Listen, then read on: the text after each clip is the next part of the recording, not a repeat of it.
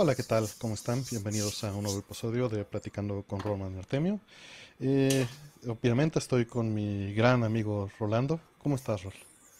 Eh, muchas gracias, Roman Artemio. ¿Cómo te va a ti?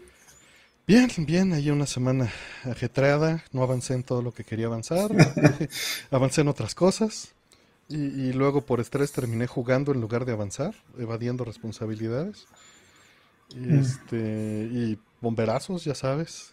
Este, bomberazos, bomberazos y, y salva, salvando cosas porque fíjate que este ayer estaba en el stream de Mister y este y en medio del stream conmigo de host se me cae la red. No. Y el, el, este, el hub, bueno, el switch que está conectado al, al router antes del, del, del modem, estaba nadando. ¿Cómo en, eh, se inundó? Sí, estaba nadando en agua, sí, nadando. Mm, mm. Este, que me escuche un poquito más bajo, Rol, si puedes este, treparle a mi volumen digital. Digo, puedo hacerlo aquí, pero voy a saturar.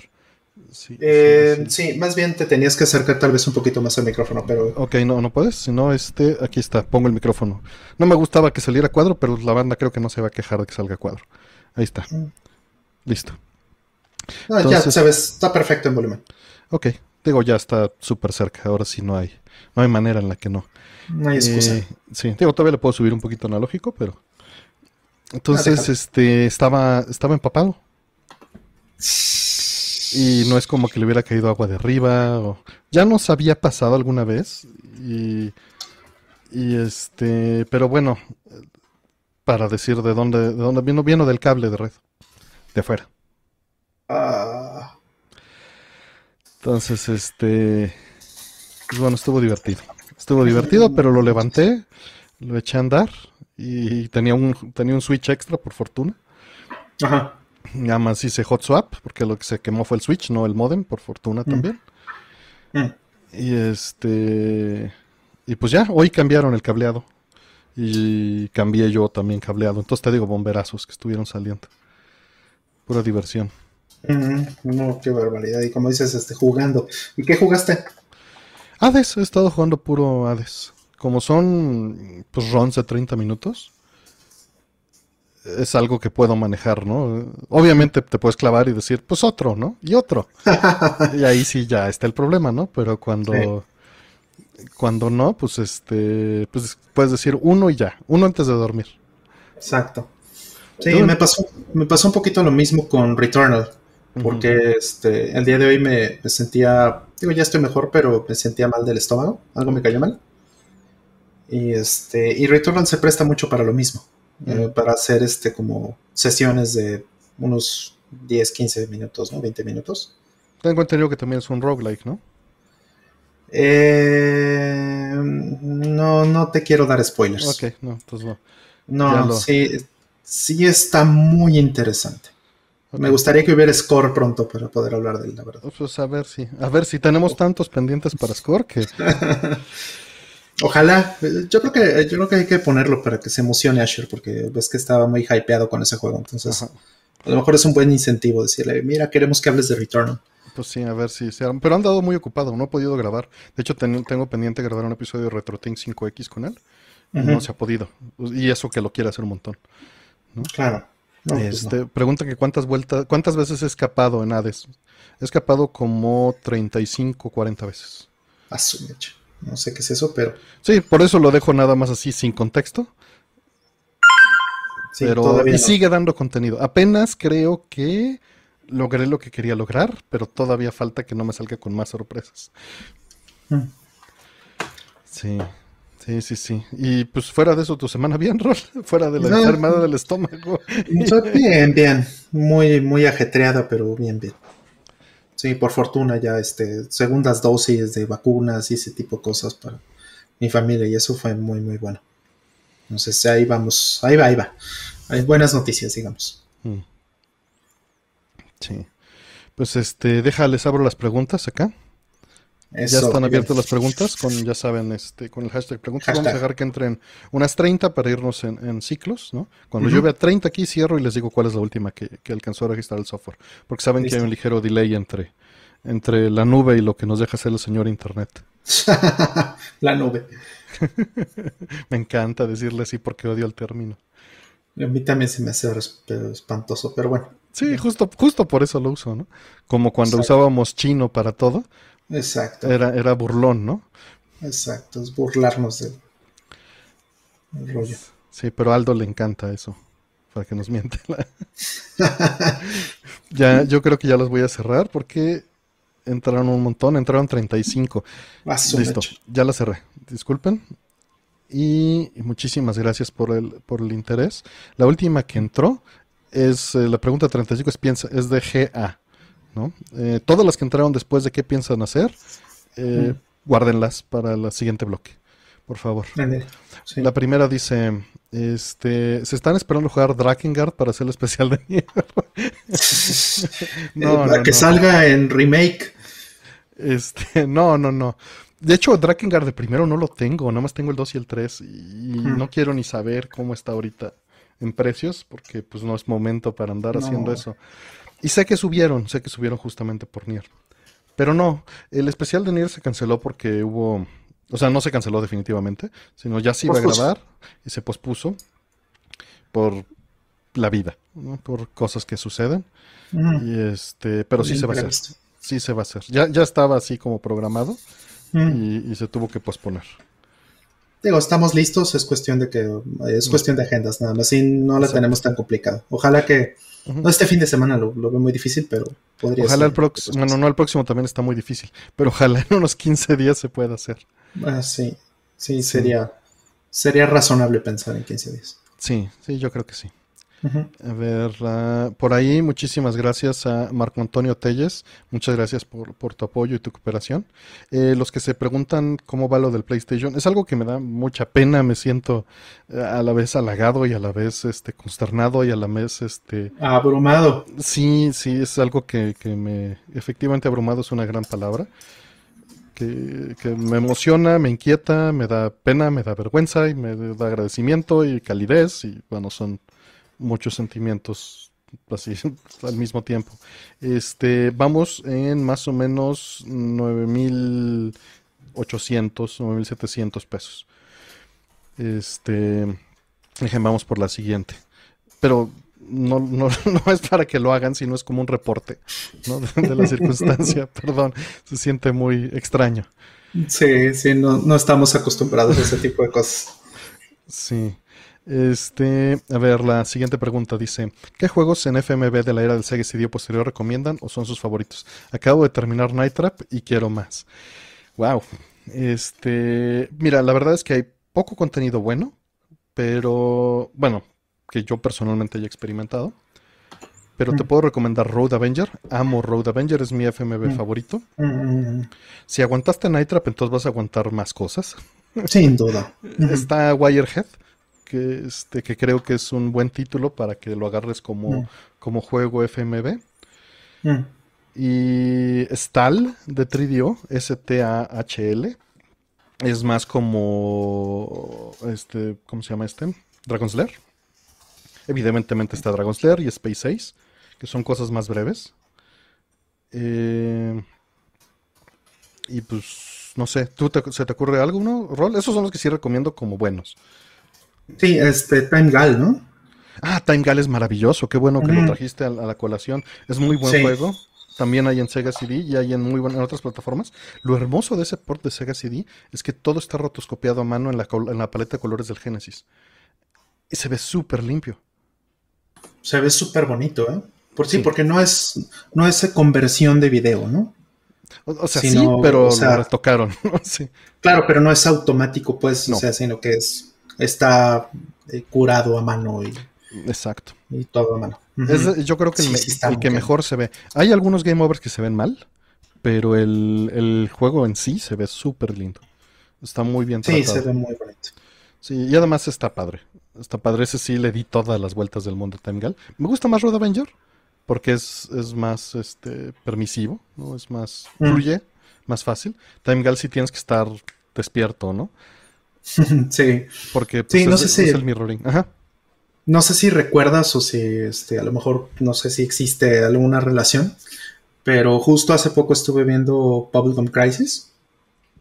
Y este. Y hay un episodio, el episodio 4, que se llama Revenge Road. ¿No? Donde. eh, pues es, es algo que parece o, o te recuerda a Road Avenger, ¿no? O sea, tiene como ese feeling. Y es este. Pues es un gran episodio, de hecho, de, de esa, de esa serie. Y muy diferente de, de todo lo demás, ¿no? Entonces, no sé si existe alguna relación, porque eh, es más o menos el, el año o los años donde eh, salió Road Avenger en, en Laserdisc. ¿no? Mm, Originalmente fue un ujú. juego de Laserdisc y después le hicieron ports a todo. Exacto. En, particular me gusta la versión de Sega CD Road Avenger por muchas cosas. En La versión rola, por supuesto. La, la rola de la Ah, no. intro es maravillosa, sí. Pero hay más cosas. ¿eh? Em, en la versión original y el port de Saturno, que es más lindo visualmente, tienen el, el infortunio de utilizar un sound effect muy chillante a la hora de hacerte los cues para dar las vueltas. Y están encodeados en el video. En Ah. cambio, en el de Sega CD son sprites y puedes apagarlos. Entonces, este, me, me- me gusta más. O sea, me gusta más por eso. Y el sonido no es tan, eh, tan molesto. Pero pues sí se ve un poquito más feo. Sí. Pero, pero son los que se me ocurren. Espero no haber causado lo de. Lo de este. Lo de Night Trap. Lo siento mucho con el stream del, del martes. Que les- Sí, este, hay un, hay una versión de este de Road Avenger, por cierto, y vale la pena mencionarlo, que salió en MCU 1 Sí. en el Super Nintendo, que la pueden poner si tienen un, un SD o SNES o un FX Pack Pro, como se llamaba, Sí, FX Pack, ¿no? Este, una cosa de estas que soporte el MCU, o bueno, Mister no soporta MCU 1, y creo que no, No, no todavía va a ser mucho tiempo. Sí, todavía El- no. Faltará que Sí, ese todavía puede ser mucho tiempo, ¿no? Pero aquellas plataformas emuladores o lo que sea que, que soporten MCU1, este, hubo un port y ya tiene, ya es bastante viejo, de hecho, ya tiene sus años. Fue de lo Eh, primero que se hizo, ¿no? Así es, de, de Road Avenger, y está, está muy bien, de hecho lo acabé en el, en el Super Nintendo. Mm. Es un lindo Eh, juego. Es, es un poco más sucio, tal vez por el encoding, tal vez se pudieron, pudieron haber hecho un, mejor trabajo en el encoding de video, pero bueno, es, titánico tal, también, ¿no? Hay que, hay que notar eso. Este, el trabajo para poder hacer ese, ese port, yo creo que la gente que se lo echó, la verdad, mis respetos, pero eh, pues supongo que, que se podría hacer un, un pequeño upgrade, ¿no? Ya con un poquito mejor de tecnología y de este, mejores encoders, codecs y todo lo demás, ¿no? Sí, este. eh, perdón, no te interrumpo, dime. No, adelante. Este. César preguntaba que si no está calcado de Mad Max. Sí, muchas escenas están calcadas de Mad Max, ¿no? Los hachazos Cañón. cofre. Sí, sí. Cañón.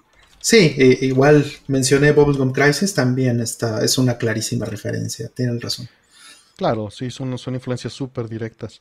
Y Mm. este, la otra cosa que quería decir es que Mr. quizá no soporta MC1 todavía, tanto porque nadie se lo ha aventado como porque no era hardware original. Mm, Entonces, este, el énfasis ahorita está en soportar el hardware original. Ya después se harán otras cosas, pero mm, la prim- bueno, no la primera etapa, la etapa actual está en cubrir las necesidades eh, básicas originales, ¿no? De fábrica, Claro. pues de línea. Ya, este, ya veremos qué sucede. Y eh, creo que era, era todo algo. Ah, Double Switch, dicen. Sí, Double Switch nunca me gustó. Y no toquen los Make Your Own Videos.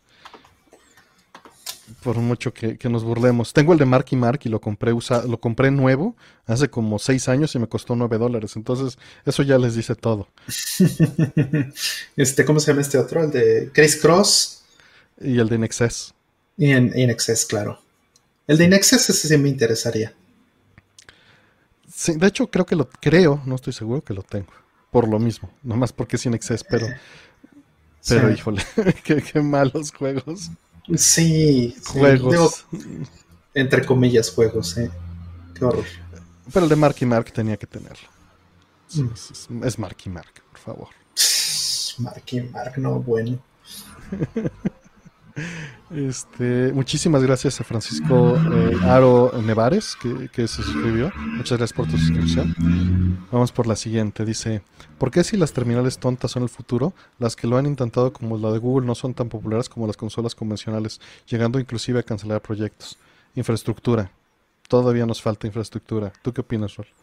Sí, o sea, traemos este rollo desde los noventas, ¿no? En, este, bueno, no, en realidad desde los setentas.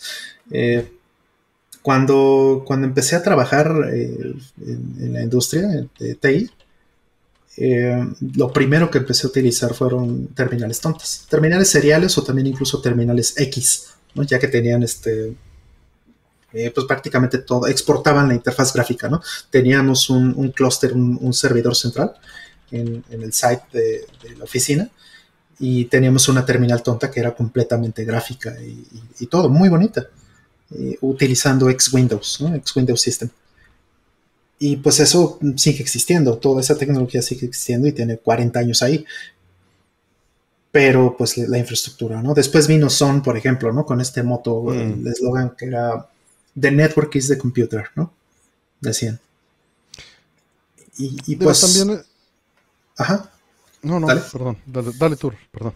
Es que este, iba a decir que, que finalmente, pues, pues sí, entiendo, entiendo la visión. Creo que eh, Son y, toda esta gente que pensaba en este tipo de cosas, pues no, no estaba equivocada.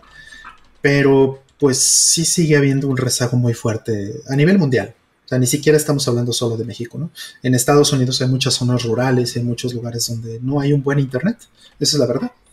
Y es porque también, y bueno, le achacan ellos, ¿no? Este, o, la gente que, que, he escuchado hablar de esto en, la industria, eh, le achacan mucho esto a que hay eh, monopolios locales, donde eh, no permiten la libre competencia o no, no existe realmente una, un avance. O sea, les cobran 50, 60 dólares todavía por un DSL de, de, este, de un megabit o dos megabits y chafa además. Entonces, eh, hay, muchos lugares en, todos los países, sin importar si son desarrollados o no, que, este, que tienen todavía problemas eh, para la infraestructura de Internet. Tal vez hay, obviamente en Asia eh, es una gran excepción, Corea y Japón están súper avanzados en esa parte, pero pues bueno, hasta que no tengamos esa infraestructura no vamos a, realmente este, tener algo así. Nos preguntaban, digo, lo que iba a aclarar hace ratito es que era una terminal tonta. Ah. Básicamente, bueno, Basrol, para que, para que te sigas en la misma línea. Eh, bueno, una terminal tonta es básicamente un, en lugar de que tengas una computadora completamente funcional, eh, tienes una estación de trabajo, podríamos decir, o, un, o una, eh, un visor, para, para, ser tal vez más específico, un visor de, este, de aplicaciones o de un sistema o algo, ¿no? Que, te permite este, navegar o trabajar o, hacer cosas como si estuvieras sentado en una computadora, pero realmente la computadora está corriendo remotamente. Todos los procesos o todas las cosas que se están ejecutando en ese momento, eso está remoto en algún servidor. Eso puede ser un servidor en el mismo lugar, localmente, o bien ahora con Internet, pues está este tema de, del BDI, ¿no? Que son desktops virtuales donde ese desktop puede estar corriendo en otro país. Y bueno, obviamente eso tiene temas de latencia y, este, todo esto, anchos de banda y, lo que quieran, pero al final es, la idea, que puedas, que ya no necesitas tener una computadora completa en, este, tu escritorio, sino que puedas usar eh, algo con muy pocos recursos y esos, los recursos reales, esos los estás accediendo de otro lugar. Este, que es algo, como decía eh, Roll, de hace pues muchos años, ¿no? En los 60s y en los 70s ya estaba aplicado, ¿no? Y, e incluso, pues muchas veces lo termina uno haciendo, ¿no? Obviamente no de manera literal, pero de vivimos en cosas híbridas. Cuando te estás conectando a YouTube hay una parte que es terminal tonta y hay una parte que es todo procesamiento local. Es una, mezcla, es una mezcla, ¿no? Eh, en este momento, porque el video pues, pues está procesando en otro lugar y así te lo están mandando, pero tú lo decodificas local. Y tienes software corriendo local, ¿no? En tu hardware. Entonces ya tenemos este, cosas que no son tan claras. Netflix, por ejemplo, pues también es, es, es un ejemplo de, una, de algo distinto. Y estas terminales tontas actuales ya son muy distintas. Por eso, por eso pongo Netflix y pongo YouTube como parte de, ya no son tan tontas. Van a estar teniendo que decodificar un video de alta calidad en un stream y haciendo la, integración de tus comandos para mandarlas de regreso, ¿no? Ya no es una terminal tan tonta como antes, pero es equivalente. Porque antes, pues lo que se hacía, tenías un CPU, un Z80 local, por ejemplo, y te conectabas a una PDP y, pues el Z80 controlaba el teclado, controlaba la terminal, ¿no? El, todo el display. Y en este caso tu terminal es el browser o un cliente, ¿no? De, de pues estarte haciendo el stream. Y pues sí, es, es, infraestructura, es falta de infraestructura, pero evidentemente no dudo que sea el futuro, mm, si no por oferta, por comodidad y porque es lo que más le conviene a las compañías es que cobrarte una renta mensual y como la gente no se queja, la gente sí le entra esto de pagar premier mensual y de mm. suscribirte a todos lados, pues es natural que va a terminar funcionando que dejes de preocuparte por tu sistema operativo, dejes de preocuparte por tener Office, ¿no? Tus rentas por no sé, 15 dólares, 20 dólares mensuales, un GPU en tal lugar, con tu CPU y lo virtualizas y ellos te hacen los respaldos y le instalas el software y nada más te cobren por segundo que corres el software, por minuto, por hora, por día, ¿no? O anual, y pues que ya no tengas nada corriendo local. Y los celulares van para allá y Apple va para allá que vuela con su intención de combinar el desktop con el, con el celular, mismo CPUs, misma interfase, mismo sistema operativo. Mm. Y pues cada quien va en caminos distintos. Son distintos tipos de virtualización, porque mm. no todo está centralizado, ¿no, Rol? Digo, me fui por muchas tangentes, pero... Sí, sí, no todo está... Tienes razón. Tienes razón. creo que es un buen punto. No, eh, hace 40 años todo estaba centralizado, pero ahorita más bien tienes un visor local de múltiples puntos de acceso. O sea, Netflix va a estar en un lugar, eh, YouTube va a estar en otro lugar, eh, tu desktop virtual va a estar en otro lugar, tus juegos van a estar en otro lugar, etc. es, una, arquitectura ya distribuida, ya no, ya no está centralizada. Sin duda. Y todo eso podría ir hacia otro punto que tú estás rentando donde esté tu computadora, ¿no? Y no tengas sistema operativo, no tengas copias locales de nada, ¿no? Y todo corre remoto. Y por ahí Miguel Garay pues le molesta la idea, como a mí me habrá molestado hace ocho años. Y una vez me acuerdo mucho que estaba platicando con Oscar hace ocho o diez años de esto, cuando empezó a suceder, y le dije, pues es que va a ser así. Y, y, lo que molesta es decir, no, pero yo armo mi computadora, ¿no? A mí sí me gusta, este, a mí sí me gusta tener control sobre mi hardware, me gusta meterle mi tarjeta. Claro. Ay, se fue Artemio.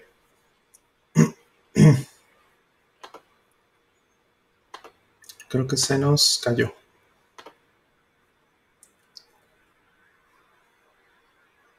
Eh, te dejé de escuchar, Artemio.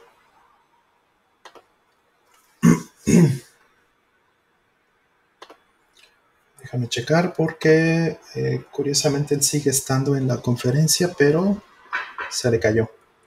A ver, déjame decirle que reinicie. Hola.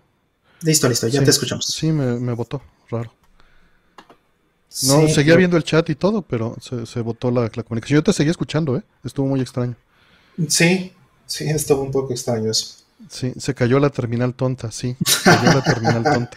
Exactamente, se cayó. Y ni siquiera, de hecho, lo que se cayó seguro fue un socket de ida y no el de regreso, porque yo seguía escuchando rol y seguía viendo el stream y seguía todo corriendo.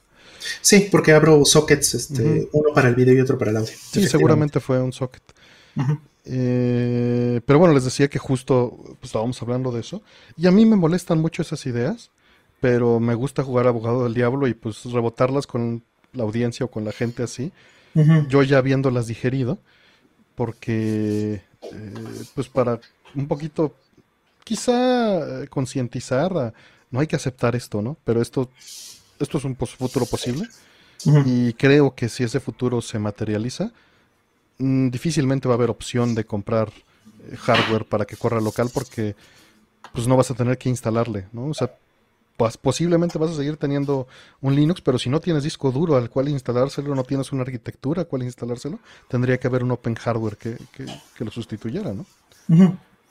Sí, o sea, siempre va a haber, este, espero, ¿no? Este, computadoras para, para hobby. Si no, vamos a acabar en Raspberries, ¿no? Ajá, exactamente. Eh, eso iba.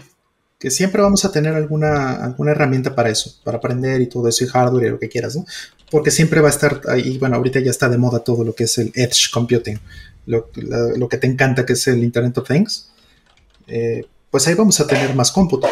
Entonces, eventualmente sí vamos a, a tener eso, pero podría llegar a un futuro en el que sea lo único que tenemos local que lo único que puedas comprar para poder instalar tu propio sistema operativo y hacer tus cosas sea el hardware que usas para la IoT. Y ya las PCs pues sean obsoletas en ese sentido, ¿no? Todo virtual. Puede pasar. Sí, sí puede pasar. Y hay que tener cuidado porque el consumo va para allá, ¿no? O sea, el, consumo de cine, el consumo de televisión, el consumo de música, eh, todo está ahí, ¿no? El consumo de software, de Photoshop, de, Premiere, de... Todo está ahí.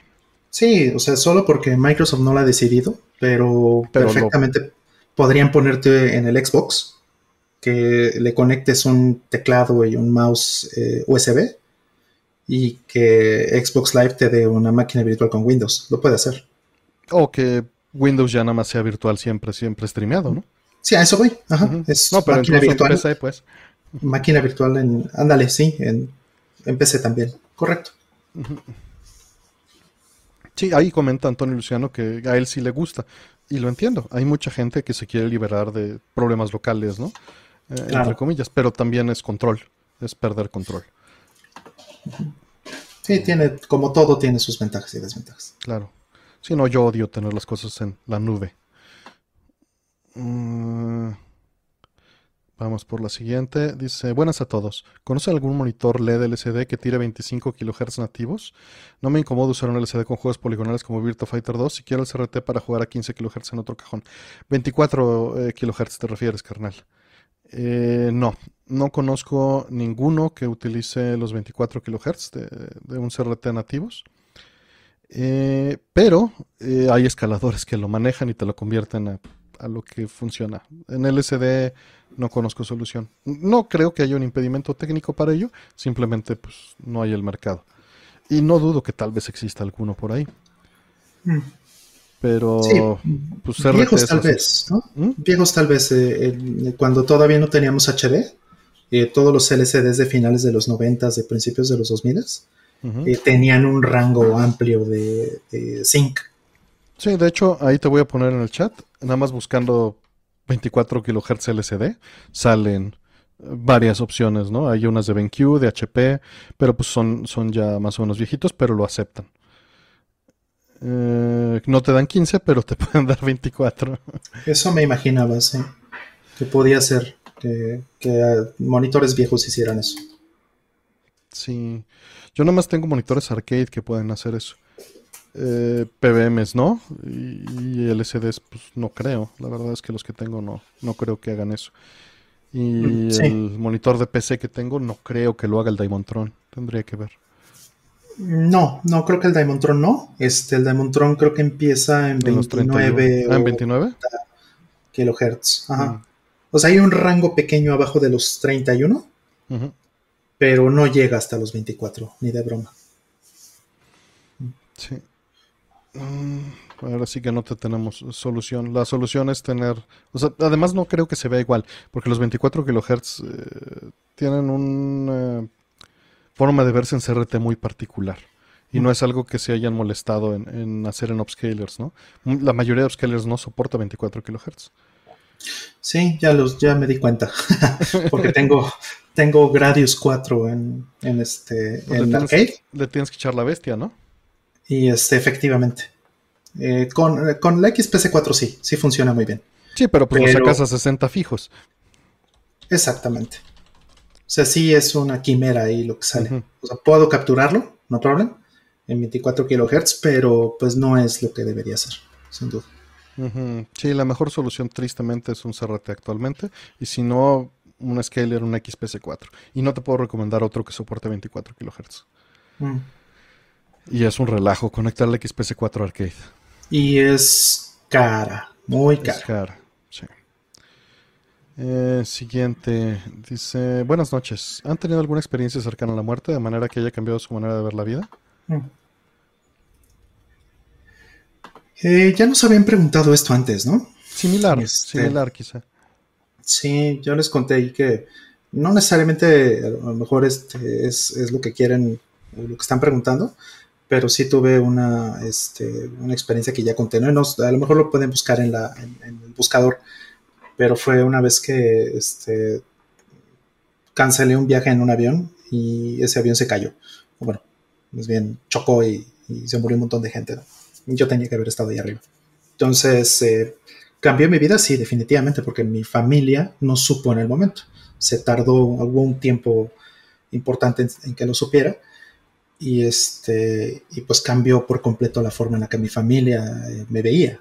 O sea, la, la relación, la dinámica familiar cambió muchísimo a partir de eso. Entonces, pues sí, definitivamente sí puedo decir que cambió mi vida.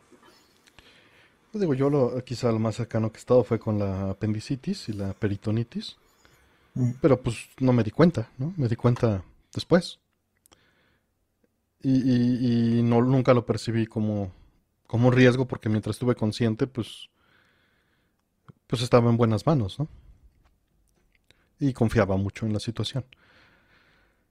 Pero, pues no, no real, por fortuna creo que Creo que no, o tengo esta protección que cuando llega a pasar, porque manejando seguramente he evitado, según me vienen a la mente muchos accidentes que he visto en el carril de junto, ¿no? Y logra esquivar, o, pasa una llanta encima del coche, ¿no? En, el momento y mm. porque diste el volantazo, ¿no? Pero mi mente lo protege quizá muy bien, me, auto mm. eh, forzo a no pensar en ello, quizá. Mm. No lo sé. Gran punto, ¿eh? Porque también he tenido ese tipo de experiencias y no las estaba contando. Sí, entonces, este, como que lo, me, me, gusta la normalidad. Entonces, eh, me protejo. sí, sí. Sí. Hola, ¿qué tal? Ahí a los que van entrando. A Mauricio, ya entró Miguel Ángel. Saludos, carnal, ¿cómo estás? Eh, y bueno, eh... Vamos por la siguiente. Dice, ¿cómo piden su corte de pelo? Mira, vaya pregunta. Este, peinado para atrás, redondo atrás. Es todo lo que digo. No muy corto porque se me levantan los pelos. Mm, sí, yo también este, prefiero que no sea tan corto, pero trato de que sea más corto a los lados y atrás que de arriba. Nada más. Eso es todo lo que pido. y desconecto mi cerebro. Sí, y, esto sí, redondo, atrás. Porque puede ser, me dicen cuadrado, no sé qué, ¿no? Y alguna vez o dos intenté cuadrado y el problema no es cómo se ve al principio, sino ya un mes después se ve terrible. Yo, yo no tengo idea, digo redondo porque la primera vez dije redondo y, no lo he cambiado. ya, ahí se quedó para siempre. Sí. Ok, va. Eh, Saludos, Rolman Artemio. Los cartuchos de Game Boy Advance utilizan baterías para mantener los saves, pero mm. tengo algunos que no tienen batería y aún así guardan. ¿Eso cómo funciona? ¿Les, dices, este, Rol? ¿Cómo funciona? Eh, pues sí, o sea, eh, hay, hay, dos formas en las que puedes escribir este, datos a un, a un cartucho. Eh, son esencialmente la misma, nada más que la tecnología es un poquito diferente. Una es lo que llamamos el SRAM o el Static RAM ese que se llama RAM estático este, puede mantenerse vivo con una pila, ¿no? con una muy pequeña este, corriente eléctrica. Mantiene sus datos vivos, ¿no? es eh, memoria de, acceso este, aleatorio, ¿no? que puede mantener ahí eh, sus datos y son muy, poquitas, muy poquitos bytes. la mayoría de los juegos en, en esa generación utilizan chips de 128 bytes. Rara vez eh, se utilizó algo más grande, ¿no? 256 o 512 o incluso eh, un kilobyte, ¿no? Eh, muy poco durante todos los 90. Y, y, bueno, hay otra forma que es un EEPROM. El EEPROM, el EEPROM es un, es un ROM que es programable. Que bueno, la, las S de EPROM es electrically, sí, electrically, o electronically, más bien, erasable, Programmable Read Only Memory. Y eso significa que es eh, grabable y borrable eh, este, por completo, ¿no? A, partir de, este, de comandos o de impulsos eléctricos. Y básicamente esa es la otra forma. E, es muy similar al RAM. La diferencia es que esto es ROM y que este, se tiene que borrar por completo para volverlo a escribir, pero no requiere una batería para sostener esos datos. Es más caro, por supuesto, pero eh, pues con los años eh, resultó en muchas ocasiones más, eh, más económico que tener una pila completa del circuito y todo lo demás. Y, este, y muchos cartuchos o muchas, pues sí, muchos cartuchos ya optaron por tener esas cosas, ¿no? En Nintendo 64, por ejemplo, creo que no hay ningún cartucho con pila. Creo que eso sí. Todos son EEPROMs. Que también se utilizan otras, otras dos tecnologías, pero básicamente hacen lo mismo que acaba de decir Roll. Se llega a utilizar este Flash y se eh, llega a utilizar FRAM. Que, Esos son mucho más nuevos, sí. Que básicamente hacen lo mismo que lo que dijo Roll, pero con tecnologías y metodologías distintas, ¿no? Pero son. Más Sí. Y, justo hay uno, eh, Sonic 3, utiliza FE. Mm. Que, pues es mucho más viejo, ¿no? Pero me sorprendió que trajera eso. Y se le echó, me lo sé porque se me echó a perder la FRAM de ese cartucho. Y conseguirla, creo que vale más que el cartucho. El, el, chip de FRAM, me salió como en 30 dólares. Ah, son mecha, ¿no? Pues sí. Pero pues ni modo que se fuera a desperdiciar, ¿no? Exacto. Eh, oh, y me tocó mala suerte, ¿no? Porque, pues, quién sabe qué le haya pasado al pobre. Ese lo, lo compré. Yo no, nunca compré Sonic 3, curiosamente. Lo compré hace como 8 años de eBay. Mm. Ahora el que va a cenar corundas, el, el Miguel, qué chido. Son unos, son de, de Michoacán.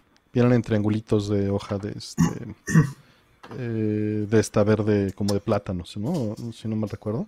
No es la, no es la, la de maíz ya seca, es la verde, fresca. Mm. Siguiente. Cuando empiezan un nuevo juego, ¿suelen jugarlo en dificultad normal para después terminar en una dificultad más alta? ¿O se van directo a hard o dificultades más altas? ¿Rol? Eh, normalmente me voy a dificultades más altas. O sea, sí, no todos los juegos los juego en hard. Eh, trato de que la, experiencia sea lo que, lo que me imagino yo que el developer quiere. Y, pues le pongo atención, por ejemplo, que gran error en mi caso, por ejemplo, de, cuando jugué Death Stranding, que le hice caso a Kojima, y, que decía que este, ponerlo en hard era una experiencia más, eh,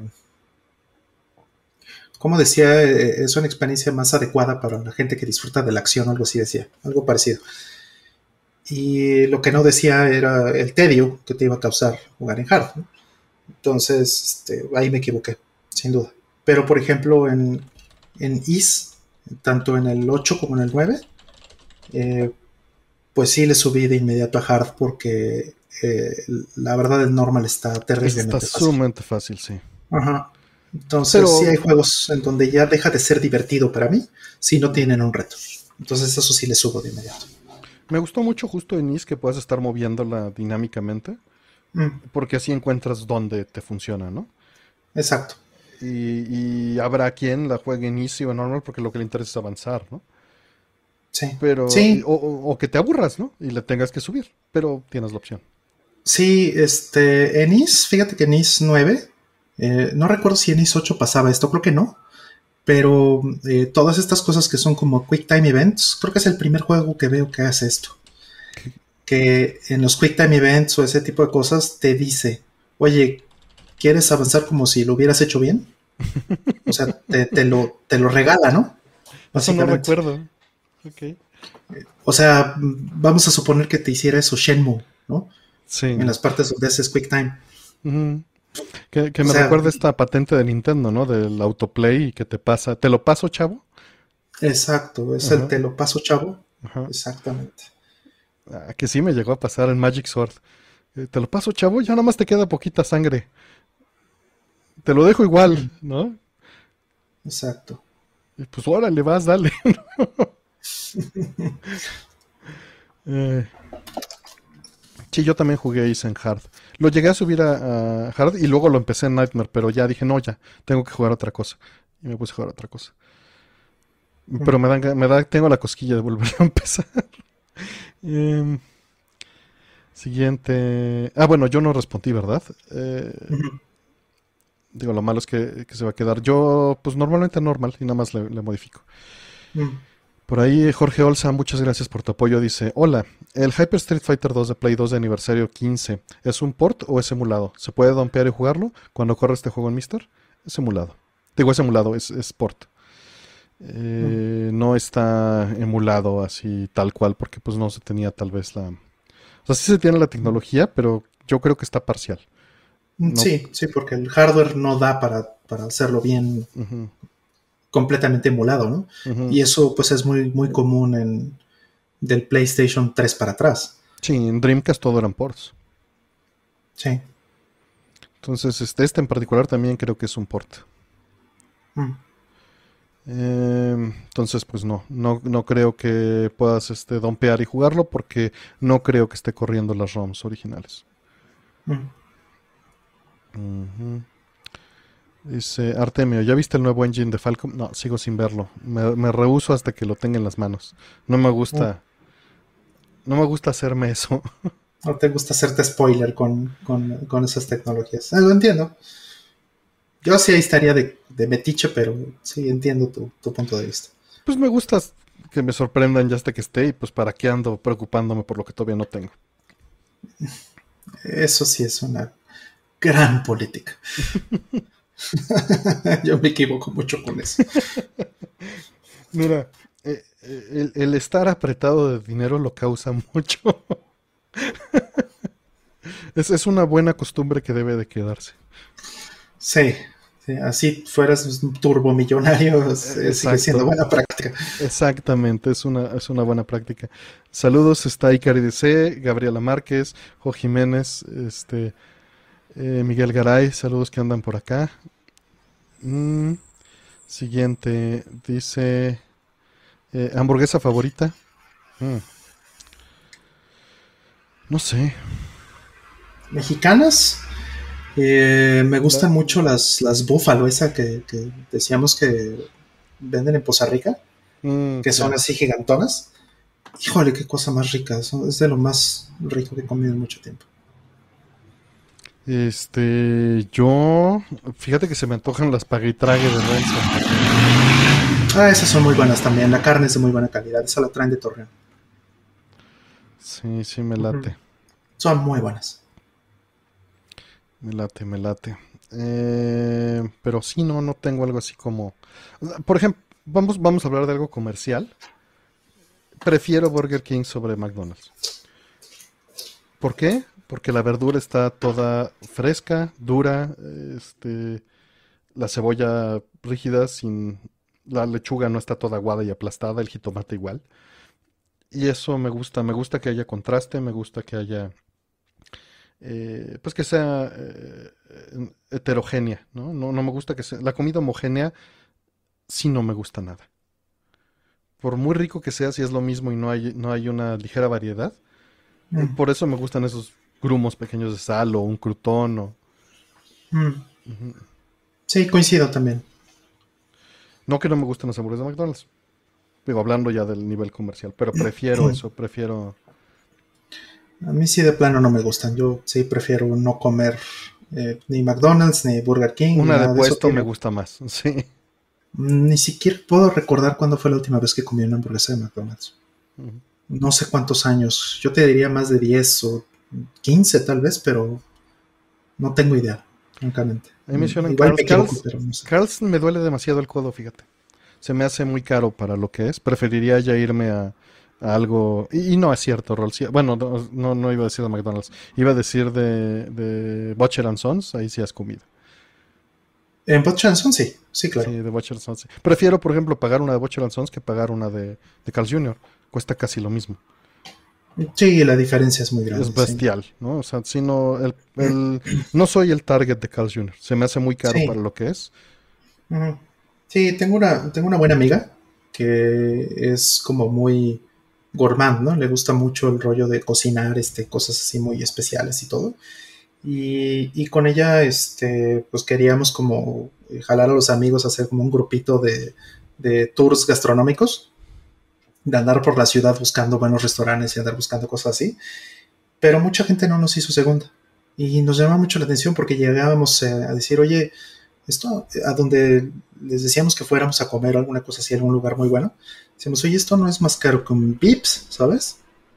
Y esto es 10 eh, veces mejor que un Vips.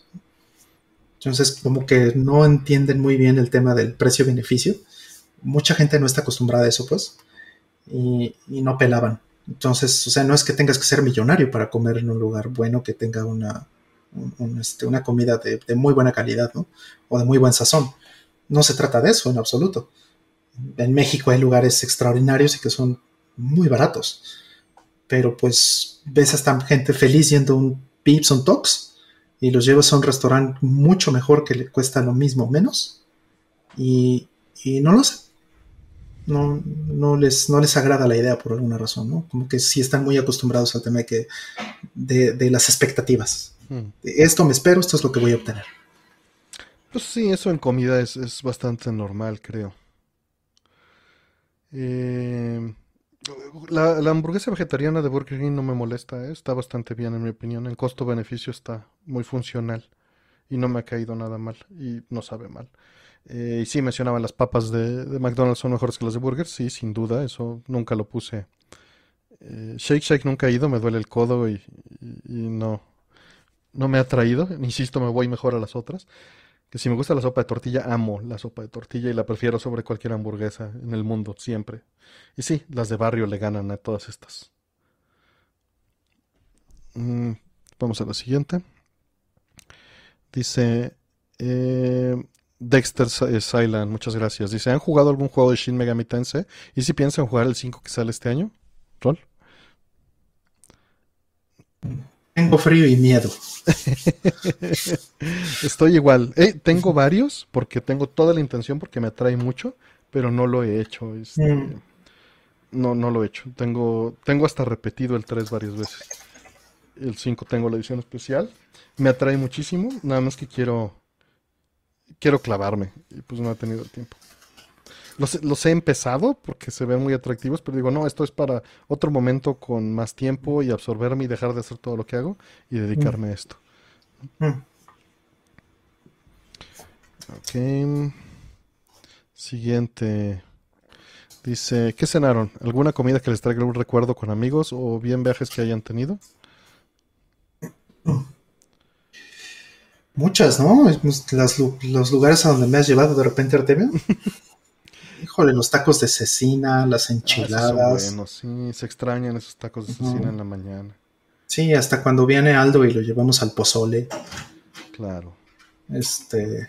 esos, esos, este. Esas tlayudas que nos echamos en medio de la lluvia un día en el centro de. Ahí a las media de la noche, ajá. Ajá. ¿Era Tlalpan o Coyoacán? Era Tlalpan. Esa vez, esa vez estaba abierta. Estaba una feria en, eh, mm. de Oaxaca, en el centro de Tlalpan esta vez. Sí, qué rico. El hilito de mole. Y era una lluvia torrencial y, de todas maneras nos fuimos a meter. Estábamos buscando un flan, ¿no? Un flan este que Sí. Es que hay una señora ahí que tenía un flan delicioso, un flan napolitano casero así, delicioso, increíble.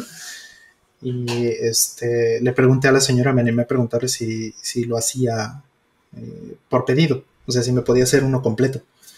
Y me dijo que sí, y, no estoy seguro si fue cuando se lo encargué o cuando lo fuimos a recoger, no me acuerdo. Creo que cuando lo recogimos. Creo que fue cuando lo fuimos a recoger, sí. Sí, en esas etapas de Animal Crossing, creo. Mm. No, ese flan, híjole. Sí, muy bueno, muy bueno. sí, tantas cosas, pero eh, ¿qué, ¿qué, cené? Este, esta vez sí pequé y cené un cereal por falta de tiempo. Tengo que confesar. No hagan eso. No, yo me cené una ensalada porque me sentía mal del estómago. Entonces una ensaladita con pesto. Órale, órale. El este. Mi problema con las ensaladas es que sí amo el aderezo, entonces Me encantan las ensaladas, pero me encanta el aderezo. A mí también. Este fue pesto, entonces era aceite de oliva, eh, que es bastante ligero, ¿no? Es bastante sano. Y este, y pues sí, con vaca y, y este, y piñón.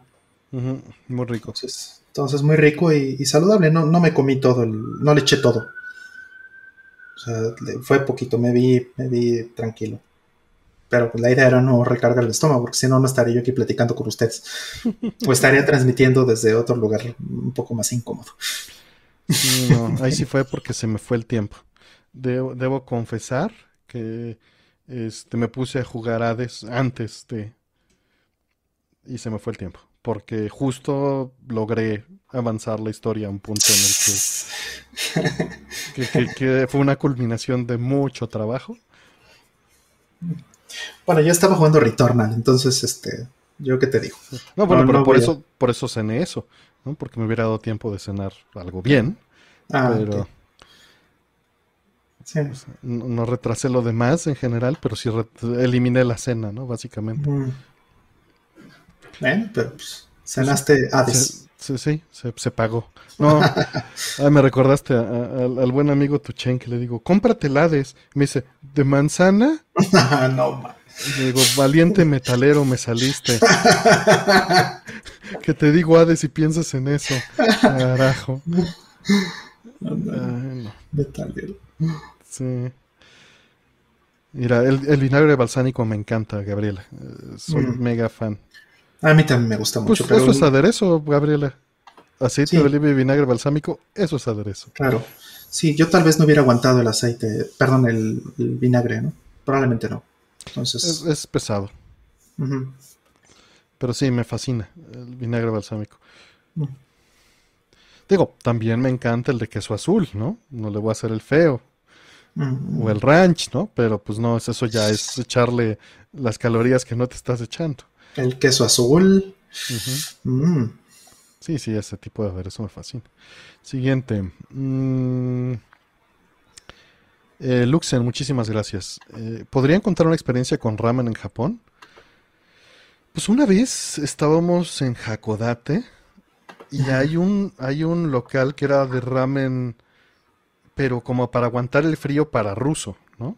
el que estaba ah, ahí enfrente, del enfrente del mercado. Y me acuerdo muchísimo de lo espeso y bueno que estaba ese ramen. O sea, tenía todo, todo, todo, todo, todo. Era de pescado, ¿no? la base era de pescado. Sí, pero tenía el huevo, eh, ya sabes, tierno adentro. Ay, ya está saliendo, qué horror. y estaba denso. No me acuerdo. O sea, era, era como un pozole. O sea, era... Eh, eh, O sea, si era una, cosa de esas que, que, aguantabas horas, ¿no? Sí, y como para que lo comieras este frío, así, ¿no? Bueno, con frío, pues, eh, con un ambiente frío y eso como para este, calentarte. Uf. Sí, sí, estaba buenísimo. Ese yo creo que es... Y, también una vez que nos metimos en una, en una abajo de un puente en, eh, en Osaka, creo. ¿No fue en Kioto? ¿Fue en Kioto? Sí, fue en Kioto. Que era un localito que nomás estaba el señor y que estaba de malas. No estoy seguro si fue en Osaka o en Kioto. Pero sí, sí, nos metimos ahí en un localillo abajo de un puente y, o sea, como que el señor estaba, no sé si, este, como que esperaba que no le entendiéramos un rábano, así de otra vez estos gallos. Eh, y este, y no, no, o sea, no tuvimos ningún problema en pedir y en, consumir todo, ¿no? Pero bueno.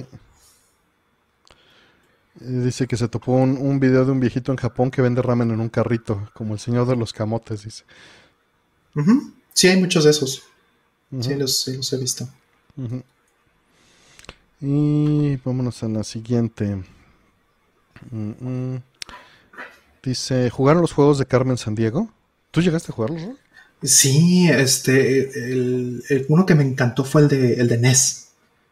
El de mm, NES me lo, prestaron. Me gustaría conseguirlo, de hecho, porque el de NES eh, es de Konami y trae este, una, una cajota. Es una caja bastante grande porque trae adentro una enciclopedia. Es, este, es Wearing Time, si no me equivoco. Wearing Time es Carmen Sandiego de NES. ver, déjame ver si está en eBay. Eh, Carmen San Diego. Nenes, a ver si lo venden con todo y este. Sí, Wearing Time. Y sí está con todo y, enciclopedia. Y muy barato, sí, es nada, pues. Pues porque pues, la gente que va a andar jugando con una enciclopedia, ¿verdad? Y yo feliz, yo era muy feliz viendo así, leyendo este, todo lo que te iba saliendo y tenías que ir deduciendo cómo, cómo era, porque no eran explícitas eh, las, las, pistas en ningún sentido. Sino tenías que ir a estudiar el, en la enciclopedia, pues las cosas que veías de las ciudades y que veías de los, este, de las épocas y de todo lo que iba pasando. Y, pues con eso ir deduciendo para dónde iba eh, Carmen Sandiego. Estaba buenísimo, ese juego me gustó muchísimo. O es la versión que más me ha gustado, de hecho, de Carmen Sandiego que jugué. Que también lo jugué en PC. Mm. Yo lo jugué en DOS, pero en las compus de la escuela. Entonces no tuve así como que, o sea, tuve un acercamiento, pero no tuve la intimidad, ¿no? No tuve el, el, este, el tiempo dedicado. Pero pues le tengo cariño a esa versión de DOS. De, pues, que, habrá sido del 89, 90. Que, que, ya que hablaste de él ya subió de precio, Rol, No, sí, ahorita ya, ya, ya lo compré, ya no me ganaron. ya se los gané. Estaba muy padre ese concepto. Muy bonito, sí. Me gustaría mucho que. Eh, creo que hay una serie de televisión, ¿no? Es lo que mencionan, que en, PBS hay un programa. Mm. Sí. sí. me gustaría que revivieran eso en, este. En algo moderno, ¿no? Así, vete a Wikipedia, pues. Eso estaría muy padre. Yo sí soy así nerdazo y pues también me clavo en Wikipedia y me puedo perder horas allá adentro, entonces para mí sería un, dulce. Sí, es muy lindo. Vamos por la que sigue. Dice Javier Amador Fuentes. Muchas gracias, Javier, por tu apoyo. Dice saludos. ¿Cuál es su arcade favorito para cuatro jugadores? Gracias y que estén bien. Eh, es muy fácil para mí. Shadow Vermistara. Hay muchos otros muy buenos, pero ese me parece un milagro que existe. Sí. Sí, sí, sí, es diferente decir cuál es tu favorito a cuál es el que consideras el mejor, ¿no? Yo en, el mejor sí estaría completamente de acuerdo en Dungeons and Dragons. no es mi favorito porque no lo he jugado tanto. ¿Cuál es tu favorito? Tortugas. Eh, definitivamente Tortugas. Eh, Turtles in Time. ¿No es el, el Jam? Boom Shakalaka, ¿te acuerdas de esa vez que jugamos? La pasamos muy bien. No, la pasamos increíble, un juego ñerísimo. Sí, que te cobra por todo la porquería. Cuando estás jugando de cuatro, te cobra por cada cuarto. Nos acabamos tu, tu la traste de monedas. cajita de monedas, nos la, nos la acabamos jugando. Sí. Sí, este, favorito, favorito, así fuera de eso, yo creo que son Set Riders lo disfruto más que tortugas porque soy mejor. Quizá por eso. ¿no? O sea, no me matan tanto en, en, Sunset Riders como en tortugas. Mm. X-Men con dos monitores, dicen ahí. Bueno, ese no, es de cuatro, pues ese es de seis. pero ese es de millonario. Sí, tenemos nada más el de cuatro. Sí, yo también tengo el de cuatro. El de seis sí, es de millonario de plano. Hemos jugado el de cuatro. Es divertido. Mm, mucho, muy divertido. Sí, Revenge of the Dadder. Me, me fascina el juego, pero pues a mis amigos no les importa. A mí sí, a mí sí. Está bien. Pero pues nada más somos dos. Sí, sí. Exacto. Ya se convierte en juego de dos, pero me encanta. La versión japonesa, hay que aclarar que la versión gringa de Revenge of the Dadder, eh, aunque el juego es, eh, o sea, técnicamente es el mismo juego, varía algo que para mí lo rompe. La que si juego con Cormano, me lo ganan siempre. Sí, está ahí. Ah, por cierto, hay una playera increíble de Cormano en, en, este, en la tienda de Konami, en mm. Konami Shop. Búsquenla porque es eh, Artemio corriendo y dice adiós amigos. Mm. En español. Este, me, pregunta Joaquín que una, eh, una, liga que quite menos dinero que YouTube. En johnkeracheco.net, perdón que no se los pongo ahorita el directo. Gracias este, por, por querer apoyar hasta abajo de johncrachico.net. Hay una liga PayPal Me que quita menos que, YouTube, si, si, prefieres eso. Mm. Muchas gracias este, por el interés, Joaquín. Eh, pero te estaba diciendo, del de la placa de Golden, eh, Golden Axe, la versión americana, eh, o sea, y si lo tienen en la Store City Mini, jueguen la, la versión japonesa, es que el juego tiene divisiones, o sea, tiene caminos que se van expandiendo y abriendo. Entonces, eh, cuando vas jugando, de repente te salen letreros que dicen, ¿te quieres ir por el puerto o te quieres ir por el desierto? Y pues te vas por el desierto, te vas por el puerto y nunca ves esa otra parte. Y la versión americana para sacarle más lana al arcade hicieron que esas decisiones no tengan sentido, porque te dicen desierto o, puerto. Te vas al desierto y después del desierto te ponen el puerto. Y, el branching se va por un tubo, ¿no? Y lo hacen todas las veces que lo hace el juego. Y rompen todo el esquema de, que haya distintas ramificaciones, distintas rutas, este, variación, ¿no? Que cuando lo juegues pues sea distinto. Termina siendo todo igual y se vuelve más tedioso. Eso, eh, un beat'em up eh, tiene que tener una duración específica. Cuando es mm. sumamente largo, sin variaciones de tema, mm. se vuelve repetitivo, ¿no? Sí, muy tedioso. Y en este. Y Shadow Vermistara lidia con eso porque es extremadamente variado. Mm. Porque es muy, muy largo, pero, pero las rutas y la variación y hacen que cada ron sea muy distinto. Sobre todo cuando estás jugando, pues, con los compañeros nada más para pasar el rato, ¿no? Porque obviamente si estás jugando para avanzar, pues sí tienes una ruta planeada y una estrategia clara, ¿no? ¿Alguna otra mención, Rol? Ya nos brincamos. Ya, brinquémonos. Sí, no, no tengo ahorita ya. Mm. Dice, ¿cuánto dinero falta para Play 5? ¿Planeas juntar Fortnite, Rentornar? Este, Fortnite no. Fortnite no, porque este es muy caro eso de las suscripciones mensuales. Y, la verdad no tengo la, la, este, la destreza, eh, ni, ni, motriz, ni, ni para estar lidiando con los chavos que juegan eso. en voz, ¿no? ¿no? tengo el carisma para eso. Ni, entiendo el lingo, no. Este, ¿cuánto falta? Pues mira, van como 9700 en este momento, 9800 tal vez. y planeo jugar Returnal. Planeo jugar Returnal. Muy bueno Returnal, ¿eh? recomendadísimo. Es lo, es lo que me interesa ahorita. Realmente lo que siempre me interesó era correr mi, biblioteca de Play 4, ¿no? Eh, siguiente, dice, ¿Qué trascendió más en Super Mario Galaxy? ¿El diseño del juego o el soundtrack? Yo creo que el diseño. El soundtrack es maravilloso, pero el diseño creo que fue importante el hacer ese tipo de estructura. ¿Tú, El soundtrack, sí. Es que el soundtrack es muy, muy especial, ¿no? Sí. Para mí también sería el soundtrack. Ikari dice que nunca ha jugado Mistara porque no tiene gente para jugarla. Tengo este. ¿Cómo se llama?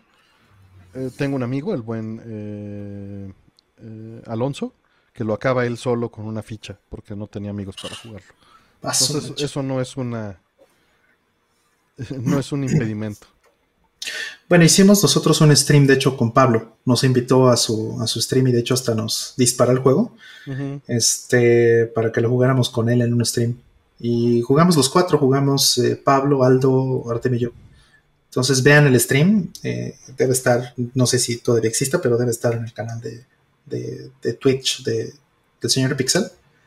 y, y, este, pues sí, nos divertimos. Bueno, pero en Twitch no se mantienen las cosas, ¿no? Yo creo que lo tiene que haber copiado a, no tengo idea, no tengo idea, la verdad, qué es lo que haya hecho con eso. Mejor pregúntenle al señor Pixel qué hizo con ese video, pero. Sí, porque este, no, se, no se guardan en, Twitch. Digo que es una de las razones por las que no estamos allá. Digo, sí estamos, pero no estamos. Sí, ahí estamos, pero es el backup, ¿no? Exacto. Si no, no le ponemos atención. Disculpen si alguien nos está viendo en, Twitch. Mm. Este. Pero, pero bueno, así es esto. Así es esto, sí. Siguiente. Mm, ¿Cuál es su videojuego favorito en la historia de Resident Evil? Pueden ser antiguos, originales o remakes. Solo pueden escoger uno. ¿Cuál?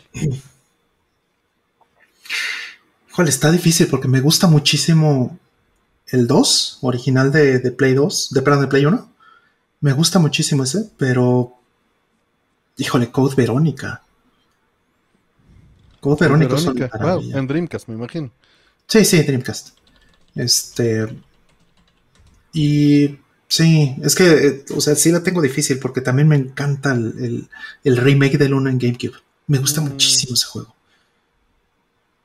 La, atmósfera de, ese Resident Evil, híjole, qué bonito es ese remake. Pero no, yo creo que sí le gana Code Verónica por la acción y todo como... ¿Cómo se ve? Es, tan limpio Code Verónica? Sí. Sí, tal vez como, como juego me gusta más Code Verónica. La verdad es que es una serie, ah, le tengo aprecio, pero solo he jugado uno, dos, Verónica y mm. tres. Ah, bueno, el 4 el cuatro lo jugué, pero no lo he vuelto a jugar, no lo he vuelto a tocar. Mm. Ahí le paré. Entonces, eh, la verdad es que no me atrae tanto como Silent Hill. Entonces, por eso no tengo, no he jugado los más nuevos, por lo mismo. O sea, no me, no me atrae tanto el género. Mm. El 4 es muy bueno, pero el problema fue que el 5 sí está... A, mí fue lo que me sacó por completo de la franquicia. Y, a mucha gente fue el 4, porque les cambió la jugada, se, mm. se convirtió en otra cosa, ¿no? Mm. Sí. Y, está bien, ¿no? Eh, las cosas evolucionan. Code. Verónica, pues también es algo, es un, es un cambio, ¿no? A la serie. El este pero mi, mi favorito, más bien al que le tengo cariño, es a este, al 2. Mm. Le tengo un cariño particular porque acabando de hacer un freelance para lo que era Game Planet en ese momento, en, que se acababa de mover a Calzada del Hueso, estaba en Cuapa y, tenía en Calzada del Hueso también unas oficinas. Eh, les acababa yo de hacer un freelance y con el dinero que me pagaron me fui a Game Planet a comprarme eh, Resident Evil 2, ¿no? y otras cosas. No me acuerdo qué, más compré, pero Resident Evil 2 me acuerdo muy vividamente, ¿no? Em, siguiente. Ah, bueno, eh, nos decían. Se me fueron aquí. Ah, de lo de Twitch. Este, sí, sí hay una opción de guardarlo, pero solo duran cierto tiempo. Y esto que grabamos de Doños and Dragons con Pablo tiene como seis meses o ocho meses. Entonces, seguro ya no está. Sí. Yo no sé cómo funciona Twitch, perdón. No, no tengo, o sea, los detalles no, no los tengo. ¿Qué se queda aquí? son como 15 días lo que guarda un mes. O sea, mm. ya es un hecho que no está. O tienes que ser así high top, ¿no? Para que te mantenga. Mm, sí, no sé la diferencia. Sí, porque eh, sí he visto finales de Evo, por ejemplo, viejas en, en Twitch, pero no sé si eso. Son canales ya muy grandes, ¿no? Claro, de 10.000 followers, pues, ¿no? Sí. que suena tienda de raya. Pues no, fui al, fue al retail que estaba ahí en Cuapa a gastarme lo que me acaban de pagar. Me hubieran pagado con vales, eso hubiera estado bien. Directo, así ya te depositamos en, Game Planet o Game Express. Ahí está tu tarjeta de crédito. Órale, tu todito card, pero de juegos. Sí. Eh, siguiente dice: Mm, Miguel Ángel Núñez, muchas gracias, carnal. Dice, ahí va un poquito para el Play 5. Gracias por compartir los conocimientos. A ver cuándo entro para defender a mi querido Halo. Pues cuando quieras. cuando quieras entrarle, carnal. Este, pero pues aquí, aquí, aquí no le echamos a Halo, nada más pues no, lo, no le entramos. Bueno, Roll quizás sí le eche un poco más que yo. Yo jugué eh, bien Halo 1 y Halo 2. Mm. Esos son los que jugué bien, bien, bien. Este, ya más adelante ya no, pues es que tampoco tenía con quién jugar. O sea, los, los que jugué uno y dos fue porque tenía amigos que eran muy fans y que, y que me invitaban a jugar con ellos. Hmm. Yo jugué el 1 eh, y el 2 lo compré y ese mismo día lo regresé. ¿Por qué? Porque todavía estaba en ese... Bueno, sí, estaba solo en español en el disco. Y me mm. molesta no tener la opción. No es que me moleste que esté en español, me molesta no tener la opción. Claro. Pero no fue realmente la razón. Fue que me quemó la Xbox. Ah, sí, cierto. Entonces le agarré tirria, ¿no? En particular. Sí, es cierto. Sí, es cierto. Eh, fue el segundo Xbox, me lo quemó Halo 2. El primero me lo quemó Tails, Tales of Vesperia. Mm. Y el segundo con luces rojas fue con Halo 2. Y este, y así, sucesivamente los cinco Xboxes se fueron quemando así, hasta que me quedé con el último. Sí, que era de cuando te remolsaban todo, ¿no? O sea, pasaba, llegaba FedEx a, tu oficina, a tu casa, donde fuera, te lo empaquetaban súper bien, lo mandabas y te llegaba otro. Sí. Sí, no cualquiera se gasta 1.200 millones de dólares en garantías. Está cabrón. sí. Sí, está, está rudo. Sí, muy, muy buen servicio, eso sin duda. Muy. Sí, le invirtieron bastante. Sí. Este, no sé si salga la voz de Oscar en Halo. Sé que salen de algunas personas, pero no sé la de Oscar en particular. no estoy seguro, creo que no, ¿eh? porque recuerdo haber eh, tenido cierta este, discusión con, bueno, no discusión, llegamos a platicar de, Halo 2 y él no estaba a gusto con la versión en español, de hecho, eh, de Halo 2 en particular. Este, y yo le dije, no, lo tienes que jugar bien, mira, tienes que tienes que escuchar los gags de, la versión en español. O sea, no te fijes en las voces, fíjate en la tropicalización. Realmente eso es lo importante de la versión en español y que salgan ahí los tipos diciendo abuelita de Batman y esas cosas. Eh, está muy chistoso.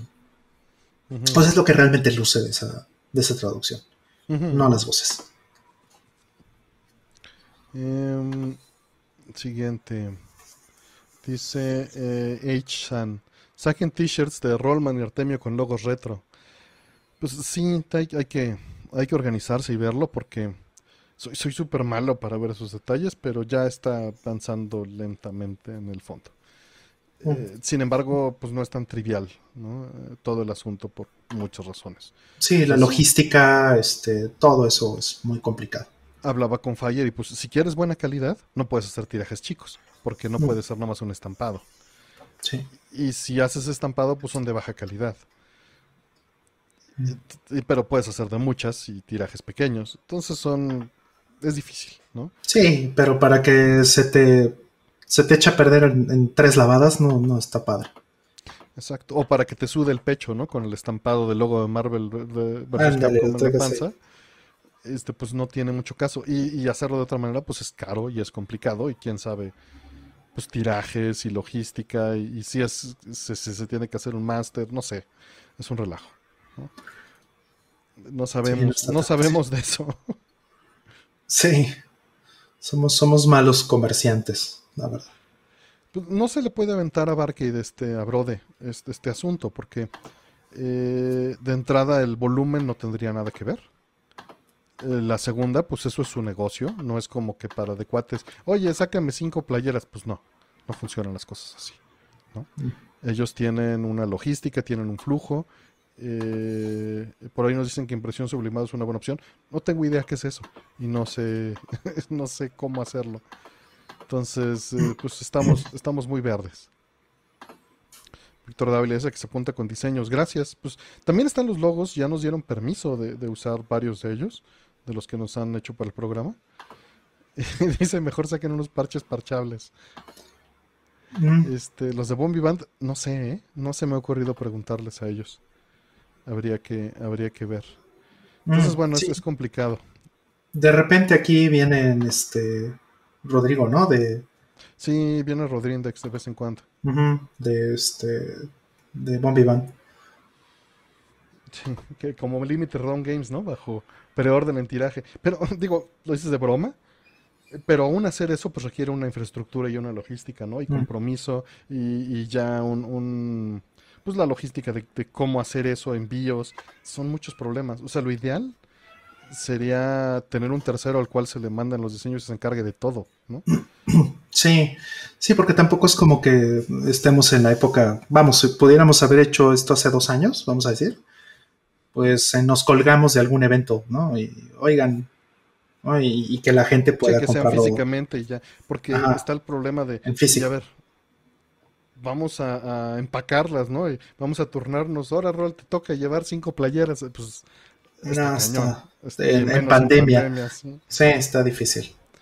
obviamente la gente que sabe de esto y que eh, que ya pasó por este, esta transición a la pandemia, pues sabe mil veces más que nosotros de cómo se debe de hacer esto. Entonces, ahí es donde está la cosa. No, no somos expertos ni de broma. Sí, digo, dice Iker, montar un web para, para medir el interés y ver si se hace, pero no nos podemos comprometer a una calidad. O sea, pon tú, no sabemos ni qué precio va a haber.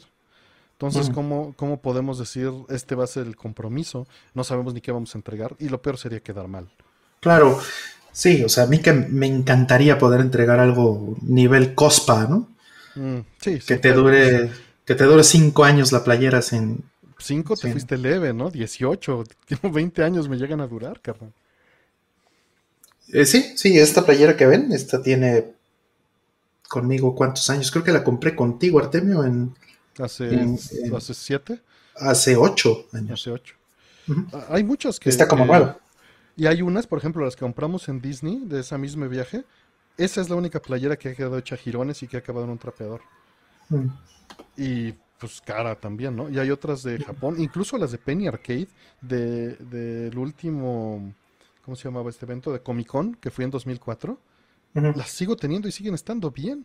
Y tienen 17 años, ¿no? Eh, está cañón.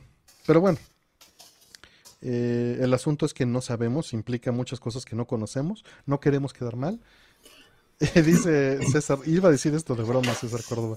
Dice, es más fácil que pasen los archivos y que cada quien le imprime en Office Max. Sin duda es lo más fácil. Eh, sí. sí. Eso me parece muy buena. Muy buena idea también. Sí, es complicado. Pero pues vamos a explorar posibilidades y, a ver qué pasa. Mm. Y mira, sí, serigrafía se necesita un tiraje grande y mínimo 100 pesos. 100 pesos. Y pues, ¿cómo te vas a comprometer a eso, no? No lo sabes. Efectivamente. Y, lo, dicen de broma del Office Depot, pero yo hice mis playeras de Junker HQ una vez para un evento para irme las así de Office Depot. Mm. También. Y me duraron el viaje y valieron queso, ¿no? Claro. Bien, está bien jugando Nier Automata, no pasa nada si llegas tarde por eso. Vamos por la siguiente. Saludos, Mike Ortiz. Eh, dice Sega Abigail, arriba Bubblegum Crisis. Justo estábamos hablando hace rato de Bubblegum Crisis. No sé si alcanzaste a escuchar, Sega, pero estábamos hablando del episodio 4 de Revenge Road. Se parece a, Road Avenger. Dicen que duran 18 años porque solo usa las de stream, el resto usa las de partidos políticos. No, no tengo de partidos políticos, pero no, ¿eh? Te extrañaría, me duermo con ellas y no me importa que sea. Hay una o dos que sí no les meto la friega de dormirme con ellas, pero en general no, ¿eh? No me, no me importa y les uso diario. Mm. Todos mis, pues, no es la única ropa que tengo. Mm. Sí, esta la he usado muchísimo en estos años y está como nueva todavía. Mm. Sí, ya un poquito floja a lo mejor del cuello de las de las mangas, ¿no? Pero, pero el este, no sé, todo el diseño está perfecto.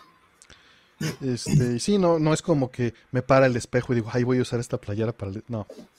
De hecho, es agarro el, el, anaquel de playeras, como uso lentes de contacto y tengo este keratocono y un ojo con un ojo es trasplante, la, córnea, no me fijo en la playera que está, agarro la playera de arriba del stack, porque pues si me voy a meter a bañar, no te metas a bañar con lentes de contacto este, me baño y luego ya veo que, y a veces no veo ni siquiera qué playera traigo puesto.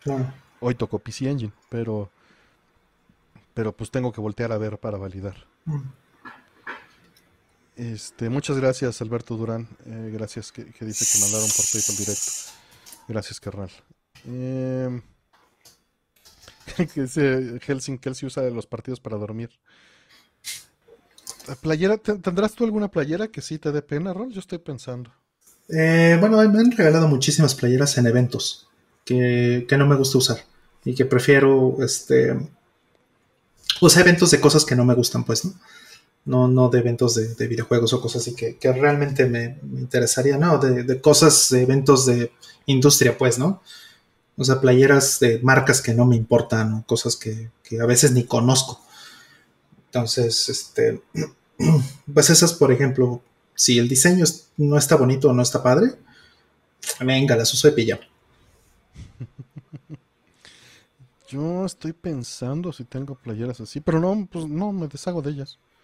En el bonche de playeras solo tengo las, o sea, las que, las que tengo que no uso en, en, el día a día, que sí digo, solo las uso en mi casa, son tres que están súper agujeradas. Y solo las uso aquí, ¿no? Y específicamente para, pues igual subir a trabajar a las celdas solares o cosas así, pues son las que uso, ¿no? Claro, sí, yo también tengo de esas, una, un par de playeras, por ejemplo, que les cayó cloro en algún momento mm. y que ya están muy maltratadas, esas son las de trabajo, cuando voy a pintar algo, cuando voy a este, reparar algo, ¿no?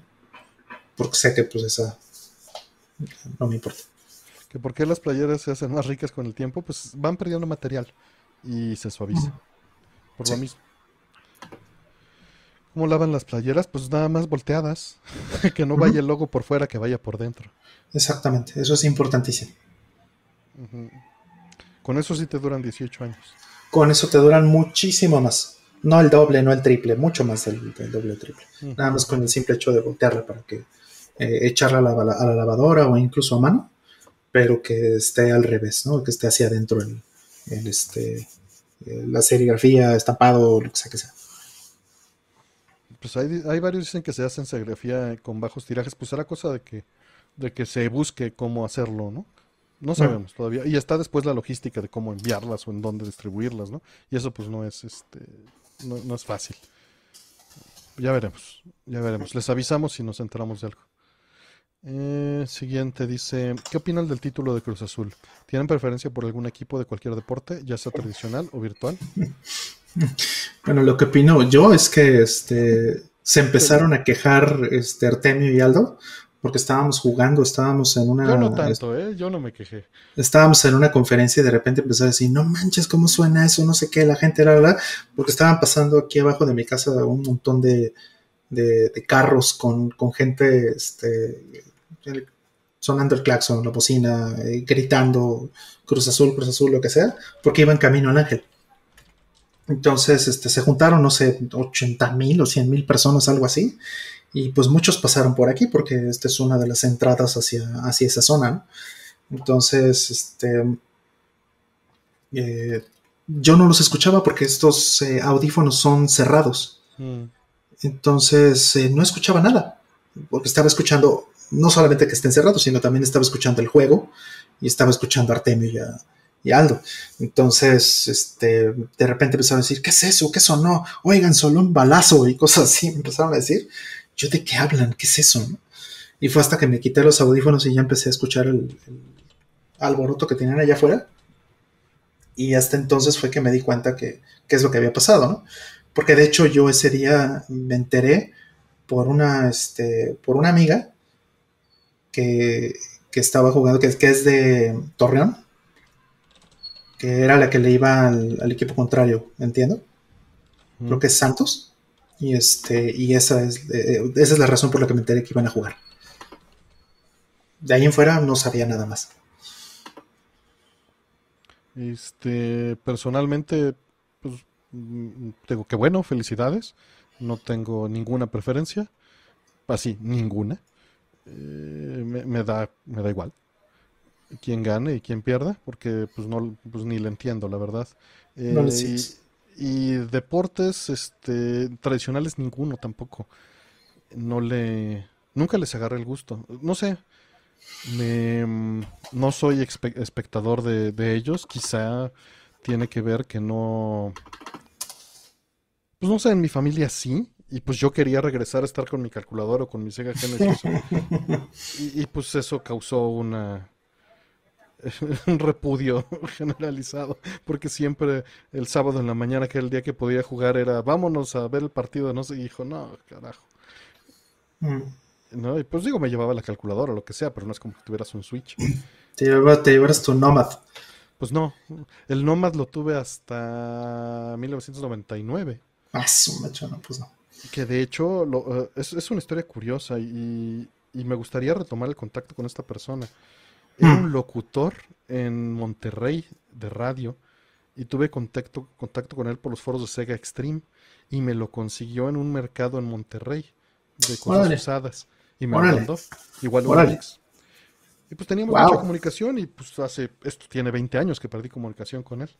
Por ahí tengo mm. los datos, voy a tratar de volverlo a, buscar, a ver si sigue funcionando el correo o algo, ¿no? Mm.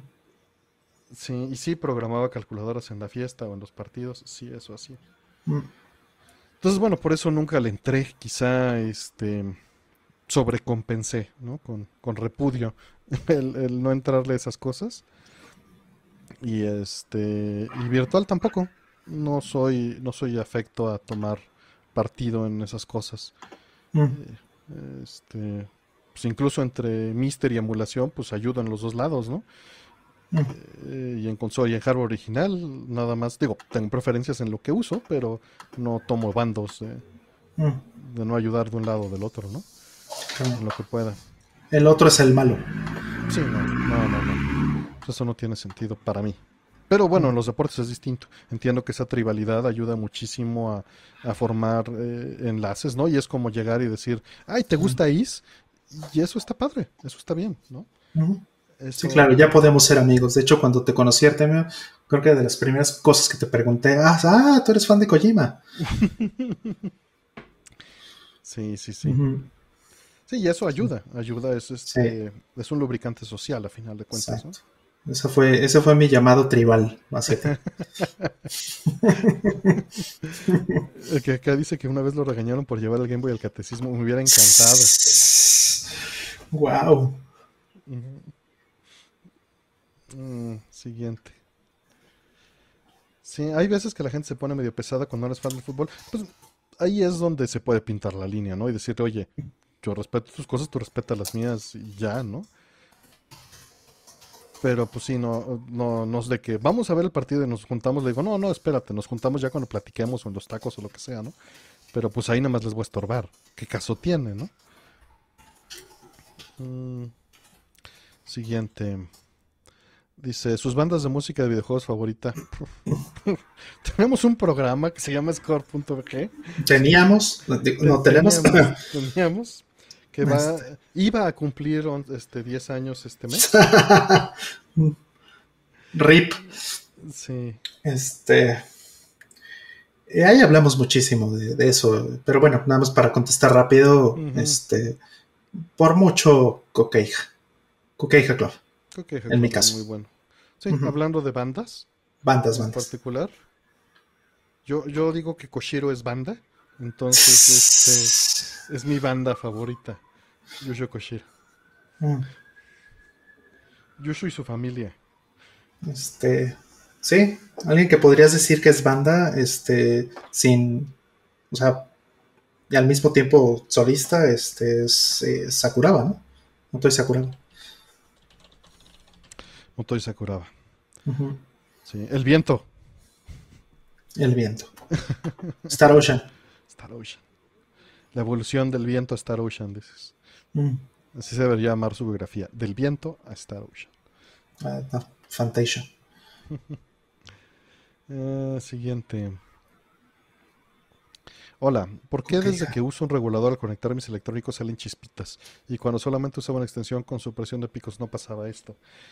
Eh, probablemente. Eh, aterrizado. Exacto. Esté mal la tierra del contacto que estés usando.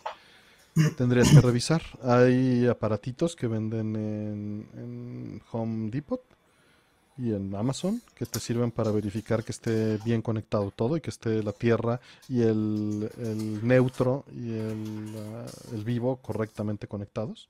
Mm. Y este podría estar mal tu cableado. Eh, es lo único que se me ocurre. Eh, recuerda que las, los, desgraciadamente aquí, no sé si tengo aquí un contacto, también dependerá del tipo de, de cosa que estés conectando. Ya. ya estás muy lejos. Sí. Estoy buscando esto. Recuerden que depende del tipo de cosa que estés conectando. Eh, ahí, digo, esta no está señalizada, pero en algunas el neutro es más grande y el... Pero estos cada uno son cosas distintas, ¿no? Esta es la Tierra, si no me recuerdo, este es el neutro y este es el vivo. Eh, pueden buscar el diagrama, no me crean ahorita.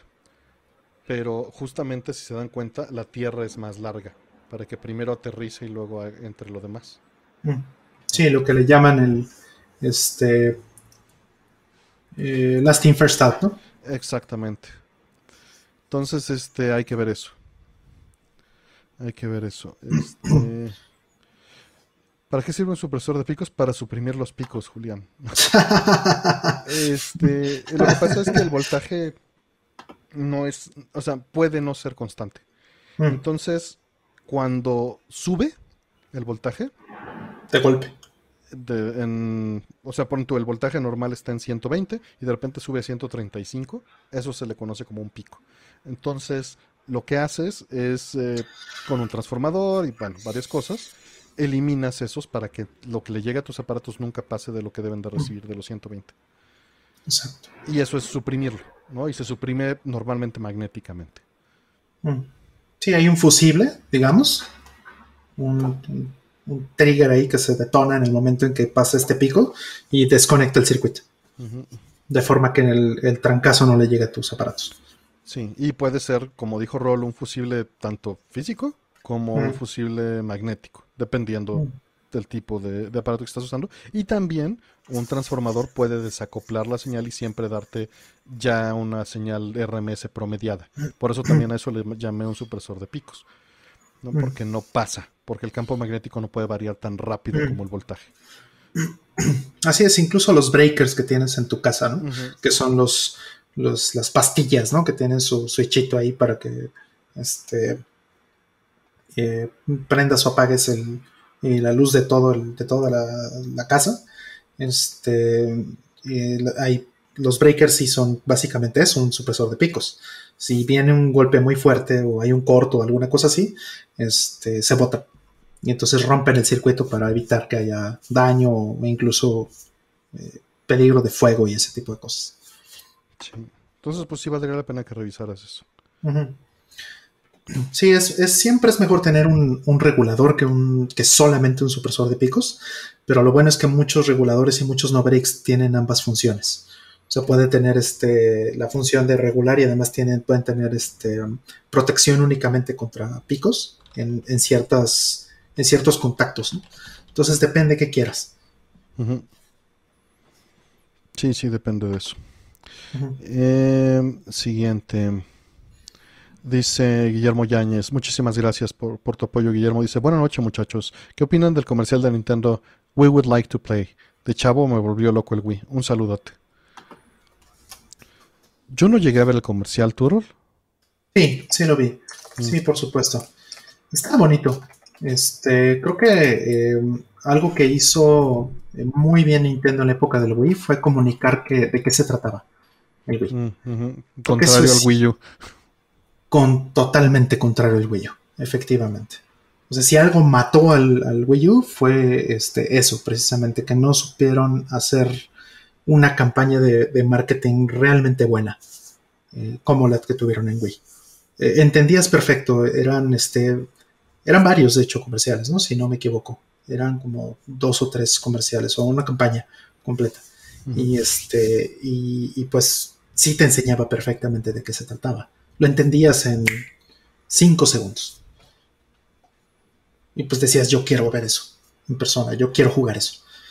Era, eh, creo que fue una época muy bonita. Sí, sí, sin duda fue, fue una gran época. Este, personalmente, la primera vez que, que vi un Wii fue porque Oscar lo llevó a mi casa aquel Wii legendario que mostraron liqueado en, los foros. Mm. Lo, llevó. El señor Wii. Exactamente, lo llevó después a mi casa. Y, estuvo muy padre. Fue, un, gran momento. Eh, ¿Hay algún aparato en especial en el que ve el supresor de picos, decían de la pregunta anterior? En todos, en todos, carnal. De hecho, hay supresores de picos hasta para, o reguladores de voltaje, porque antes, un, buen supresor de pico es también un, regulador de voltaje. No necesariamente son la misma cosa, puedes comprar un solo supresor de picos que no regule nada. O puedes comprar un regulador que sí tenga supresor, que sería lo que te recomendaría. Y hay especiales para aparatos con motor, hay para lavadora, hay para refrigerador. Y si quieres que te duren más, pues te recomendaría tener regulador para tu refri, para tu lavadora y para tu secadora.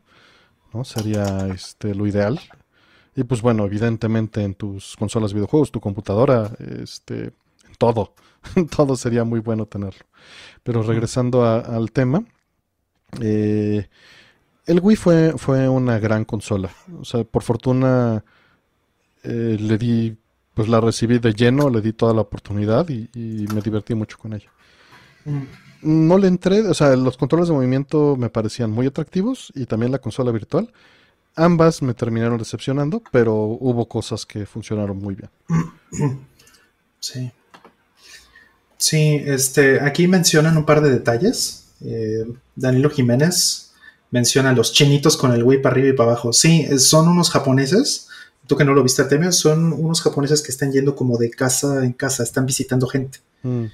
Y gente de, diferentes estilos. O sea, por ejemplo, visitan una familia y una niña jugando un hula hula y este, la mamá corriendo y así, cosas así.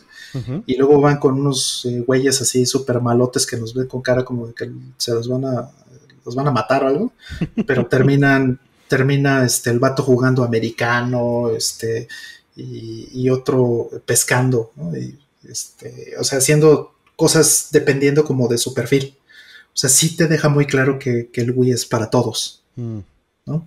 Y, estos este, van en un cochecito, que no, sé si es un Smart o uno de, ese tipo, pero van en, su botita eh, para todos lados con un portafolio eh, plateado. Dicen que este, como mormones como este, ándale, tocando la puerta y, diciendo, ¿tiene un minuto para hablar de Wii? Ándale, ándale. No, no lo vi, lo tendría que ver. Está muy bonito. Eh, estaba recordando toda esa época y al mismo tiempo tenía los teasers y trailers de Metal Gear Solid 4 y, los rumores de Project Revolution, ¿no? Mm. Estaba padre. Estaba muy bonito, sí. Toda, esa época me gustó mucho. Fue un, ese, ese revival de Nintendo fue muy, muy bueno.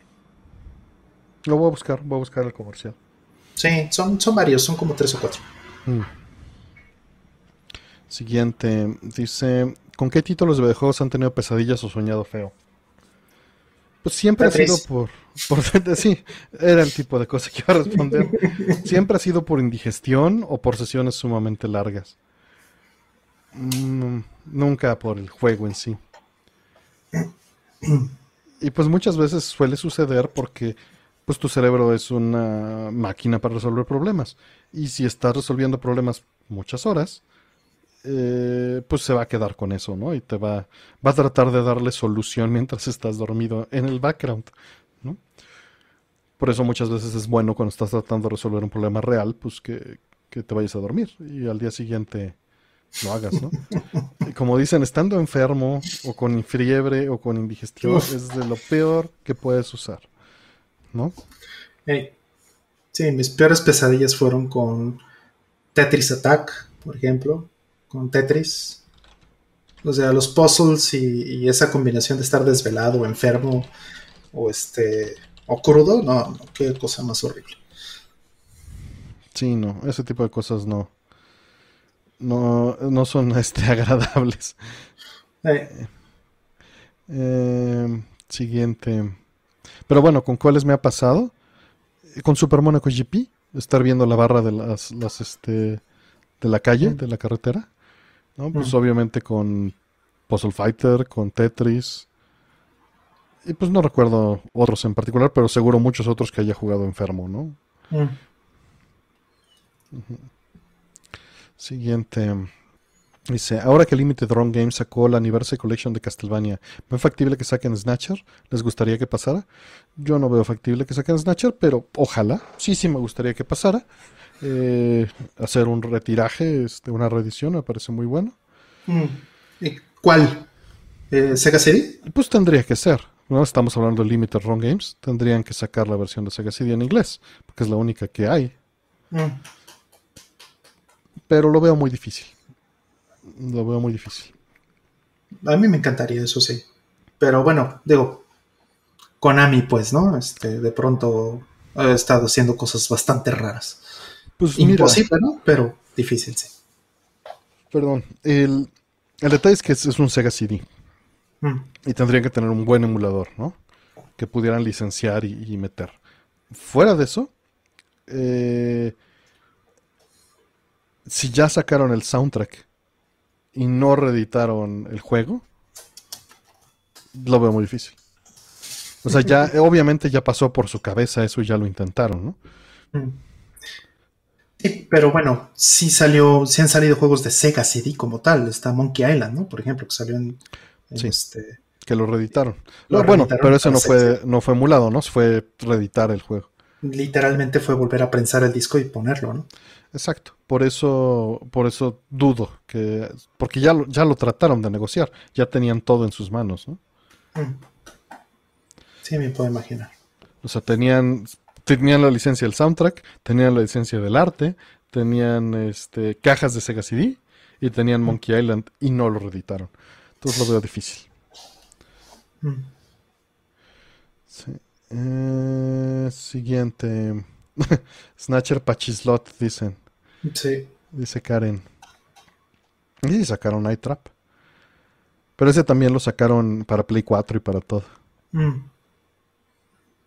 Sí, ahí tal vez un emuladorcito y eso puede ser, ¿no? Este, Eh, El problema yo creo que es más bien de, uno, es un juego de Kojima. Y eso tal vez sea un problema. Dos, eh, está el asunto de las licencias que no necesariamente infringe, pero que podrían infringir, ¿no? Por eso la versión de PC Engine está editada. Y eso lo tuvo que hacer M2, hacer un ROM hack de la versión de PC Engine para quitar todos los logos de varias compañías a las que hace referencia. eh, Tú dices en el Mini, En el mini. en el PC Engine Mini. Ajá, está. eh, Por eso yo quería un PC Engine Mini, nada más pues, no lo compré. Igual y lo compro eventualmente por eso. Eh, pero trae una versión de Snatcher que no tengo, ¿no? Que es una Sí. versión censurada, pero bueno, Editada, pues, pero es un release. es un release, ¿no? Oficial. Y lo mismo tendrían que ser en Sega CD. Entonces Mm, son, son varios detalles, ¿no? son varios detallitos, ya, ya voy. Y podría haber demandas por referencias a Dunas, a Terminator, a Blade Runner, a- y, o sea, es complicado, no es tan trivial. Sí. Así Sí, es. pero el remaster de Night Trap sucedió por otras cosas. Sucedió porque lo hizo un fan y ya lo tenía hecho. Lo Mm. posteó en Twitter y luego luego hablaron con él, bajó todo lo que tenía porque lo estaba regalando en internet básicamente y se negoció, se habló con los creadores originales, se consiguió la licencia y se publicó. Sí, porque vieron que se había un interés, la, la, la, ¿no? Y, y ya estaba resuelto el problema técnico. Mm, O sea, claro. Sí, pero aquí estamos hablando de Konami. Eh, y Kojima, ¿no? Y Porque quién sabe, no sabemos en qué términos hayan quedado esas cosas licenciadas para reediciones. Si, si te hubiera algún poder de, de- sobre eso cuando se separó y generó Pro Kojima Productions, que fue el único momento en el que pudo haberlo hecho, ¿no? Eh, pero si sucedió eso, quién sabe qué haya pasado, ¿no? mm, sí, ¿te imaginas? Este, no creo que se haya quedado con nada Kojima, pero No, pero sí tal vez firmó algo internamente en Konami cuando formó su propia compañía Kojima Productions, una división de Konami, siendo él el vicepresidente de Konami. O sea, tuvo Ah. muchísimo poder. sí, es verdad. Es Eh, verdad. No sabemos a qué términos entró en ese momento, ¿no? Sí, sí, quién sabe. Mm. Eh, buenas noches, este, España, dice City Game, Ikari dice que te contraten para que hagan el hack de Sega CD. Me encantaría tener esa habilidad. Digo, sé que la podría adquirir, pero necesitaría tiempo. Y no, obviamente eso no sucedería. O sea, hay gente con muchísimo más capaz que ya lo sabe hacer. La Mm. mejor versión de Snatcher, este, pues la que puedas entender, que básicamente en este momento, si solo sabes inglés y español, se limita a Sega CD. Si sabes japonés, la de PC Engine. Posiblemente la de Sega CD incluso tiene ventajas sobre la de PC Engine eh, en cuanto a un poco de narrativa y gameplay extendidos. Pero pues tiene sus desventajas sobre lo mismo. ¿no? Em, siguiente. Dice, ¿van a volver a comprar Streets of Rage 4 en físico cuando salga con actualizaciones y DLC? Si sale con actualizaciones y DLC en disco, sí. Si, si pasa lo que pasó con Street Fighter que Roll me regaló con muchísimo cariño y que lo atesoro, pero mentamos la madre los dos cuando lo abrimos, Sí, ¿no? horrible. Porque pues nada más venía con un código para que actualizaras tu disco y era el mismo disco de la versión anterior. Feo. Y eso mismo se repitió para el Champion Edition. Ujú, ujú, ujú. CD Rollmantic, dicen del Snatcher. Ándale, ese mero. Esa es la mejor versión, sin duda. Me encanta esa caja, ¿eh? Me fascina la edición Muy de PC Engine. Muy bonita esa caja. que si se puede llegar a parchar para traducir Snatcher en PC Engine, todo se puede en esta vida, mi estimado La Planeta. Nada más necesitas mucho trabajo y mucho tiempo. Todo de este tipo de cosas. Necesitas este, pues, hackearlo y hacer la ingeniería inversa y cambiar todas las rutinas de impresión de texto, todas las eh, meter rutinas nuevas para meter subtítulos o modificar todo el audio y volverlo a grabar y el audio no coincide con la versión de Sega CD al 100. Entonces no sería, tendrías que hackearlo para meter todas las modificaciones. Y el PC Engine no utiliza un file system. El PC Engine utiliza lo que se llaman overlays, que básicamente cada bloque se carga directamente a RAM del PC Engine desde los sectores crudos del CD. Mm. Y, y pues eso está todo en ensamblador y es su propia lógica interna cada mm. juego. No, no utiliza. Entonces tienes que. Cada uno de esos ejecutables es su propio ensamblador. Que obviamente seguro comparten código en común, pero tienes que desenmarañar todo eso, entender cada segmento y volverlos a integrar en, en, paquetes del mismo tamaño. Sí, sí, o sea, que se refiere a que no tenga file system? Pues eh, en un CD normal de ISO 9660 hay un file system donde pues tienes directorios, archivos, lo que sea, ¿no? Y esto es a nivel sector. Esto es que tengas un apuntador o, este, una referencia que le vaya a decir, ve a buscar tal sector, tal, tal pista, este, tal bloque y tráeme este... Tráete 32K de ahí y ah. cárgalos directo a la RAM y son el ejecutable. Y en el otro caso son gráficas y en el otro caso son audio. Ajá. Solo el juego lo sabe. Sí, súbete todo esto y entonces este, llamas una función, le pasas este, brincas hacia el offset de memoria donde pusiste lo que cargaste del CD y ejecutas. Básicamente. Sí, es, es, muy complicado. Justo dice Antonio Luciano, se escucha súper difícil. Eh, sí, sí, se escucha súper difícil porque lo es. Sin duda. Sí, por eso no lo hice. Tengo, tengo aquí en el cajón un cable para conectarlo directo al PC Engine y ver la RAM directo. Y ya pude decodificar parte del texto. Porque fue un proyecto que, digo, evidentemente hace 20 años yo quería hacer, pero hace 20 años no tenía el conocimiento. Hubiera sido un buen momento para tenerlo, pero no tenía el hardware, no tenía las herramientas, no tenía este, los contactos, ¿no? Internet era muy distinto. Si hubiera supido dónde, supido, ¿eh? si hubiera sabido dónde meterme y a quién preguntarle, hubiera sido tal vez distinto. Pero bueno, hicimos Polysnots en su lugar. Claro. Sí, PlayStation sí tiene un file system para empezar. Sí, y, no solo eso, no está traducido. Snatcher de Sega CD, la traducción es muy, muy buena. Mm. ¿No? Este está. Es el mismo traductor que hizo Metal Gear Solid. Entonces la traducción es, bastante tropicalizada, es Jeremy Blostein. Eh, tiene eh, una actuación de voz muy muy buena y una tropicalización y localización excelente con chistes nuevos que no son del tipo de Working Designs que están eh, siempre sonrío de recordar las, las gandalleses que hay una hay teléfonos eh, o sea tú con Metal Gear puedes llamar por teléfono ¿no? entonces este pues a veces te encuentras teléfonos por ejemplo, el teléfono de Konami, puedes hablar a Konami y te dicen qué juegos van a salir y que gracias por comprar el juego, etcétera, ¿no?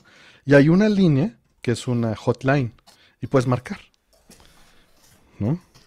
A ver. Y en, mi sitio está el textump en HTML. Aquí está, ¿no? Ajá. Y eh, a ver, acá está la hotline. Está Jamie Napoleon. Digo, aquí les voy a poner la conversación. No se spoileen si no han jugado el juego.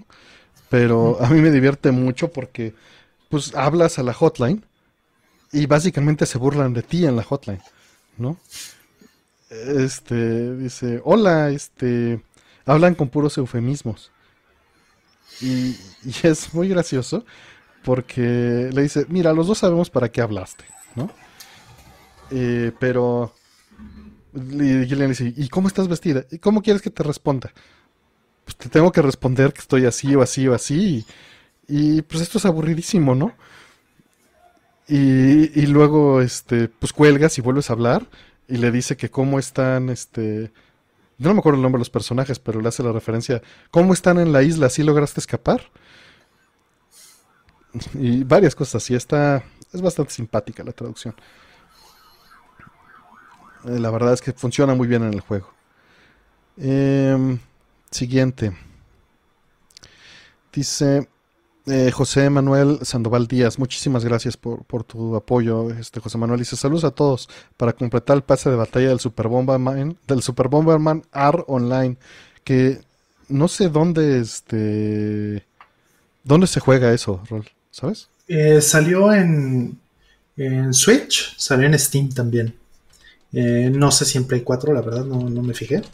Este, pero entiendo que, este, que pues sí está en varios, en, varias plataformas. Entonces ya nos han invitado, ya nos han dicho, ¿no? Que, hay que vamos a jugar y todo esto. Y pues eh, entiendo que está padre el, asunto este de 64 este, jugadores. Está padre. Mm. Pero pues no sé, ¿no? El problema es que requieres, eh, eh, por lo menos en consola requieres suscripción de servicio online. Entonces no, no tenemos todo eso. Sí, no lo tenemos. No lo tenemos. Igual y valdría la pena para, para algo, un evento de comunidad, el, evento de cierre cuando se acabe la pandemia, ¿no? Sí, lo malo es que, este, pues bueno, no es físico, este, depende totalmente de online, ya saben todas las cosas. Sí, todas las cosas de las que estamos en contra, pero pues así es, así es, esta vida. Exacto, pero bueno, si lo tratamos al nivel que tratamos Tetris 99, por ejemplo, pues lo, es algo pasajero, ¿no? Y, lo jugamos una vez, ¿no, Rol? Un par de veces, sí. bueno, a mí, a mí nada más me invitaron una. Pero bueno, por jugar con los amigos, pues a lo mejor simplemente por eso vale la pena, ¿no? No es algo que, que, nos vayamos a querer quedar, ¿no? Simplemente es una experiencia social.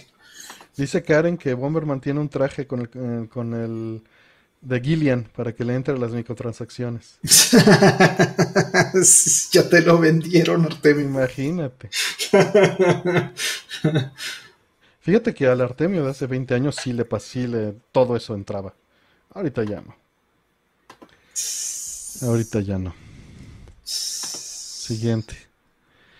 Dice, en la serie Macros hay una canción llamada Super Riser, Do You Remember Love? En que la cantante en el anime dice Yucatán. ¿Esto en japonés qué significa? ¿Saben algo? ¿Yucatán? Eh, a ver, no, no me acuerdo. Mira, te voy a responder. En lo que Roll quizá busca la letra, te voy a responder algo que eh, es, muy normal que evidentemente escuchemos cosas que no están ahí cuando los patrones funcionan, pero el japonés y el español tienen una fonética 95% similar, o no, no digo, estoy exagerando, pero es súper similar. Básicamente tenemos los mismos fonemas. Esto significa que eh, todas las vocales y las combinaciones con las consonantes, casi todas se, eh, manejan igual. Entonces es normal que tal vez hayas, y cantando también se deforman mucho los vocablos, ¿no? Las palabras se estiran, se cambia la cadencia, se modifica, incluso se estira la, la, pronunciación o sea chica Eh, Yokata dicen que tal vez sea, tal vez. Eh, no, fíjate que, o sea, acabo de repasar en mi mente toda la letra de esa canción, me la sé de memoria y, no, no ubico en dónde pueda ser. No recuerdo tampoco idea, yo capta. Y también es, muy difícil eh, cuando entiendes el idioma. Solo, solo como estos videos que ponen con todas las frases de, de, este, de canciones de los ochentas y noventas con las cosas que les entendías, ¿no? De traía yo una guayaba, cosas así. como dicen, huevos con aceite y todas estas cosas en lugar de we're gonna make it. Ajá, y limón. E, exacto, esas cosas eh, cuando entiendes el idioma, hay una pequeña barrera en la que lo rompes y dices, ah, ahí está. Eh, a ver, dice, algo dijo Karen, Yokata, pues dice también Yokata, quién sabe. Faltará ver, pero no. No, no dice Yokata en algún, algún punto lo que yo recuerde. No. O sea, no, no, o sea, el K y Ta, de hecho, esos dos no recuerdo que, estén juntos en alguna parte de la canción, igual y se me está yendo algo, pero no, no, no. A lo mejor tendría que ser un poquito más específico de en qué parte de la canción, porque no, no lo ubico, ¿eh? Donde pueda decir. Tendrías que mandarle, mándale un clip en Twitter del segundo Ah. exacto. Ándale, ándale. Esa es muy buena, muy buena. Donde lo escuches, mándale el clip de, de- Puedes en YouTube, en- desde la versión desktop, para ponerle share y ponerle timecode. Entonces ahí le das clic a la palomita y te lo va a dar con el segundo exacto para que se lo mandes así. Sí, porque me sé la canción perfectamente, no, no, no es como que ni siquiera la tuve que la, la tuve que ir a buscar, ¿no? O sea, ahorita ya lo hice, pero me la sé sílaba por sílaba. Vamos por la que sigue. Eh, ¿Cuál es la mejor pizza que han probado en su vida? Pues mira, eh, hay que, hay que contextualizar que muchas veces el momento o en un viaje estás más Mm. susceptible a aceptar que las cosas funcionen Muy bien. mejor, ¿no? Eh, Porque es distinto y estás más receptivo. mm, Pero eliminando eso, eh, me gustaba mucho una pizza de horno de piedra que estaba sobre G7, que Ah, era, que era de, este, de un queso súper bueno, con, con este, había con pera, había con varias cosas, pero la- la- esa pizza delgadita con ese mozzarella y con una salsa de habanero con mango, mm, eso es lo que iba a decir, la salsa de banero con con, con la de puro queso, sabía increíble, ¿no? Mm. Sí, fuimos como dos o tres veces nada más a esa. Hay, hay una foto por ahí con el Clau y con, y con este con con Asher. Ajá, Asher. sí recuerdo que Creo que hasta con- Pablo estaba. Sí, recuerdo que fuimos alguna vez. Este, esto fue, eh, o bueno, este local creo que lo cerraron cuando este, pusieron el metro. En- Sí, es que se, F7. se murió, se murió todo el comercio en esa calle, en esa avenida. Durante años, ¿no? No sé Sí. cuántos años duró la construcción del- de, las- de- de la línea del metro. Como dos o tres años. Pero le fue muy mal, obviamente. y Pues no, dejó de tener clientela y tuvo que cerrar. Se llamaba Boca Buona, ¿no? Se Exacto, mira, sí. Se llamaba así. Excelente. Era entre, era casi esquina con San Francisco. Y, y, y Eje 7. nos quedaba lejísimos, ¿no? Pero fuimos a, comerla varias veces, sí. Nos valió queso. Sí. Sí. Sí, esa estaba muy buena. Mm. Sí, sí, con pera. Tendrías que probarlo para saberlo. Sabía muy bien. Mm. ¿Jugaron Cadence of Hyrule? No, y tengo curiosidad, pero tengo miedo. Yo tampoco lo he jugado, fíjate. Digo, sé que es un skin y eso que es lo que... mm, Digo, el original, este, eh, está padre, ¿no? Eh, ¿Cómo se llamaba? Se llama Dancing with the Dead o, o no, este, Freedom of the Dead. ¿Cómo se llama? Sí, no me acuerdo, pero este, o sea, sí es un skin de ese otro juego, ¿no? Digo que está, siempre, siempre tienen cuidado, ¿no? Y siempre eh, cambian las cosas. Se llama Crypt of Ne- Necro- Necrodancer. Ándale, ne- exactamente. Crypt. of Necrodancer, sí, ese. Me interesa, pero no le he entrado. Igual yo, no le he entrado por ser ese skin, nada más, o sea, no me ha interesado lo suficiente, nada más por eso, pero pues vamos, que les presten la, la licencia en estas alturas, ah, o, sea, que hagan eso, que hagan un skin de Zelda para algo, ya te llama la atención. Que Nintendo se preste. Dice César Córdoba que quizá esté en Fresas. Y dice Ragnel que, que vio propaganda en la, pizzería y que quizá está en Lanza San Lorenzo. Entonces valdría la pena.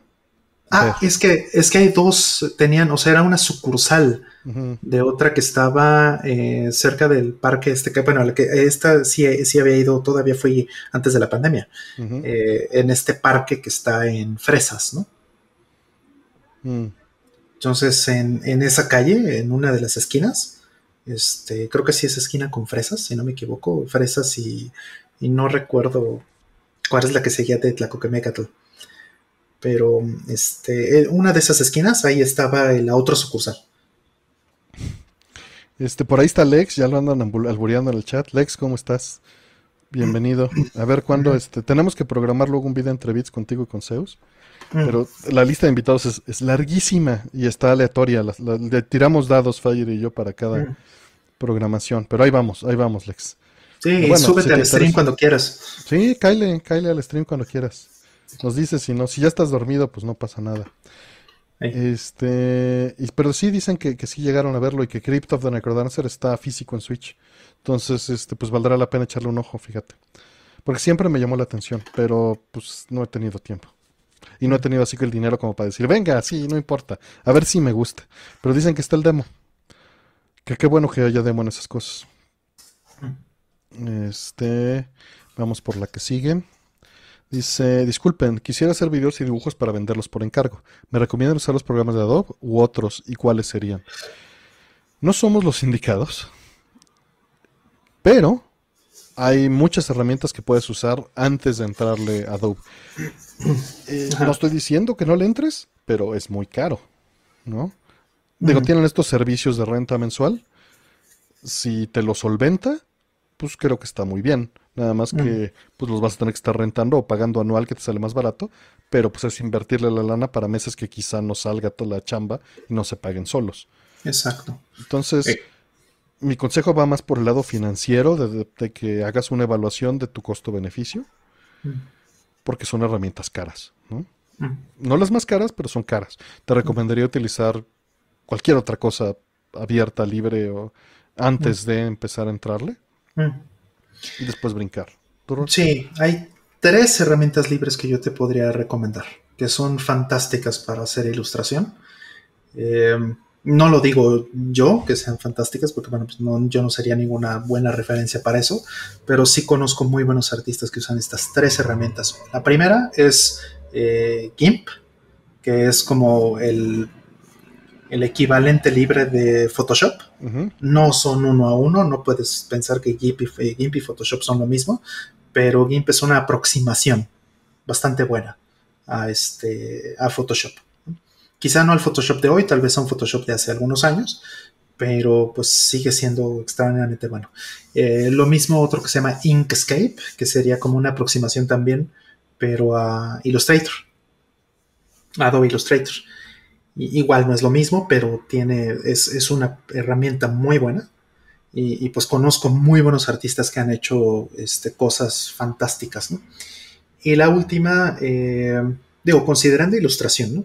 no considerando 3D, por, eso no, voy a mencionar este, eh, herramientas 3D, pero la tercera, que es fabulosa, de hecho es increíble. Yo, sin ser este, diseñador ni, tener eh, talentos para, el dibujo, me atrevería a comprarme una, eh, eh, una tablet de, una Wacom, por ejemplo, para, dibujar, solamente por este programa que se llama Krita, con K. Es justo lo que está mencionando en el chat también. Sí, Krita es, es, un, es un software extraordinariamente lindo. Hay otras recomendaciones del chat. Está Medibang, mencionan ya varios, lo, mencionaron. MyPaint, obviamente Krita, Inkscape. Eh, y mencionan también eh, Sketchbook, que también es gratis. Dicen que Clip Studio Paint Pro. Eh, entonces, pues bueno, ahí ya tienes varias opciones. Que Clip Studio Paint Pro es, muy bueno, pero es algo de paga. Búscale, busca este, opciones, ¿no? que si le mandan mucha máquina, la verdad, hoy en día o sea, la máquina que tengas de menos de 10 años, 12, es suficiente. Sí, o sea, con que tengas una máquina de 2010 en adelante, ya tienes algo funcional con estos, eh, por lo menos los tres que mencioné, ¿no? No sé los demás, Sketchbook y Clip Studio y estos que te están mencionando, yo no los conozco. Ahora, video puede ser más pesado al renderear. Y pues eso lo puedes compensar con un GPU para meterle un poquito y dependiendo del, software que uses, pero pues si no puedes dejarlo rendereando en la noche. Pero trabajar no es pesado, trabajar el video con una máquina de hace 10 o 12 años. Lo pesado es renderearlo. Mm. Sí, preguntan que si software libre y para Linux. No tienen que ser Linux, ¿eh? Em, eh estas funcionan también en, en Windows. Son, son multiplataforma. Incluso en Mac funcionan. Sí, ahí pregúntale a César Córdoba, él, sí sabe de esto. Digo, seguro hay más en el chat que saben de esto, por lo que veo. Este, pero pues ahí está. Si te compras una Wacom, que, el, que una Wacom, el Clip Studio Pro Paint viene gratis, dicen. Pues ya ahí ya. Qué bueno, ¿no? Que Photoshop sí pide mucho. De eso sí, no sé porque Photoshop tiene como 23 años que no lo uso. Pues ahí sí no sé. Mm. Que Premiere sí necesita buen procesador. Pues también.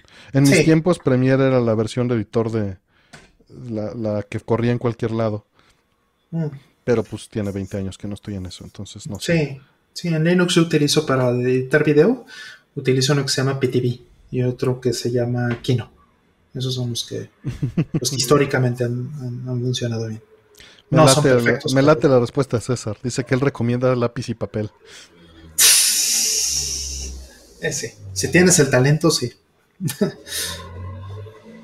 dice Karen que algunos programas de edición de video, no dice cuáles, que son bien buenos, que los memes los hacía ahí en, ellos. Que Medivac es muy ligerito. Mm. Que tarda media hora en arrancar, pero que es bien ligero ya en su laptop.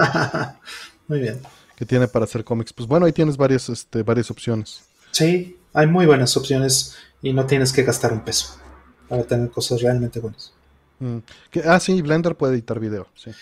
Ah, sí, es cierto, también, claro. Sí, yo ahorita estaba pensando en Blender, pero por el tema de 3D. Pero es cierto, también te permite editar video. Siguiente, vámonos. Eh, dice, viendo Attack on Titan me encanta el anime. Veo que los personajes gritan mucho y son muy exagerados en las expresiones. Eso es muy japonés. ¿Por qué es así? ¿Qué opinas? Ah. Es un estilo. Eh, a final de cuentas, viene esto derivado culturalmente de muchas cosas, eh, de eventos históricos, de un montón de cosas. Eh, pero a final de cuentas es un estilo, es como decir por qué las películas en Estados Unidos son así, ¿no?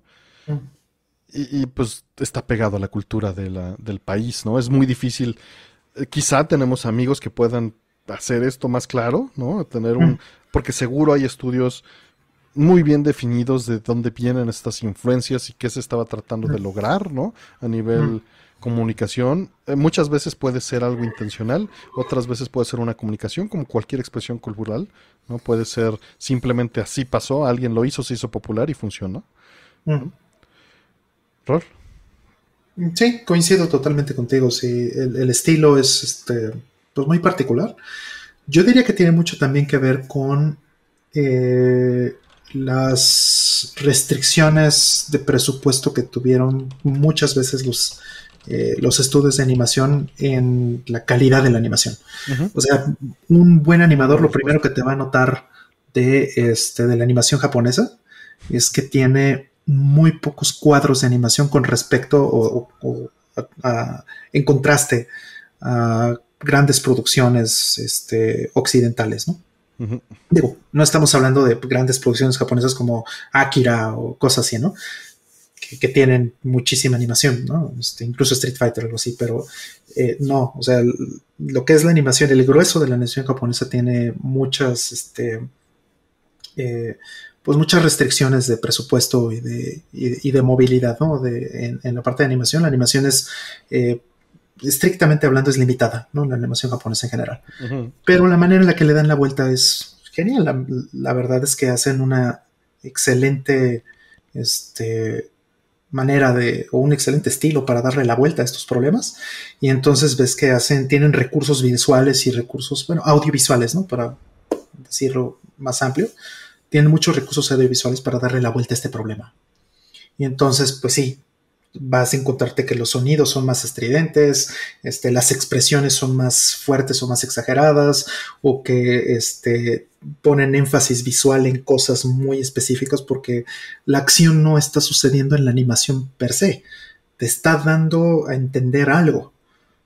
La, acción sucede en tu cabeza realmente. Y, eso es fantástico de la animación japonesa, por supuesto.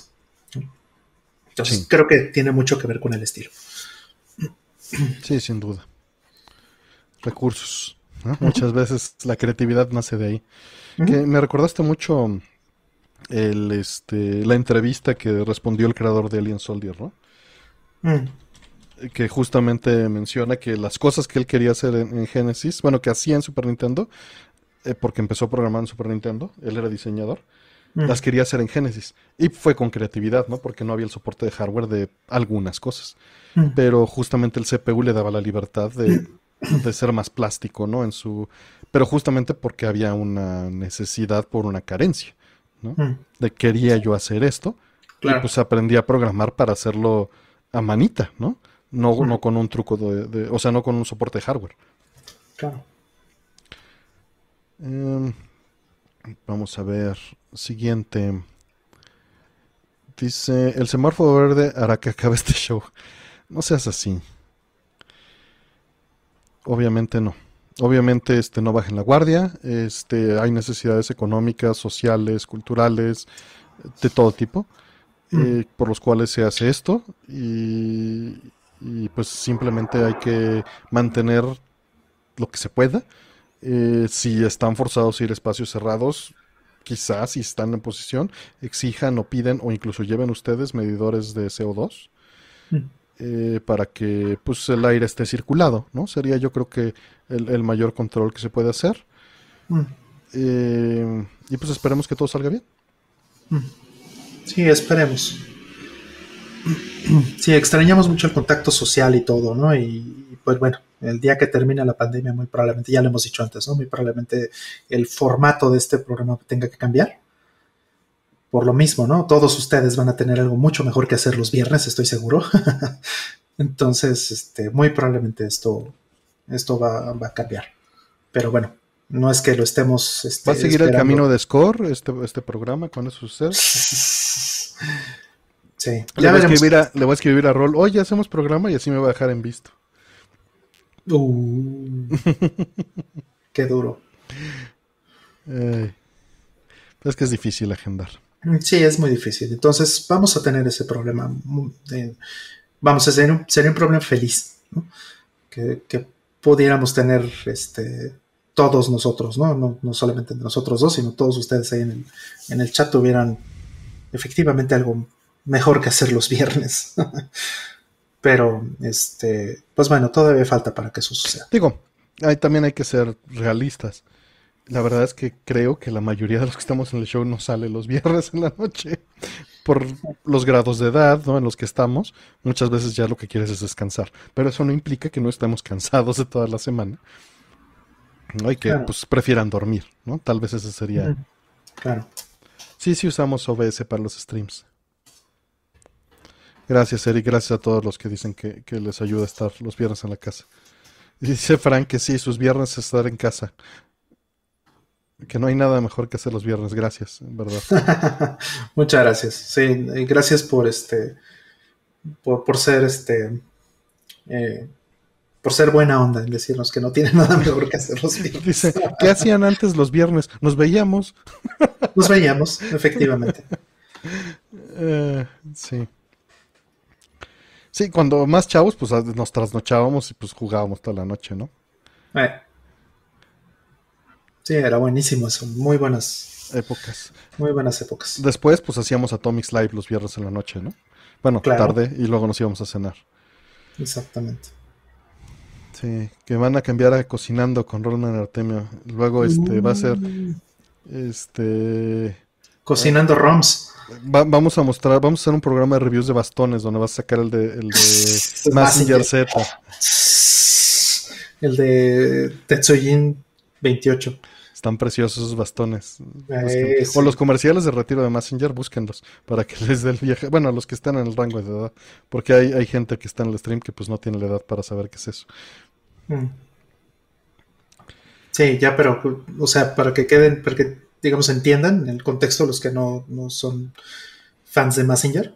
Este, Messenger es esta serie de los 70 que veíamos nosotros de niños ya, eh, digo, en los 80s, en, en, este en rerun, ¿no? En, México. Y, este, y hoy día ya sale Messenger este, anunciando eh, seguros y, retiro para este, los, los, adultos mayores, ¿no? Entonces ya... Sí, y sale con un Messenger porque es lo que le pega a la generación que ya se va a retirar. Exactamente, exactamente. Están muy buenos esos comerciales. preciosos, ¿eh? Preciosos, muy lindos. ¿Qué es Messenger? Dice Miguel Villanueva. Pues sí. es, como si fuera Dragon Ball. Imagínate que te ponen un comercial de ahorro para el retiro con Goku yendo al banco y renunciando de la empresa. ¿No? Y yendo a su casa diciendo, pues ya no voy a chambear, ya no voy a ir a la oficina. Exacto, sí, este, el, el, director eh, Goku que ya subió a nivel de director, pero que ya es hora de que se retire y ya está sacando su dinero del banco, ya está preparando su pensión y su esposa está viendo este eh, qué van a hacer, qué negocito van a hacer para sacar una lanita extra en el retiro. O, imagínense que hagan eso, exacto, o que lo hagan con Fortnite, que sean monos de Fortnite haciéndolo. A ese nivel está, ¿no? A ese nivel está. Dice el planta que como que, es Messenger. Pues espérame, no todo el mundo tiene nuestras edades. Sí, qué bueno, qué, padre que nos escucha gente este, joven. Sí, Goku nunca ha chambeado. Messenger tampoco. Messenger tampoco. Pero pues en el comercial chambean. Y con los Simpsons, pues sí, puede ser con los Simpsons. O sea, imagínate que es Bart Simpson ya de grande, llegando a retirarse, y ese es el comercial de la agencia de seguros para decirte que te asegures para el retiro. Porque ya es esa generación a la que le pegan. Exacto, es Goku y lo está esperando, sale una escena donde lo está esperando Milk en la casa diciendo, ay, este, ya viene la pensión y este, vamos a hacer, este, voy a empezar a cocinar eh, eh, para vender, o sea, no sé, algo así. Imagínense eso. Sí, sí, sí. Qué bueno, Snake ya está a poquito de hacer eso, ¿no? No hay bronca. Pero sí, ese es, ese es el, yo tengo 32. Yo también tenía 32 hace 18, ¿cuántos años? No sé. Muchos. Dice que yo soy del 96, dice Raúl Flores, y que ubica a Messenger por su papá. Pues sí, así es. Seiya retirándose. Ándenle. Algo así. Eh, salió una película de Messenger hace unos años, hace como 3 o 4 años, que se llama Messenger eh, Infinite, si no, si no me equivoco. Mm donde ya es una película que se trata de pasar la antorcha. O sea, son los, los papás llevaban a sus hijos a ver Messenger, porque ya era como este rollo de nueva generación. Entonces, eh, digo, eso tiene poquito tiempo, tiene, sí, tres años, cuatro años, 2017, 2018, algo así. Y sí, sí, la fui a ver al cine. Sonic haciendo sus planes de retiro, imagínense, sí. Exactamente. Luigi. Snake, dice. Dice Karen. Sí, no, Snake ya fue desde hace rato. Snake se retiró, de hecho, a los 30. sí, pero Lo sacaron del retiro varias veces. Sí. Sí, comerciales de rasuradores de Evangelion. Hay, hay muchas cosas que venden de Evangelion que ya es para adultos. Exacto. Ya está en ese, en ese. Ándale. En ese segmento. El, este, ¿cómo se llama? Shogoki, ¿no? El, el este, el EVA 01. Eh, como manager de una empresa, ¿no? Y ya retirado. Así va a ser. Ryu y Ken yendo por la pensión, dice Karen también, y Travis. Totalmente. Exacto. Sí, ya se ve a Ryu y a, Bison este, brindando en, las, sus bodas de 60 años. Exacto, ándale, este, sí, Bison invitando a, a, Ryu y a Ken a, la graduación de su nieta. Cosas así. Porque algo así pasa también en, con Messenger, de hecho. Que están llorando en el taxi, bueno, todo un tema. Sí. Vámonos a la siguiente. Que dice Ramón Ramírez, muchísimas gracias por tu apoyo, Ramón.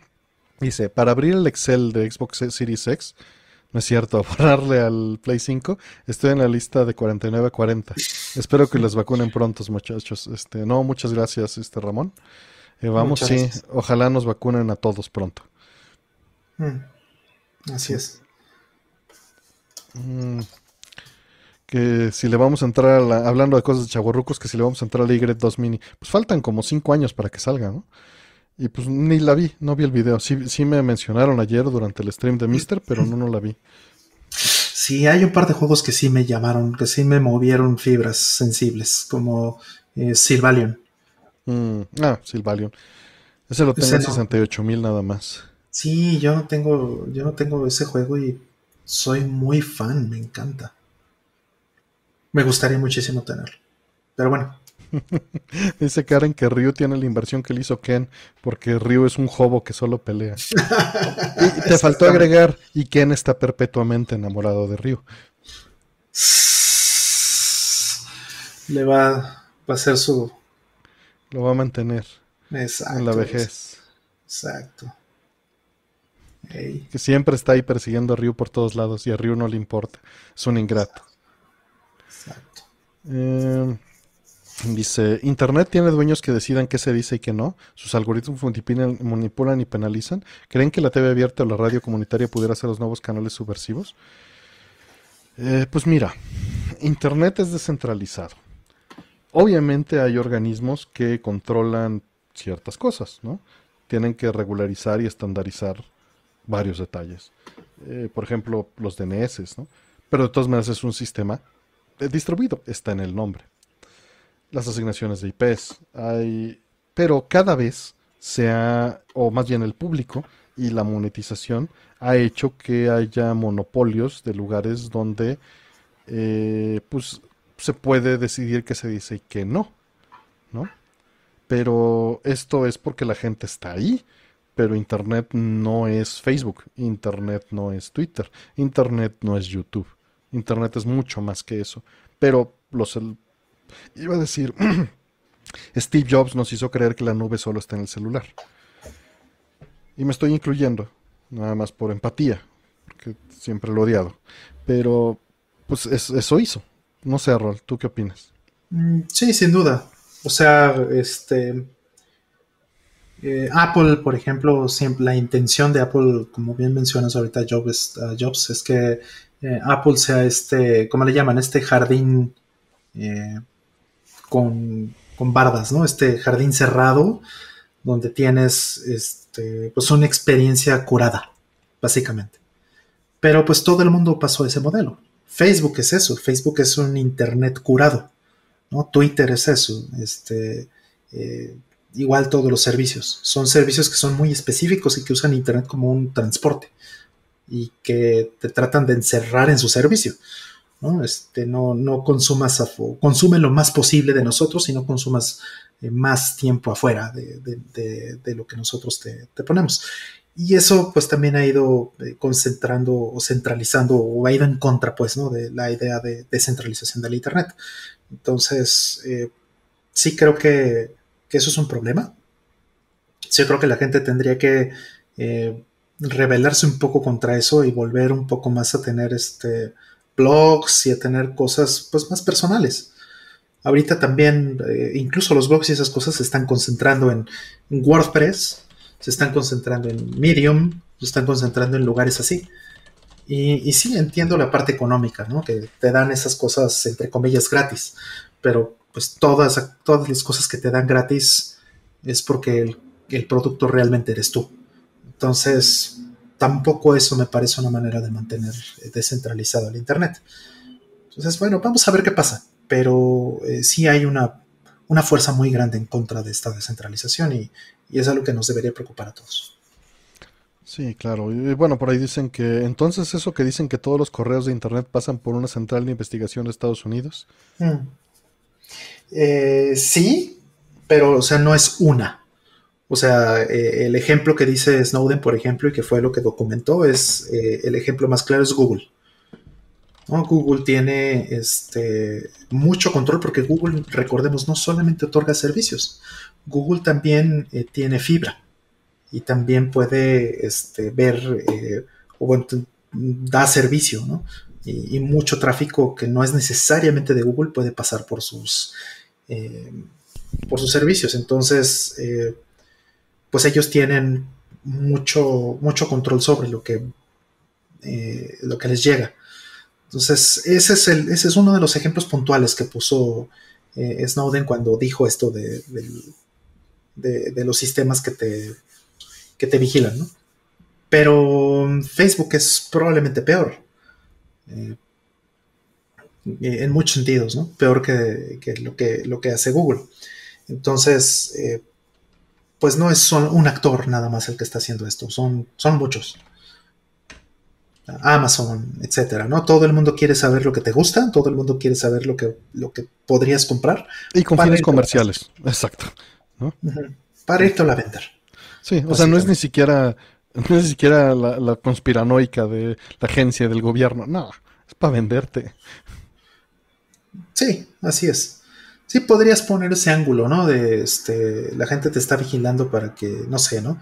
Para eh, un ataque político o alguna cosa así. Podrías decir eso. Pero pues esas son tres personas a las que son target. para ese tipo de cosas. Tres, cuatro, cinco personas. El grueso, millones y millones de personas, es porque quieren vender. Y ya.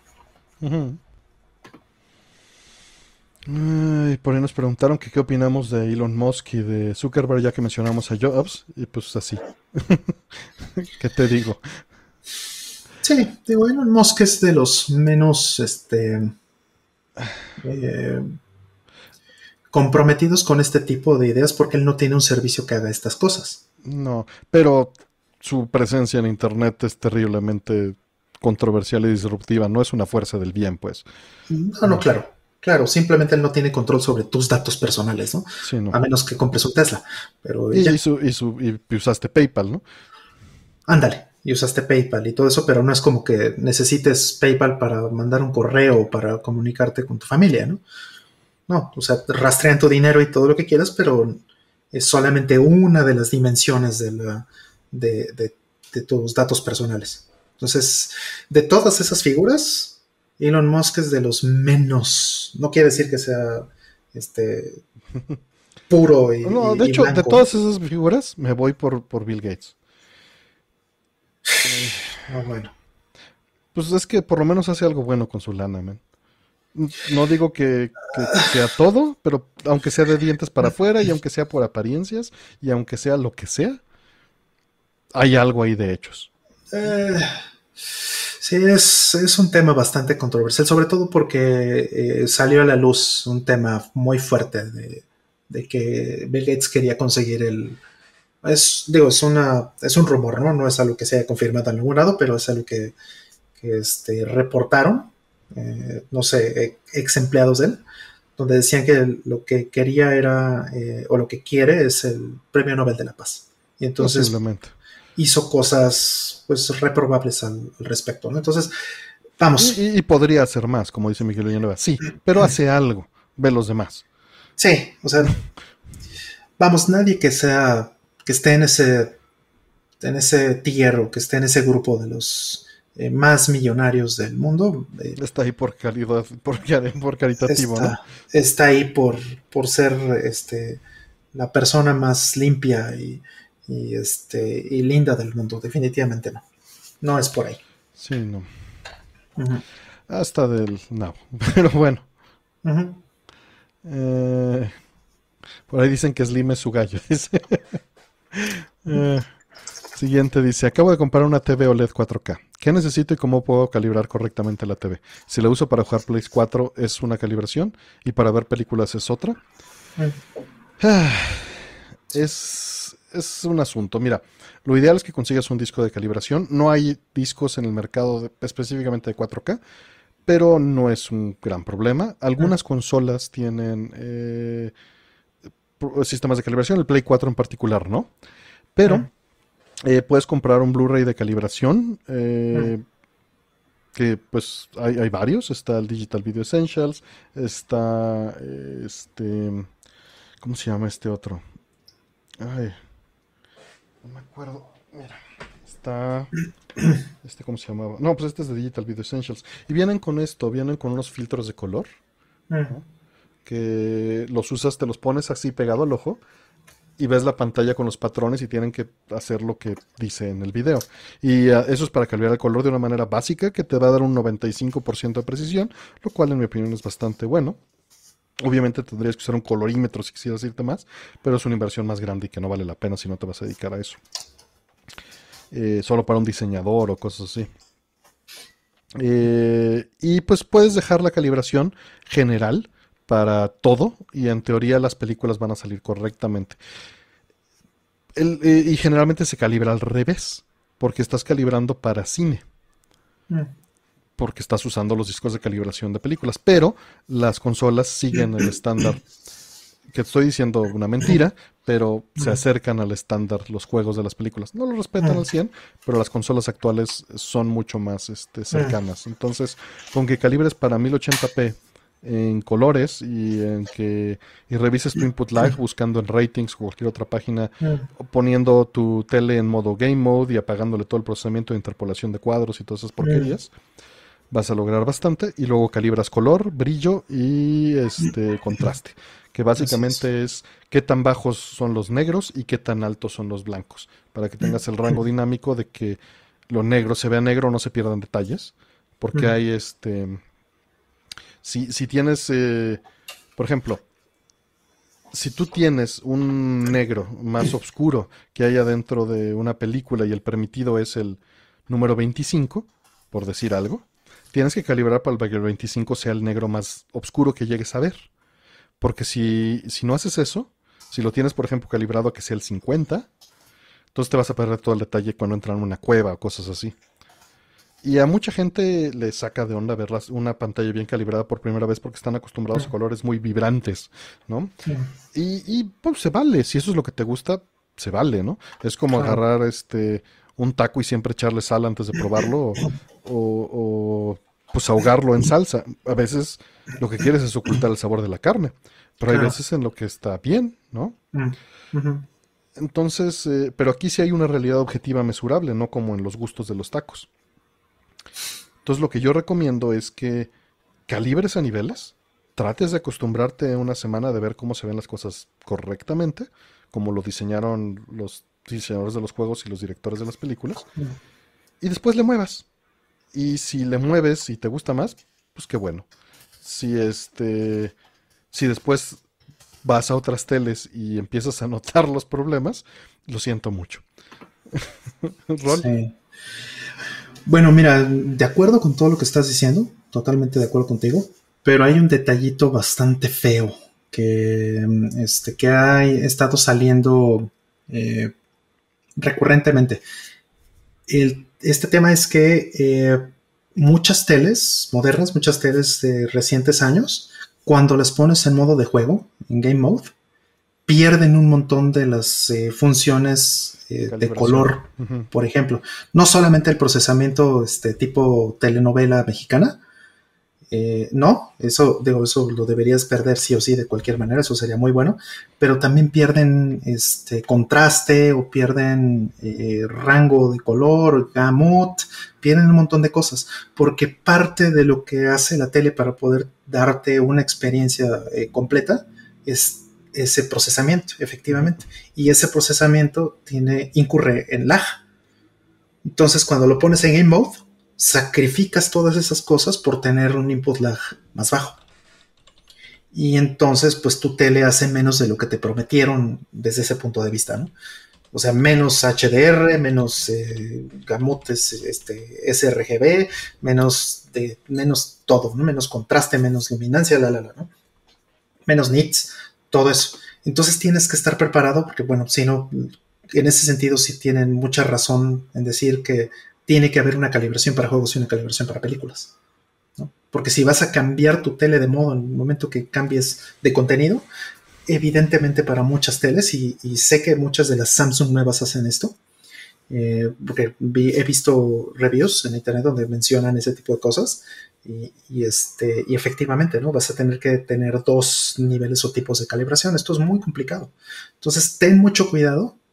Eh, mi sugerencia ahí es ir a revisar eh, en, ratings o en Artings o como se llama este sitio y, revisar en, reviews que hay en internet donde expliquen exactamente qué le sucede a la tele cuando la pones en Game Mode. pero ya la compró. Entonces, este, pues pruébalo. No tienes otra opción. Sí, claro. A tu modelo en particular, búscale eh, este tipo de cosas, ¿no? Y para los que están pensando en comprar una tele, esto es un problema. Entonces, eh, busquen bien cuáles son. O pruébenla. Eh, los sacrificios. Digo, desgraciadamente ya perdimos Best Buy. pero en las, cadenas grandes puedes ir y probar, ¿no? Todavía. Bueno, no en COVID, pero eventualmente puedes ir y probar. Si, si no, pues lee antes. Antes no había tantos sitios con los, las reviews y hay otro problema. Muchas veces los modelos latinoamericanos son distintos de los modelos que están en ratings. Entonces, eh, lo mejor muchas veces es ir a probar, a tienda todavía. ¿no? Con tu disco de calibración y llegas como buen ñoño con tu bastón de Messenger y pruebas la tele. Exacto. Le das bastonazo al representante si no te deja y listo. Sí, con tu Dreamcast y tu este y tu prueba de audio de este para medir el input lag con el micrófono del Dreamcast. O bien este tu tu Open Source Scan Converter ¿eh? con tu Dreamcast. Y la suite 240p conectada a la tele. Que, tristemente sí lo he hecho con Dreamcast. Sí. porque eso sería muy bueno para, para comprobar un game mode, ¿no? Tu Super Nintendo para que veas si soporta el frame rate. Exacto. Sí, entonces ten mucho cuidado con esos, con esas cosas. Hubo, hubo varias preguntas por ahí. Eh, decían que ¿por qué hay que calibrar cada input? No se debería haber un estándar para que calibrar una entrada sea igual independientemente del conectado. Hay un estándar y no deberías de tener que calibrar nada. Deja tú de cada input. En HDMI el color es digital y debería llegar correcto. Pero hay muchas cosas. Uno, históricamente el usuario está acostumbrado a poder moverle. Ese es el primer problema. ¿No? Eh, dos, está el desgaste normal de las cosas y con el desgaste baja la intensidad de la luz, del color, de todo. Entonces, cada cierta cantidad de años tienes que recalibrar porque se va degradando. Hagas lo que hagas. Sí, hagas lo que hagas. Eso es hablando en general y por qué no se respeta un estándar general de que si estás conectando HDMI, pues no debería de vuelta atrás. El color 255, 16, 25 es ese y punto. Estoy de acuerdo pero están estos otros dos factores, ¿no? El cultural y social y el este, y económico, evidentemente, porque si alguien le pone la opción de subirle los rojos y se vende más, estás frito, se la tienes que poner. Sí, como fabricante se la tienes que poner. Pero encima también este es, eh, vamos, también pasamos por una etapa muy larga eh, de teles eh, este HD. tenía que ajustar entre comillas, que ni eran HD, o sea, no eran Full HD, tenían una resolución espantosa 1300, no sé qué, por no sé cuál, 1366 por 768, si no me equivoco. Eh, este, y bien contrastes de todo tipo, ¿no? Unas te daban 1000 a 1, otras te daban 10000 a 1, otras te dan 500 a 1, etc. Y los precios eran muy diferentes. Entonces, pues, sí, hay un estándar, pero la verdad es que nadie lo sigue. Sí, este, y bueno, la, la otra es que, como pasa de la misma manera, hay, eh, hay, hay, aparatos que son rango limitado, y hay aparatos que son Full RGB, y hay aparatos que son HDMI 1.4, y hay aparatos que se utilizan HDR, y hay aparatos que usan Limited Range, y hay aparatos que mandan componentes en lugar de RGB. Entonces, eso puede hacer que cada aparato tenga una variación e inclusive hay DVD players, Blu-ray players, Ultra HD players que puedes calibrar el color desde el reproductor. Entonces, dado eso, por eso cada input tiene su propia configuración porque cada una puede venir mal de entrada. Hay otros que sí te dejan la misma calibración para todos los inputs. Eso depende del modelo y del fabricante de la tele. No es una generalidad. Y dicen que cómo es el procesamiento tipo telenovela. Este, que por qué te gusta tanto, Rol. Dice, ¿alguien le explica? Porque me gusta tanto. Son, hay, pocas cosas que odie más en el mundo que esa cochinada, ¿no? El problema, eh, mira, eh, ¿qué es lo que hace esta cosa de lo que le llaman el, este, el filtro de telenovela? Este, normalmente la gente está acostumbrada para cierto tipo de contenido, principalmente los deportes y en efecto también las telenovelas, a que estén a 60 cuadros por segundo. No, 50 dependiendo también del estándar, ¿no? Pero a 60 cuadros. Y entonces este, las películas no están a 60. Las películas están a, a 24 normalmente. O incluso a 30, ¿no? Dependiendo del caso. Entonces eso es lo normal. ¿Y qué hacen estas teles que tienen ese filtro de telenovela? Hacen una interpolación de cuadros. Lo que hacen es que toman un cuadro, eh, que está en acción, en un cuadro como tal, toman el siguiente cuadro y con la información de los dos cuadros generan un cuadro intermedio en la, eh, en la animación, digamos, eh, en el video. Entonces, este, ese cuadro intermedio eh, tiene que pasar por un proceso donde para empezar ya tienes que haber tenido el primer cuadro y el segundo y luego esperar al tercero para poder, digamos, mostrar toda la secuencia. ¿no? Entonces, por lo menos, por lo menos vas a tener tres cuadros adicionales de laja en el momento de hacer este, este tipo de procesamiento extra, ¿no? Sin siquiera tomar en cuenta que pudiera haber otros filtros, ¿no? Este, filtros de ruido, filtros de color, eh, un montón de cosas más. Entonces, muchas películas, efectivamente, cuando les pones este, este filtro, cuando las subes a 60, parece como, como se ve una telenovela, todo como brillosito, con este, la iluminación se ve diferente y, la animación está a 60. Y hay una razón, las telenovelas están grabadas a 60 cuadros. Sí, sí. La televisión está grabada a 60 cuadros. Los deportes están a 60 cuadros. Entonces, por eso, por eso está apodado como efecto telenovela. Porque le da esa... Eh, hay, también una interpretación cultural. Al cine se le ponen 24 cuadros porque recuerda un poco más, o bueno, evoca, dada los problemas tecnológicos evidentemente, pero da esa impresión más fantástica, más este, eh, pues de sueño, de algo irreal. Y el 60 se ve muy realista. Entonces le quitas eso. Independientemente de que estás interpolando cuadros y metiendo información que no existe, y, y a veces con errores, ¿no? Y que sí, a veces se ve blur, a veces se ven este, artefactos, se ve feathering, se ven muchas cosas, ¿no? Eh, que, afectan la calidad, además del lag. Entonces, mm. básicamente es, incorrecto. Te puede gustar, mm. ¿no? Pero es, es, Estás haciendo una sobreinterpretación por ni siquiera una inteligencia artificial, por un algoritmo sencillo mm. eh, que está distorsionando el video para darte una experiencia que alguien consideró eh, un, buen punto de ventas en marketing y que se hizo una guerra con eso para ofrecerlo como una opción y estás pagando por un procesador que tiene esas capacidades y un frame buffer que lo va a estar haciendo y, es absurdo. Pregunta aquí este Julián Rodríguez. Este ¿Qué pasa con el audio cuando se hace esto? No pasa nada. Em, este, eh, simplemente se mete un delay, un delay de, tiempo, o sea, el, audio eh, se, se buferea pues y se sincroniza con los cuadros. O sea, no se le toca nada. Sí, y solo sí, el audio está saliendo por la tele.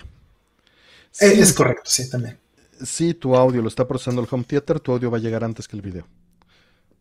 Y entonces tienes que meterle muchos, muchos este, eh, amplificadores o home theater tienen su control para que les pongas eh, retraso, un, delay, para que estén en sincronía con la tele. Porque a, mi caso sí lo veo, sí lo noto mucho. Los labios, se, pierde mucho el lip sync. Es muy fácil, porque somos seres humanos y nuestro cerebro está acostumbrando a ver los labios de la gente. Exactamente, sí. Y es chistoso porque de hecho he estado viendo, este, vi un paper hace poco de este eh, procesamiento que se está haciendo a películas en el doblaje, que usan ya eh, la misma tecnología que se usan para los deepfake, que son el deep learning, para cambiarle el lip sync a los actores cuando traducen una película. Entonces, que eso ya haga sincronía con el idioma en español o en cualquier otro que, hayan hecho, ¿no? Si es que estaban hablando otro, otro idioma inglés, etc. Entonces, e, ese es el futuro, porque sí, efectivamente, eh, hay gente que lo nota muchísimo, yo entre ellos. Cuando no está en sincronía el, video con el audio, me, saca por completo de la, eh, de la abstracción. Me, rompe un poquito la experiencia. Estos discos de pruebas que recomendamos, eh, que varios los pusieron en el chat, gracias los nombres de los, de los más recientes que hay en Blu-ray, tienen también pruebas para sincronía de audio y video. Mm. E inspirado en lo mismo, la suite 240p tiene pruebas para sincronizar audio y video. Porque si están usando un upscaler por HDMI, tienen que revisar que su tren de audio y video haya sincronizado en los sound mm. effects, ¿no? Y también si yo, yo personalmente utilizo el audio en analógico y el video en HDMI siempre. Mm.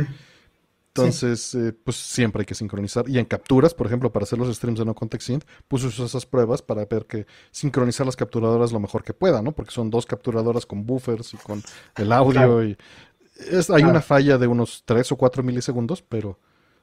Y a veces un poco se, más.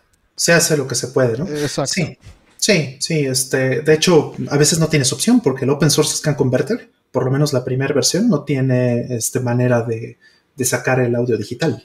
Y, y, yo soy fan de eso. En el, justamente en el RetroTink, el RetroTink te lo facilita al grado de que te lo manda por HDMI a fuerza el audio. Tienes tú Ah. que hacerte bolas en, en cómo lo separas, si es que lo En quieres ajá, si lo quieres llegar a separar, ¿no? dividirlo. Eh, y hablando del, del RetroTink 5X, tiene modo para secar en 768, pensando en esas pobres almas que tienen tele 768. Qué horror. Pero está bien chido que te dé el modo, porque Mm, por escala supuesto, sí. con los bordes perfectos. Da triple, ajá, exacto. Eso está muy bien. Sí, eso está padre. Mm. Eh, ¿Serviría una USB para poner en la TV? No entiendo de qué estás hablando, disculpe. Vamos con la que sigue. Ya faltan pocas preguntas. Vamos a abrir, sí, pero muy poquitas. Ah, Mm. tal vez se refiere a que a, las- a los patrones de prueba. Que si los Ah. puedes poner en una TV. Sí, hay televisiones que te permiten tener este. eh, que les meterle una USB. Pero ¿sabes cuál es el problema? Muchos, que muchos muchas de esas. Eh, eh, bueno, en un problema puntual que se me ocurre para esos casos es que eh, muchas de esas teles no te van a aceptar bitmaps sin compresión. Entonces, si le metes un JPEG, Ya, pues eso ya te metiste, te disparaste en el pie. Sí, Porque un no JPG tiene- no te puede servir para calibrar. Tendrías que usar PNGs, en preferencia. Mínimo PNGs y- o BMPs o algo que no tenga este, Pero hay más problemas. Eh, puede ser que no pasen por el mismo tren de video. Es Y cierto. pasa en muchísimos casos. O sea, en Mm. ese caso, lo mejor es que le metas USB con los patrones a un Blu-ray player externo o a tu Play 4, pero de todas maneras no sabes si el Play 4 saca el formato, el video en el mismo formato cuando estás viendo una imagen y cuando estás sacando una película. Muchas veces cambian a, a RGB 422, 444. Entonces, lo mejor es que utilices la fuente más cercana. Si no, pues, digo, inténtalo con las imágenes y ve Ah. que, que logras, ¿no? Exacto. Eh, pero también hay patrones de prueba gratuitos si tienes un quemador de discos. Pero te va a salir, si no tienes, te va a salir más caro el quemador de discos que comprar el disco ya hecho. Mm. Claro. Eh, Eh, saludos a Megatron Man que va entrando. Y Ferín que ya se va. Descansa, carnal. Buenas noches, gracias. Y bueno, después de este gran paréntesis, que fueron 20 minutos de la pregunta, qué horror. nos vamos a la que sigue. Dice, ¿van a preordenar Tales of Arise en la tienda de Bandai Namco? Y si es así, ¿qué versión compararán? No sabía que estaba esto. Gracias. Rol. Sí, sí. Sí, yo ya lo vi. Y este. Y sí me vuelve loco, ¿no? Tales of Arise, eh, este, sí me interesa muchísimo. Entonces, eh, pues voy a comprar la que me alcance, básicamente. o sea, si me alcanza para el especial, porque digo, hay, hay como tres ediciones o cuatro ediciones, no sé, más o menos. No, no las he visto todas, ¿no? Pero ya vi, por ejemplo, la de Bandai Namco y vi la de Amazon, eh, Japan, Las que son especiales. ¿Y, ¿Y pues, viene en inglés la de Namco Japan? eh, no, fíjate que no sé. No Eh, creo. Ese es uno de los problemas que, que veo. No tengo idea. O sea, es algo que no podemos saber ahorita. Porque está en preorden apenas. Y no lo están diciendo. Pero pues, no sé, podría ser que venga el juego en, en- en múltiples idiomas. Así pasó, por ejemplo, con este Final Fantasy VII Remake. ¿no? Entonces, no, no tenemos idea. Ay, ya no quiero ediciones especiales, ya no, por favor. Sí, sí, digo, es Tales. Ah, Sí, ya sé, ni modo, porque pues las cajas de tel siempre son chonchitas. son hermosas y, y aparte eh, hay dos versiones, o sea, eh, está la versión de Play 4 y la versión de Play 5. Uh, Y pues Bueno. esta sí tiene sentido porque sí hay una sí hay una diferencia. ok. Ok, ya, ya veo. Ya mejor Qué- me qué callo mal, porque sí, Qué mal, sí. porque ya sé lo que te estoy lo que te estoy causando. sí. No, no, ahorita no voy a entrar ahí. Ahorita no. Mm. Eh, siguiente. ¿Extrañan alguna exnovia con la que no tenga nada de contacto? Sí, sí, digan por qué. Pues creo que tengo contacto con casi todas. No, no todas, pero Mm. digo, sería bueno con, con quienes no, este, retomar un poco de contacto, pero más que nada por de una manera más madura, te- volver a tener alguna plática, ¿no? Este, y saber cómo están. Pero, pues no, con, con casi, pues literalmente con casi todas tengo contacto, excepto con un par. Igual yo. Este, sí, sí, creo que, o sea, si, si hubo algo ahí es porque pues fueron, o sea, es gente que fue importante en mi vida, ¿no? O si iba a seguir siendo importante siempre en alguna forma. Entonces son parte de mi vida, ¿no? Entonces eso, eso tiene algo, ¿no? no normalmente yo trato de que mis, mis relaciones sean este, de largo plazo. Y sí, sí hay gente que me gustaría, hay personas en particular que me gustaría mucho recuperar como contacto. Igual como dice Artemio de una forma muy madura, ¿no? Este, no metiéndose en problemas ni, empezar a, no sé, ¿no? A reclamar o, o, siquiera tal vez hasta tratar de retomar algo, ¿no? ¿no? No creo que eso tenga nada que ver realmente. Pero sí es, en principio me gustaría que toda la gente que me importa este, eh, siga teniendo contacto conmigo. Sí, sí, claro. Digo, también depende mucho de la edad, ¿no? Que hayas tenido en el momento. Mm, por supuesto.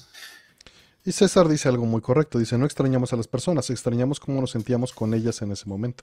Y quizá extrañamos, agregando lo que dice César, extrañamos quiénes éramos en ese momento, ¿no? Eh, gran punto, gran punto, sin duda, gran punto.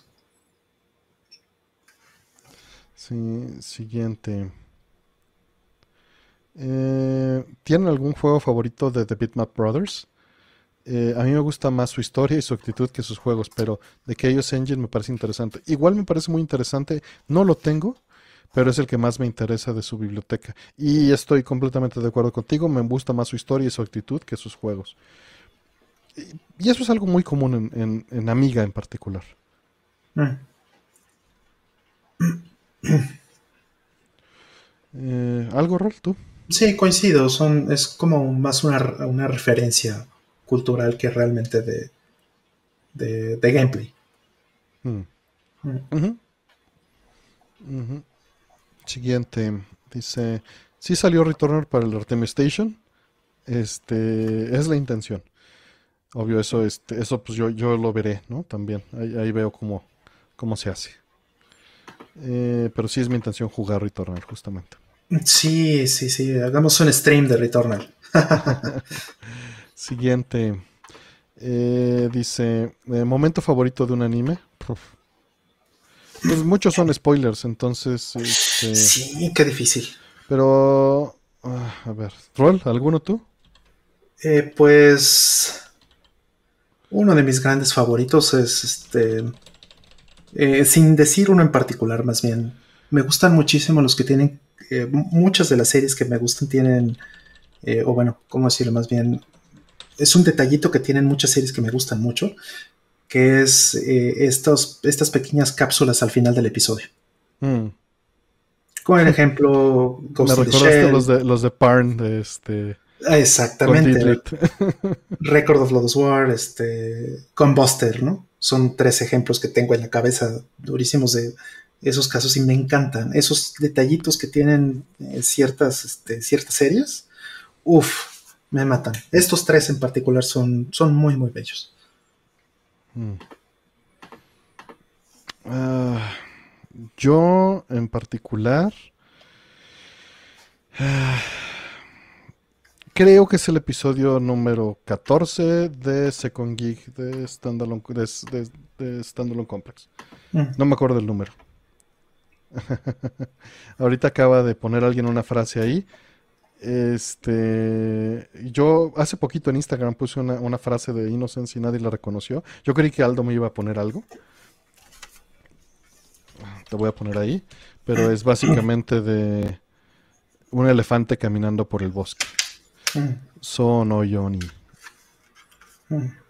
Sí. Sono Yoni. Mm. Este. Fíjate, justo estaba escuchando esto. Ah, ese, disco, qué padre que estuvimos en el lanzamiento de, Innocence en Japón, en cine, porque nos tocaron un montón de cosas. Y nos atascamos durísimo. Durísimo, pero es que había de todo. Había, había de todo. Nos tocó una época muy linda. Sí, yo sé que Aldo no ve mi Instagram. De hecho, yo no pongo casi nada, entonces. Sí. Pero, pero tú sí puedes leer lo que dice ese dije, este Aldo. Que es un, este, una frase budista, de hecho. Ah, mira, ahí está la frase. Bueno, no, la que puso es la otra. que esa no lo viene en el dije. Esa me encanta, esa frase, Carlos. Sí, Sí, es, sí, esto de Wasurenaide, eso es lo que dice Batón, ¿no? Este, ajá. Ajá. Neto ni acceso. suru. Toki. Ajá, watashi, watashi wa. Ajá. Sí, sí. Pero esos son spoilers, chavo. Los sedes no tienen bloqueo regional. Vamos a la siguiente. Eh, y voy a abrir preguntas. Vamos a aceptar nada más unas 20, 25. Va. Mándale. Siguiente, última pregunta. Dice, ¿qué piensan hacer en su retiro? Jugar. si, si la artritis te deja, chavo. Si no, vas a tener que usar tus controles ahí de... Kinect. De Kinect. Vamos a jugar puro Kinect con voz. Mm. Sí. Este, la de Ico y Shadow of the Colossus ya le hemos contestado muchas veces, John Treviño, nos encantan. Pero bueno, ahorita, ahorita la hacemos. Mm. Yo creo que ahí van ya tal vez suficientes, van 12. Ah. ok, ya van 18. Cierro ahora en lo que pasa la moto de rol. Este, veo muchas preguntas que ya nos hicieron muchas veces, entonces van a ser muy breves, porque ya las hemos respondido varias, varias veces. Mm. Ya entraron 20, cierro preguntas. Mm. Ah, bueno, ahí está la, la, última. Dice Danny Fences que en el retiro vamos a terminar nuestro backlog. Si nos alcanza la vida para este backlog. Listo, ya cerré las preguntas. Este, de no entró la de debería jugar todos los Is. Sí, ¿por qué no? sí, lo güey, juégalos todos. Mm, te puedes brincar el 5 de Super Nintendo. Te puedes brincar.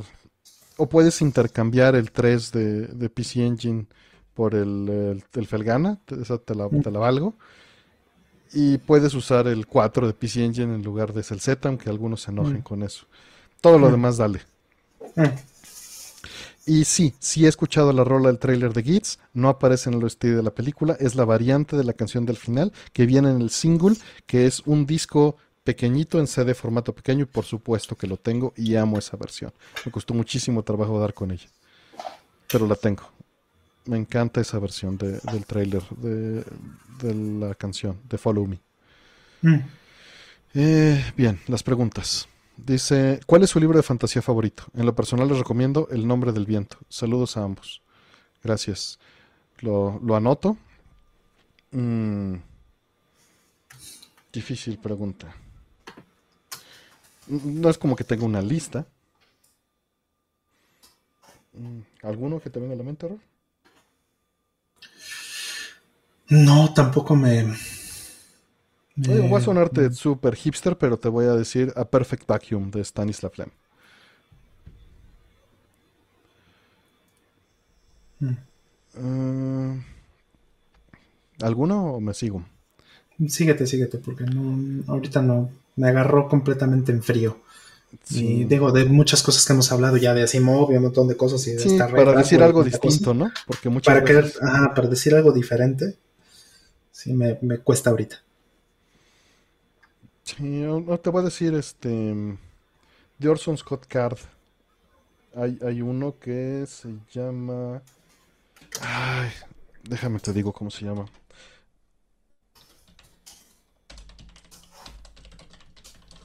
Que es de fantasía. Digo, para no... Mm. realmente fantasía lo, me lo interpreté, o más bien extendí mucho la, mm. la definición con A Perfect Vacuum. Eh, pero te voy a decir, ah, no vienen sus libros aquí. Ah, está en otra entrada. Y Boarding Series me gusta mucho, pero... ¿Dónde está este? Digo, Ender's Game obviamente también. Mm. Estoy buscando el... Hay uno en particular. Hearts Hope. Hearts Hope. Y no lo encontré en la lista. Fue de memoria. Mm. Hearts Hope. Me gusta bastante. De fantasía.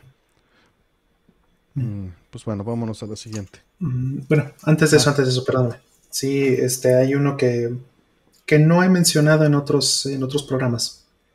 Que este, que son dos libros, básicamente, porque comparten, comparten algo importante. Un- el primero sería Virtual Light. Mm, eh, ambos son de William Gibson. Eh, Virtual Light y este y el y otro que podríamos decir secuela es este All Tomorrow's All Tomorrow's Parties Órale. Ok. esos esos dos.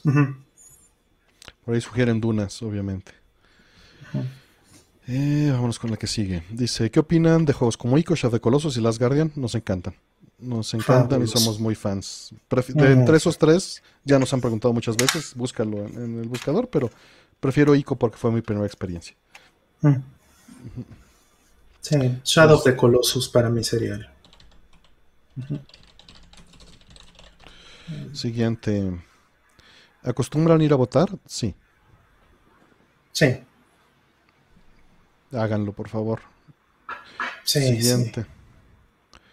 Eh, dice, ¿qué juego de SNES creen que quedaría perfecto como juego de esports en la actualidad? Hijo, no tengo idea. ¿Street Fighter 2?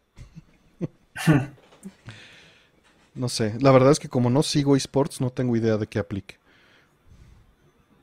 Mm, Mira, eh, muchos juegos, o sea, creo que una cualidad importante de los juegos de eSports es que, pues efectivamente estén modelados en, en el espectáculo. Mm, O sea, una de las cosas más importantes o los cambios más importantes que sufrió eh, Tekken o Street Fighter en el momento de convertirse en plataformas de, de eSports es que tienen muchas oportunidades de comeback. mm, O sea, te, te permiten muchos, tienen muchos mecanismos en el juego, o ciertos mecanismos en particular que te permiten voltear el curso de- del, round. Entonces, eso eh, pues a la gente le emociona mucho. ¿no? Está a punto de perder, le están a punto de dar un perfect, está un píxel de vida y de pronto se voltea por completo el round y, y gana el contrario. ¿no? Entonces, eso eh, es muy bueno para el espectáculo no necesariamente bueno para, para eh, determinar quiénes son mejores jugadores. Entonces, eh, los torneos ahora se, se rigen mucho por ese tipo de mecánicas. Y, eso es lo que hace un juego este, realmente bueno para, para eSports. Street Fighter 2 no es un juego así. Entonces tendrían que agregarle un- alguna mecánica o tendrían que hacer un cambio de balance para que esto pudiera eh, funcionar, ¿no? Por poner un ejemplo. mm. Ahí este Karen menciona Tetris Attack. Sí, qué difícil, por ejemplo, en Tetris Attack es hacer un comeback. Eso es muy difícil. Entonces, esos comebacks, por ejemplo, ahí tendrían que hacer una nueva versión tal vez de, tal vez de Tetris Attack, donde tuvieran algún tipo de castigo, alguna mecánica para romper todo y regresársela al contrario, no sé, tendrían que hacer algo así para que funcionara. Sí, que viene de retas de Star Strike, Chris Bermúdez, saludos. Y que ahí nunca faltan los Ujú. comebacks. Siguiente.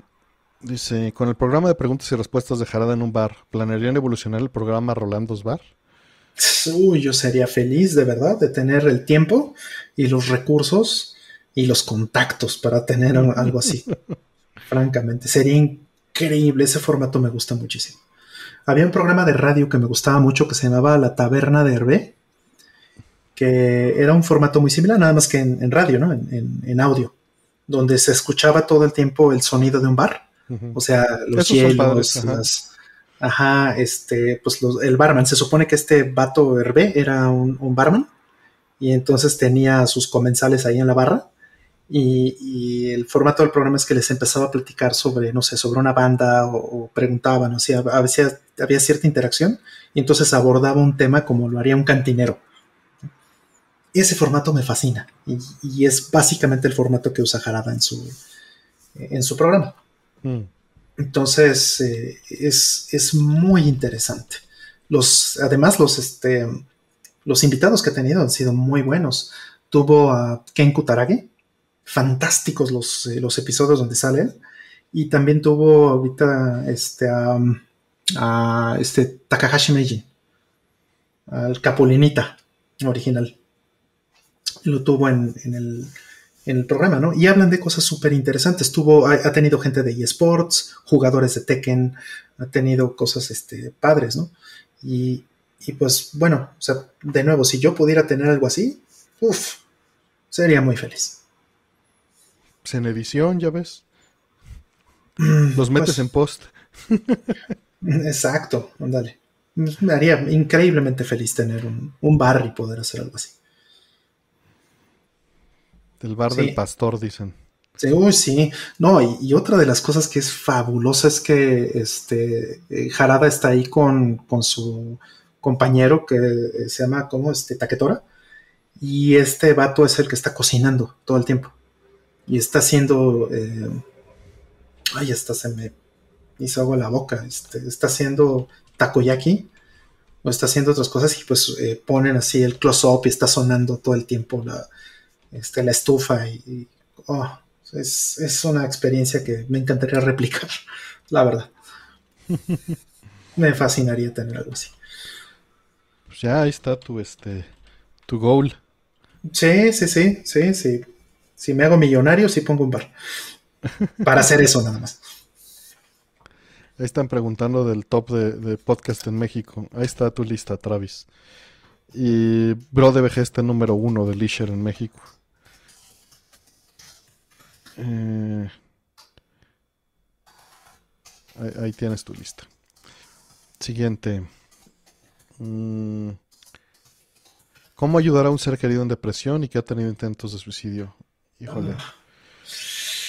De entrada, lo mejor es que busques ayuda profesional de alguien que pueda apoyarte en esto porque pues, no tenemos la experiencia. Yo creo que lo ideal es eh, tratar de... E, es muy difícil el tema de salud mental porque hay que... Hay un estigma muy fuerte de que la salud mental no es igual que la salud física. Y por supuesto hay unos componentes culturales, sociales, etcétera, ¿no? Personales. Pero existe un componente eh, químico y biológico que se puede eh, atacar, ¿no? En particular en la depresión. Entonces, eh, lo ideal sería que buscaras ese apoyo y de alguna manera eh, mostrarle a esa persona que es como un catarro, ¿no? Es como... Y, buscar esa ayuda profesional, ¿no? Es, difícil porque hay gente que quizá no, la quiere tomar. Mm. ¿Rol? Sí. Sí, justo lo que dices. Eh, eh, importantísimo que la persona tome, que reciba ayuda profesional, ¿no? Ahora, es muy difícil y también te, estás metiendo a lo mejor ya está con los derechos de la persona si lo empujas a, que, a que busque ayuda profesional. O sea, en principio la persona tiene que querer ayudarse a sí misma para poder buscar ayuda profesional. Tú no lo puedes obligar o no puedes hacer que nadie lo haga y que eso realmente funcione. Pero bueno, lo que sí puedes es guiarle a esa persona, ¿no? O tratar de, hacer eso. Y para eso lo primero que tienes que hacer es entenderla. Te voy a poner en el chat un video que te recomiendo muchísimo al respecto de entender este proceso de la depresión, Edward. El de Robert Sapolsky, de casualidades, el de Stanford. Es, exactamente ese video el que le estoy mm. poniendo. Justamente, sí. Hay un, ya te lo puse en el chat. Es un video muy bueno de hace como 10 o 12 años. Sí. En este es una eh, es una charla, una presentación que hace un profesor en, Stanford, donde habla de cómo funciona químicamente este, y bueno, eh, cognitivamente y todo lo demás, ¿no? Este, cómo funciona realmente la depresión. Entonces es extraordinario video porque te permite entender el mecanismo, ¿no? Cómo funciona eso. Y, toca incluso estas partes de, la gente que tiene eh, pues lamentablemente tiene alguna orientación o algún impulso suicida, ¿no? Entonces toca un poquito eso, pero la manera en la que lo explica es, es muy buena y te permite entender muy bien la situación en la que está la gente. Entonces, es lo primero que tienes que hacer, tener empatía. Sin duda. Y de ahí, es, pues. es muy difícil tener empatía, ¿no? Porque quizá nunca hayas estado en esa circunstancia. Y, y lo que hay que entender es. Y, digo, estoy súper, súper sobresimplificando, pero imagínate la peor vez que te hayas sentido en tu vida de que, que una infección del estómago, por decir algo. ¿Tenías ganas de hacer algo? ¿No? Y, sé que no es lo mismo, pero tienes que eh, partir de, de. O sea, para que haya empatía pues tienes que entender lo que está pasando. Y quizá no lo puedes entender, y yo creo que esa es la barrera más grande que hay. Entonces, busca los zapatos, aunque no sean los correctos, en los que quepas que se parezcan más a lo que crees que sea, o que por lo menos entienda esa persona que eso es lo que estás tratando de hacer, ¿no? Está difícil. Este, muchísimas gracias Antonio Luciano eh, por tu apoyo. Dice que para el PlayStation Pro. Gracias. Eh, y justo que se ha llegado a monotonizar como si fuera un catarro, creo que eso perjudica que tengamos el riesgo de la enfermedad mental. Sí, entiendo. Eh, lo que quería decir nada más es que hay un componente biológico, ¿no? Y se tiene mm. que atender, o sea, no quitar, tratar de quitar ese estigma de que, de que estás loco, ¿no? O sea, esas son tonterías. Y y hay que separarlo. No, no quise minimizarla, Travis, perdón.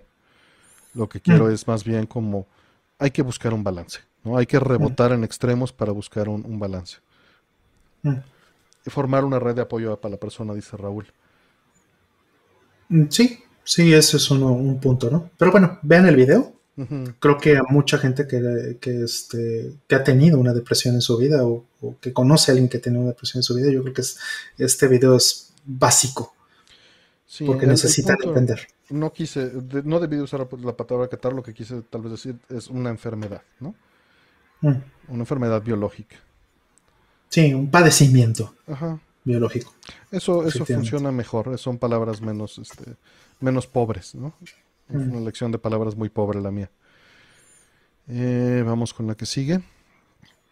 Y pues te deseamos lo mejor, mi estimado. Mm. Eh, ¿Qué cantantes japoneses recomiendan? No importa el género. Híjole, yo soy súper malo en esto. ¿Rol? Haido, Hyde. Hyde es muy bueno. Eh, Hyde, este. Ya, ya sé que me van a decir que soy Doraemon. Pero este. Aquí tengo un, disco de Hyde. Este, Hyde es el cantante de este grupo que, es famosísimo, que es Larkenciel. Y este vato tal vez eh, podría decir, yo creo, que es el cantante más prolífico en la historia de Japón, podríamos decir. Yo creo que sí, es el más famoso de la historia, posiblemente. No, no se me ocurre otro. Pero este vato tiene muy buena voz. Eh, este, logra hacer un, matiz interesante de estilos. Este, este disco, que es el 666, es, su, segundo disco. Su primer disco como solista, eh, que se llama Rentgen, es un disco maravilloso. Es un disco que tiene, que está producido en Europa. Y con ritmos y con sonido eh, instrumental europeo. Es, delicioso, es un, es un, disco maravilloso. Eh, eso sí, hay una versión en inglés de ese disco que no me gusta, la versión japonesa es la que yo recomendaría, donde las canciones las canta en japonés, ¿no? Su inglés es muy malo, de este amigo. Entonces, este, pues sí, sí choca mucho la pronunciación, pero eh, pues su voz es extraordinariamente buena y, pues bueno, no hay, creo que no existe persona en Japón que no lo conozca, ¿no? Entonces, eh, esa sería mi primera recomendación. Dice Farid que Yoshio. El samurai, el samurai del amor. Tenía que salir con eso, no, no, no podía no hacerlo. Exacto. Eh, Aldo Martínez dice Yamashita Tatsuro. Yamashita mm, Tatsuro. Claro, es sí, también Aldo, totalmente de acuerdo. Y Shina Ringo pusieron, pusieron Maya Sakamoto. Maya Sakamoto también es muy linda, muy, muy buena. De hecho, este, aquí tengo un disco de ella, curiosamente, también. Es que he estado capturando este, discos, he estado en ese trabajo arduo de estar este, digitalizando mi, colección. en estos, eh, en esta pandemia. Y sí tengo algunos discos de, de, varios, ¿no? Maya Sakamoto, aquí tengo el Hochipochi. Y el 2, el Nikopochi. Entonces sí, sí, hay, hay buenos cantantes japoneses. Mm. Siguiente. Eh, se habla de la importancia de compartir el conocimiento, etcétera, pero en el ámbito de la comida, o al menos en la mexicana, la gente que cocina restaurantes, eh, calles son muy cerrados, ¿no piensan? ¿Qué piensan? Eh, mira, las recetas locales quizá las cierran, pero las populares, pues, pues son abiertas. Por supuesto, hay, hay, secretos comerciales, ¿no? A final de cuentas, eso es a lo que llegamos, que pues hemos hablado varias veces de ello. Eh, creo que es una falsa seguridad la que se obtiene de resguardar la información por creer que en la información está todo el valor de lo que haces. Cuando en realidad muchas veces el valor de lo que haces está en cómo lo haces, o el por qué lo haces, o en dónde, o para quién lo haces. Porque aunque la información esté afuera, va a haber mucha gente no dispuesta a ejecutar las acciones y mucha gente incapaz de ello y mucha gente sin habilidad. Entonces, entiendo de dónde viene esa inseguridad eh, y entiendo que comercialmente es como muchas cosas funcionan, pero creo que el beneficio social y cultural está allí cuando se comparte porque se hacen extensiones y perfecciones. Así es como se ha creado toda la información que tenemos de todo. Y así es como la cocina en la que esas personas están basando se generó. Se generó por un proceso cultural de millones, bueno, de miles de años por lo menos, que va evolucionando de boca en boca y por eso hay tantas variantes de cómo hacer pozole, ¿no? Tantas variantes de cómo hacer tamales. Y, no porque la receta sea pública, eh, significa que, que todos los van a ser igual de buenos, ¿no? Rol. Sí, coincido coincido totalmente. Este, aparte, eh, finalmente, este, mucha gente que conozco que sabe cocinar muy bien, que tiene mucha experiencia en la cocina, que va a ir a algún lugar bueno a comer, lo primero que va a hacer es empezar a hacer ingeniería inversa a la comida. No sé si has visto eso muchas veces en tu vida, pero no sé, ¿no? Mi mamá, por ejemplo, cada vez que íbamos a comer a algún lado, empezó a decir, ah, mira, esto tiene, seguro tiene comino. O esto, mira, esto. Esto es laurel. Yo ni cuenta me daba. Esto es laurel. Oye, mm, esto sabe como a clavo. Este, o sea, ese tipo de, cosas. Y que tienen razón, ¿no? Eh, después ahí las ves eh, haciendo sus, sus artilugios para este, fusilarse la receta y básicamente eso abre mucho. Le sale bien, ¿no? Sí. A veces le sale extraordinario. Es más, hasta dicen, oye, a esto, esto sabe buenísimo, pero me encantaría ponerle no sé qué cosa, ¿no? Y entonces empiezan a meterle su propio estilo. creo que eso también se vale. O sea, por mucho que la gente quiera cerrar eh, la cocina, yo creo que eh, la gente que, sabe realmente de eso, pues puede eh, no fácilmente tal vez en muchos casos, pero sí tiene mucha mejor probabilidad de, sacar la receta, ¿no? Es como una canción. El que realmente es buen músico, pues va a escucharla y va a decir, la va a poder sacar. También, o sea, si, tienes mucha experiencia jugando, reconoces los elementos que componen un juego, las, las, fuentes, ¿no? Igual en cine, igual. El chiste es, necesita estar metido en eso. Y si, y si no sabe, como dicen, no puedo separar el perejil del cilantro, pues ya, ¿no? Ya, ya estamos mal. Sí, sí, totalmente. Eh, ahora, Karen Sabria dice, este, recetas open source. Está muy chistoso eso, lo dirás de broma, pero hace, el, digamos, creo que fue el año pasado todavía, me, lo, mencioné aquí en el programa. Eh, me invitaron a dar una charla sobre open source. Y, y, bueno, a mí y a otras personas. Y como parte de, la charla y todo eso, eh, como parte de todo el evento, me mandaron un pan de muerto. Pero como estaba, como era un evento de open source, me mandaron un link con la receta de ese pan de muerto. Esa receta específica. Para cumplir la licencia open source. Entonces, este, digo, yo feliz, a mí me pareció fantástico. ¿Y, dónde está el ADN del trigo utilizado? Ese es de Monsanto todo, brother. Ahora, hay que separar el proceso industrial de la receta, ¿no? Totalmente. Son cosas distintas.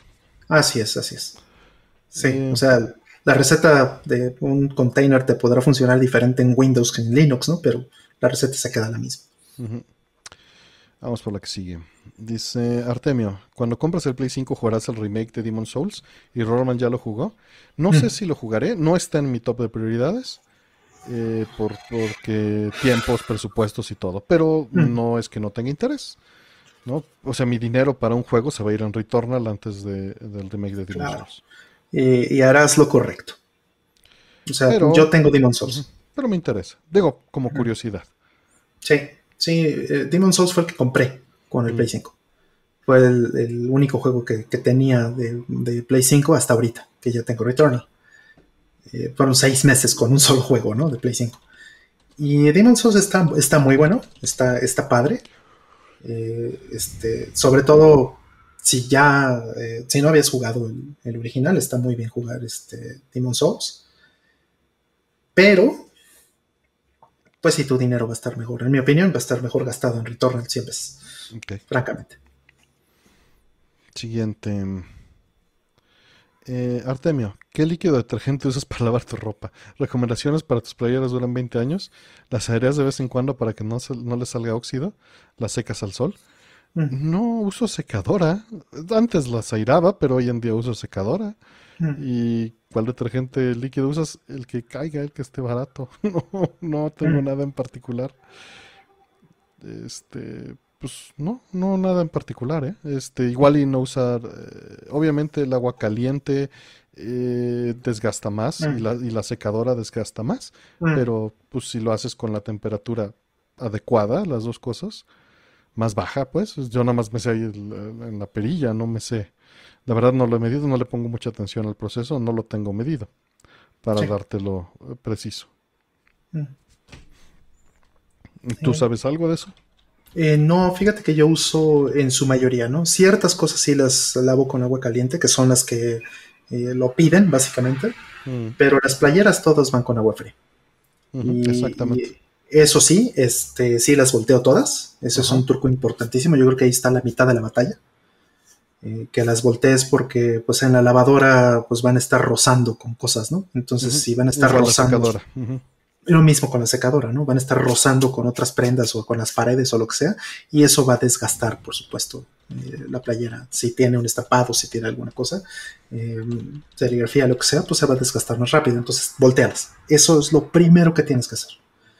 Una vez que, están volteadas y todo eso, bueno, este otra ya mencioné el agua fría y otra es que este, yo personalmente no le pongo mucho detergente. O sea, sí le pongo detergente, pues, pero vamos a decir que si la clavadora que tengo, que me dice exactamente el nivel que le tengo que poner de, líquido, este, yo le pongo un poquito menos, un cuartito menos de lo que me pide. Y este, y en lugar de ponerle eh, más detergente, lo que hago es ponerle un poquito de aromatizante. Un poquito y por último, ¿qué otra cosa hago? Este. Eh, sí, nada de cloros, evidentemente, nada de esas cosas. Y eh, bueno, el detergente que uso es un detergente que está hecho específicamente para mantener el color. Para playeras de, de, colores, exactamente. Para playeras japonesas, dice. Para playeras de Lo venden en Cospa, el, detergente. si lo vendieran en Cospa, lo compraría. Se los compraría este, hablando de detergente, y Fíjate que lo que he estado usando es sote. Sote eh, hervido y, en, el agua como detergente. Es mm. biodegradable y funciona muy bien. Sí. Y rinde un montón y es baratísimo. Es baratísimo, así es. Y bueno, creo que los resultados hablan por sí mismos, ¿no? Sí, sí, sí, sí. Ya ni me acordaba, ¿eh? Porque como hacemos un, friego, se queda ahí ratos. Sí, yo compro estos en el Monstruo Mercado, en el Costco y eso compro las botellas enormes, los recipientes enormes de, líquido para, para, lavadora y me duran años, por lo cual no me sé ni siquiera la marca.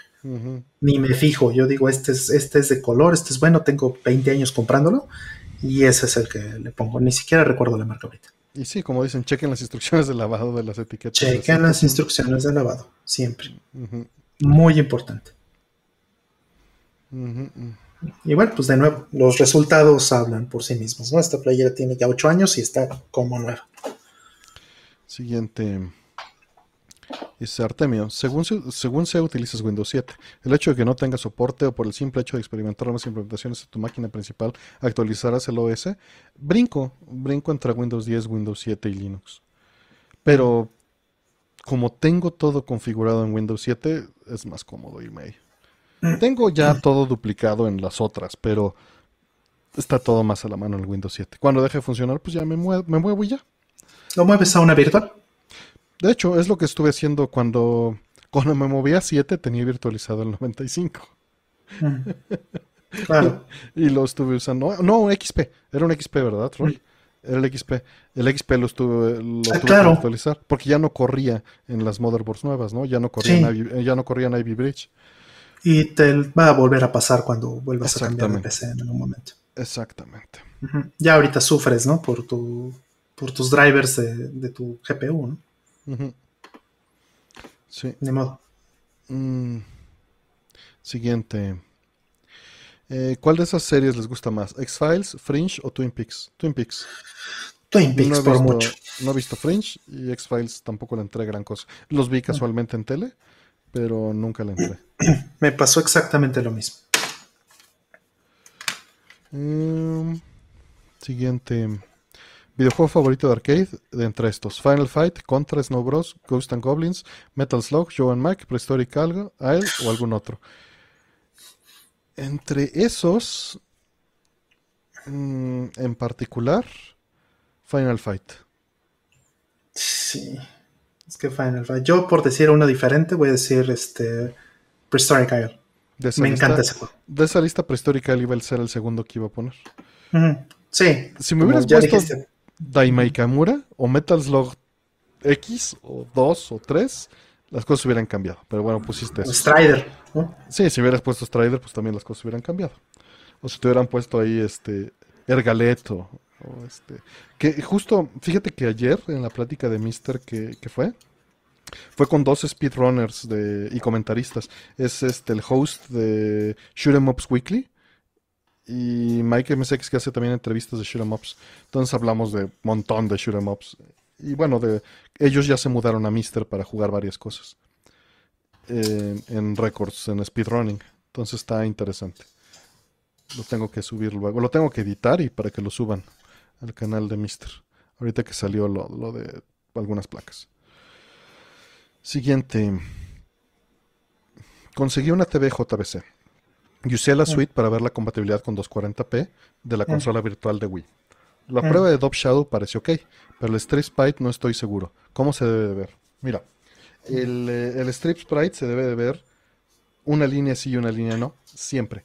El, punto de esa prueba es que cuando estás sobre la cara de Motoko o sobre el fondo, debes de ver una línea del, del pixel, del sprite, y una línea de la cara y con lo, cuando lo muevas, tiene que verse eso bien. Esa prueba realmente no es para CRTs, a menos de que, de que no pasen la prueba de, este, del Dop Shadow. Pero pruébalo.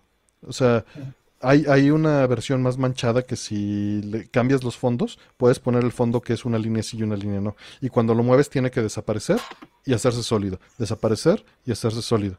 Y eso tiene que funcionar siempre en cualquier dirección. Para eso es realmente. Mm. Em, e, e, está hecha para que si se ve como el drop shadow, estás mal. ese es el, realmente ese es el punto. Que mm. muchas teles hacían eso en su algoritmo de desinterpolación. Eh, dice, ¿qué opinan del transhumanismo y su rol en el futuro de la humanidad? Pues, ah, digo, ahí, donde, depende de dónde pongas la línea, ¿no? También depende si te estás refiriendo al transhumanismo de Ray Kurzweil o te estás refiriendo a qué tendencia transhumana, ¿no? Podrías argumentar que ya somos transhumanos en muchos sentidos. En muchos sentidos ya lo somos. Eh, entonces, este, pues creo que como dice Motoko, la tecnología, si la tecnología está al alcance de la mano, lo vamos a hacer porque es instintivo. eh, el uso de herramientas es, eh, es humano. Simplemente es, es parte de nuestra naturaleza. Entonces creo que eso es natural. La tecnología es natural para el ser humano, es mi opinión. Sí, y pues ya empiezan a sonar cosas que antes eran totalmente ficción, ¿no? Como la extensión de la vida, envejecer este, más lento, ¿no? Rejuvenecer y eso ya empieza a sonar, ¿no? Pues las Este, vacunas, ¿no? Este, Sí, digo, o sea, depende cómo pintes tu línea. sí, totalmente. Yo creo que es una línea que, que se pinta diferente todos los días. Y la vamos empujando, ¿no? La vamos empujando, entonces, en efecto, depende a quién le preguntes. O sea, si le preguntas a una persona del siglo XIX, o sea, que vea la medicina de hoy, por ejemplo, o que vea el tipo de cosas que se pueden hacer con la cirugía plástica, o sea, una persona del siglo XIX, del siglo XVIII, imagínate, a decir, estos ya no son humanos. Entonces es, eh, es claro que, que este, todo eso es relativo. Entonces podrías decir que ya somos transhumanos en muchas formas. Claro, son perspectivas. Pero, digo, no me atrae la idea a futuro, pues, o sea, obviamente eh, la resistencia al cambio es fuerte, pero si todo funcionara bien, ¿no? Hay, hay muchos este, factores ahí. Sí, sí, te pudieran poner los ojos de Bato para que tuvieras mucho mejor de lo que biológicamente o genéticamente estabas hecho para, para ver. ¿Lo aceptarías? Pues, pues creo que ni lo piensas, ¿no? Pues digo, ya traigo un ojo de otra persona, ¿no? Exacto, pero pues, o sea, ver vista 2020 perfecta y para siempre, el- por el resto de tu vida. Eh, Pero digo, Está realmente eso, eso no me importa. Lo que me importaría es no perder horas en la mañana sin usar los lentes para que no me duelan los ojos. Y, despertar y ver, eso ya sería una gran ventaja. Deja tú ver 2020. claro. No, ver como veo ahorita con los dos lentes sin tener que pasar por eso, Sí. sería, sería ya suficiente. Sí, estaba obviando los temas de calidad de vida, por supuesto, pero, pero pues, o sea, llegar al, al tope, ¿no? Y entonces, una vez que llegas al tope, entonces, como bien dices, es instintivo ir más allá. Entonces, imagínate que no tengas que tener una cámara FLIR, sino que tus ojos ya te den el infrarrojo, ¿no? Claro Por ejemplo. Que, que como en software, con tres aspiraciones, este, cambies de la forma en la que ves, ¿no? Así es como modificaban su, su cuerpo, porque no estaba conectado directo. Exacto. Separaba el cerebro del, del cuerpo y lo, la, este, le daba las instrucciones tapándose un orificio y dos aspiraciones, tapaba el otro y tres aspiraciones y cambia. Que es ciencia ficción de los. 70 muy divertida. Exacto. Una serie que se llama Software Wetware. Ojos 16K, dice Karen. Pues de una vez 64K, ¿por qué no? Mm. Siguiente. Dice, ¿están emocionados por E3, aunque sea por el Nintendo Direct o por la conferencia de Limited Games? ¿O prefieren enterarse ya cuando pase todo? La verdad me da igual. O sea, normalmente me entero cuando ya pase todo y en texto, de ser posible. Pues yo sí voy a estar ahí porque pues es, es la tradición. Pero pues tampoco es que me vuelva tan loco como hace 20 años el E3. Pues es que eh, antes el E3 era de las cosas que iba a tener en diciembre. Mm, No solo eso, era, había un, un componente muy importante de feedback. O sea, sí, en, en E3 físicamente ibas, eh, la gente iba a, que, eh, a probar los productos, a, a ver justo lo que iban a tener ese mismo año y a hacer los ajustes finos. No ajustes de, de- de bugs, ¿no? O sea, no- el chiste no era encontrar bugs ahí y hacer un beta testing. No, el chiste era medir cómo sentía la gente el juego. Y entonces eh, eso que tuviera un impacto directo en el, eh, en el producto final. Entonces, Pues lo tiene, pero a nivel marketing, ¿no? Sí, pero pues sí, no, no en el gameplay, ¿no? O, o, este, o en detalles pequeños de personajes, o en detalles visuales, o cosas así. Que eso era el- mucho del chiste que, que hacía E3 bonito. ¿no? Tener esa, esa capacidad de acercarte directamente al developer y, y que te estuviera presentando el güey que lo programó, ¿no? Dice Miguel Leño, si volverías a ir al E3 si se te da la oportunidad. Pues con los amigos, sí. Si, Sí. si no, no. O sea, preferiría ir a otro lugar. con los amigos. Sí, pero pues, si se da, está bien. Pero no. Sí, como lo hicimos hace 10 años. ¿no? No, no me interesa. Siguiente. Eh, Rollman, ¿es verdad que hiciste un cómic de King of Fighters? ¿Podrías platicarnos algo? Y Artemio, ¿qué color son las cajas negras de un avión? Naranjas. Este. Sí, ¿no? Son naranjas. Sí, sí, sí, lo son, sí. Este. Sí, em, ya he platicado varias ocasiones de este, de este tema, del, cómic. Em, yo conocí a algunas personas que estaban en, la oficina de SNK en México, eh, este, mitades de los noventas más o menos. En particular, una de las personas clave que estaba trabajando ahí en SNK eh, fue después em, mi jefe en, en, Nintendo, que es eh, el Peque Vázquez.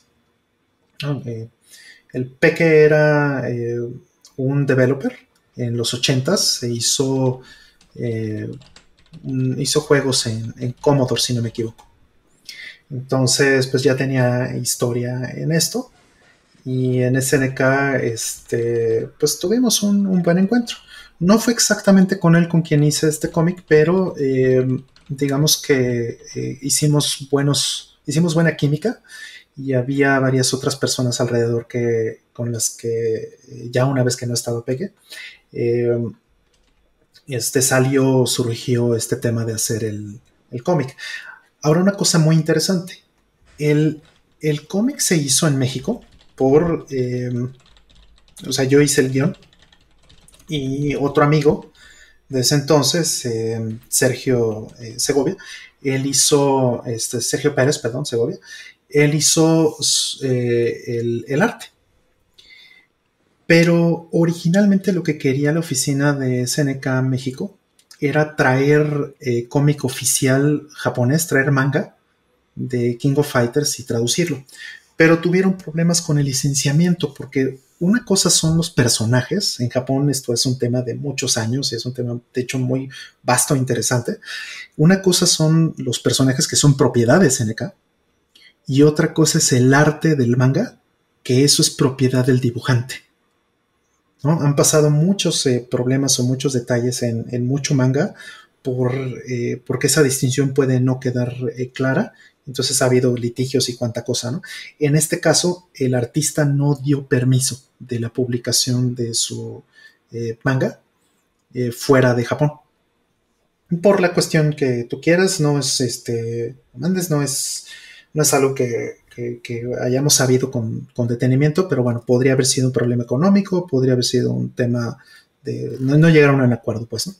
Entonces lo que resolvió SNK en México fue hacer un cómic oficial con los personajes oficiales y con un guion que estaba bendecido por SNK, básicamente. Y entonces eso fue lo que hicimos, es totalmente oficial y, este, y avalado por la marca, ¿no? y, bueno, se publicó.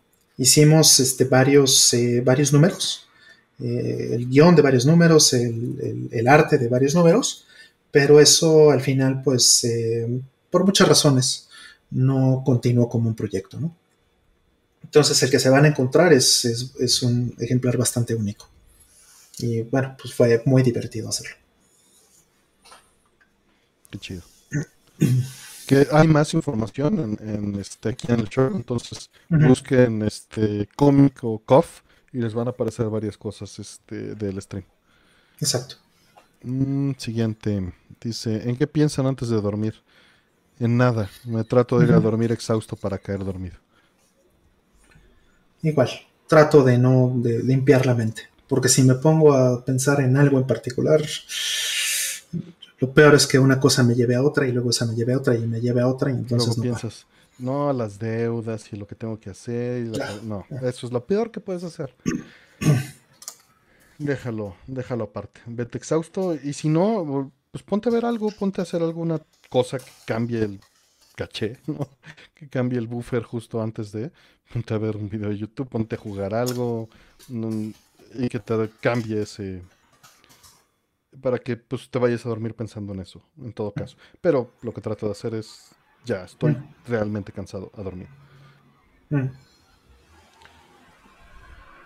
Digo que también está mal porque es exhausto. Estoy exhausto cuando, cuando lo hago, pero pues así es como, como me ha funcionado en pandemia. Que bueno, el estrés ya, ya o, ya estoy acostumbrado al nivel de estrés o ya no le pongo la atención. Que siempre uno se puede pensar en todo y, pues recordar no, no es grato. Pero e, es justo eso. O sea, lo mismo que dije hace rato de, al principio del programa de bloquear. Soy bueno para eso. Puedo bloquear todas esas otras cosas. No siempre, ¿no? Obviamente hay veces en las que te vas a dormir y hasta ansiedad, ¿no? Te puede llegar a dar. Eh, pero lo mejor es eh, pues, limpiar. Limpiar e irte en limpio a dormir. Pensar en otra cosa, en, en cualquier tontería. Mm. Ah, de, joven, pues solía poner música y seguir los patrones, ¿no? Pero hoy en día no. Eh, veo que en el cyberpunk transferir el alma a un cuerpo sintético es común, pero siento que varias veces se ignora que el cuerpo también forma la personalidad. ¿Qué opinan de esto? Saludos. Eh, sin duda creo que la estructura del cerebro es completamente relevante a esa alma, pero de la misma manera, podrías ver al cerebro de un cyborg como un FPGA donde la transferencia modifica la estructura física del cerebro. Puedes inventarte lo que se te dé la gana en esos términos porque pues estás igual de abstracto, ¿no? Sí. Sí, y es algo que también hemos comentado en varias ocasiones. Yo le he dicho varios, varias veces, ¿no? ¿Qué pasa, por ejemplo, cuando te das cuenta que tu cuerpo cambia por completo de células y de átomos incluso? este, cada cierta cantidad de años, ¿no? Entre 7 y 10 años. Resulta que tú no eres la misma persona, literalmente tú no eres la misma persona que hace 10 años. Y lo que estás haciendo, si lo quieres llevar a un extremo este concepto, es que tú estás cambiando de cuerpo, estás transfiriéndote, te tardas 10 años, pero estás transfiriéndote de un cuerpo al siguiente. Tu conciencia se está transfiriendo de un cuerpo al siguiente cuerpo. Si lo quieres ver desde este punto de vista. Entonces, ¿qué pasaría? Y esto es una pregunta que me he hecho muchas veces. ¿Qué pasaría, por ejemplo, si hiciéramos eso a propósito? ¿Qué pasaría si, por ejemplo, tu cerebro, ahorita que está saliendo todo esto de Neuralink, por ejemplo, y estas cosas, ¿no? Que están sustituyendo ciertas partes este, del, cerebro. ¿Qué pasaría si, eh, si ahorita, por ejemplo, quitamos una parte de, de un cerebro de alguien y lo reemplazamos por un componente electrónico que hace exactamente la misma función? La persona no se va a dar cuenta, ¿no? De la diferencia ¿Y qué pasa si hacemos después lo siguiente con otro componente? Y luego otro componente y luego otro componente. Y en el espacio de 10, 15, 20 años, sustituimos al 100% ese cerebro, el cerebro original, por componentes eh, nuevos, electrónicos. ¿La persona se daría cuenta? ¿Dejaría de ser la persona ella misma? Es lo mismo de hacer esto? ¿no? Efectivamente. Y entonces pues vamos, la respuesta ya la tenemos. Podemos transferir la conciencia a otro cuerpo, ya lo hacemos, es parte de nuestra biología. Entonces, eh, yo creo que en ese sentido es una cuestión de tiempo nada más para que nosotros tengamos ese tipo de, cosas. Tal vez no como se ven Ghost in the Shell o como se ven en muchas otras cosas, ¿no? Donde simplemente se conectan dos aparatos y entonces transfieres la conciencia de un lugar al otro. Tal vez eso no es la manera en la que va a suceder, pero pero de que ya existe, sin duda existe. Ya contestando con más paradojas. un, hay un libro de Douglas Hofstadter con Daniel Sedenet que se llama The Mind's Eye. The Mind's Eye. Que trata justamente de. Y no es eye de ojo, es eye de yo. Este. Trata justamente de muchos acercamientos de ciencia ficción. Y de ahí brinca a discusión filosófica y especulativa. Mm. Ochentera, pero está interesante. Mm. Ese proceso biológico tiene nombre, sí, se llama envejecimiento, Miguel Villanueva. Lo que se refiere rol es que todas tus células pues, se van muriendo y las cambias por otras nuevas. Exacto. No lo obvio, pero eso es a lo que se refiere. Sí, sin duda, lo obvio. Pero sí, es tu crecimiento, es tu...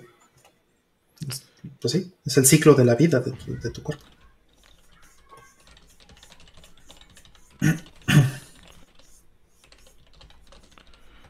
Eh, siguiente. Eh, ¿Qué opinan del DLSS y su aplicación en una consola como mm. el aún sin confirmar Switch Pro? Me parece muy bueno. Me parece muy bien. Yo creo que este. Eh, digo, yo ya he probado eh, DLSS, por ejemplo. En, Son, es una tecnología de escalado utilizando redes neuronales. Correcto. DLSS significa Deep Learning Super Sampling, que es básicamente un upscaler hecho con, con inteligencia artificial, ¿no? Con Deep Learning. Entonces, este, funciona muy bien. ¿eh? La implementación, eh, la última, que es la 2.0, es realmente muy buena. Muy, muy buena. Ahí pueden ver muchos eh, videos al respecto con Digital Foundry. Yo creo que ellos son los que hablan de una manera más, no solo neutral, sino técnicamente más profunda de todos los videos o canales que conozco, por lo menos. Entonces, eh, ellos tienen extraordinarios ejemplos de cómo funciona este DLSS. Hacen una comparación muy, muy clara de cuáles son las ventajas y desventajas que tiene un DLSS. Pero si lo, para mucha gente, ¿no? incluido yo, eh, las ventajas sí superan a las desventajas cuando hablamos de gameplay. Ahora, son un sustituto para un verdadero upscaling o para hacer un render de la, ¿De la resolución original en resolución real, no, no es eso. no es, un buen sustituto para algo en movimiento, está súper bien, ¿no? Exactamente, es como pasar de 444 a 422, ¿no? Por ejemplo. O sea, pierdes algo, pero ganas también algo en, este, en el camino. Entonces tienes que pensar qué quieres. Si lo que quieres es resolución de verdad, pues no te queda otra más que comprar un GPU más gordo. Pero si lo que quieres es tener un buen compromiso entre la entre velocidad y, el resultado de resolución, pues DLSS se me hace fantástico. Y, yo creo que sí va a pasar con el Switch. Yo creo que es lo más probable. Creo que esa tecnología está para quedarse y, también lo celebro, está, está bien la tecnología. AMD también está haciendo su, implementación. Entonces no tarda eso en, tenerlo el Xbox Series X y, y el PlayStation 5 muy probablemente. Pregunta Karen que si compra control o Returnal. Control y Returnal, fíjate qué chistoso que menciones eso.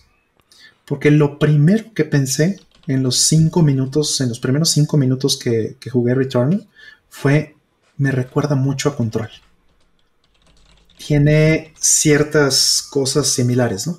En, el gameplay, en, cierta, en, ciertos detalles que, bueno, no quiero, no quiero hacer spoiler, pero personalmente, aunque Control se me hizo bueno, Control no se me hizo extraordinario. Y Returnal sí, se me hizo una propuesta increíblemente fresca. Entonces, si, si puedes escoger entre los dos, yo me iría definitivamente Returnal.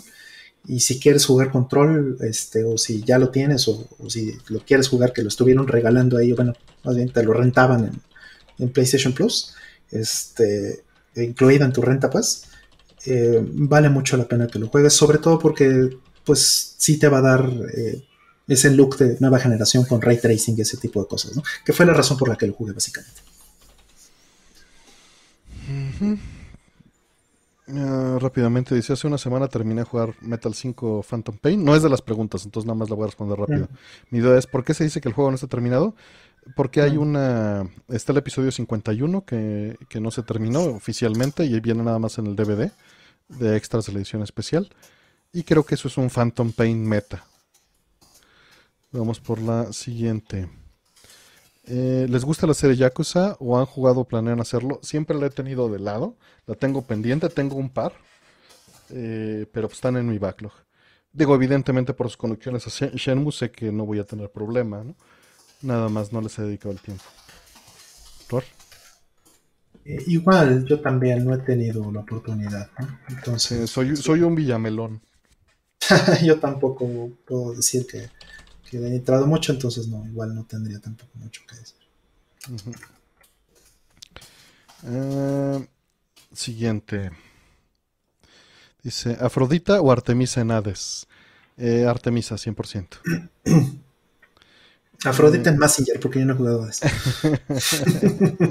Minerva X en, en Messenger. Eh, siguiente.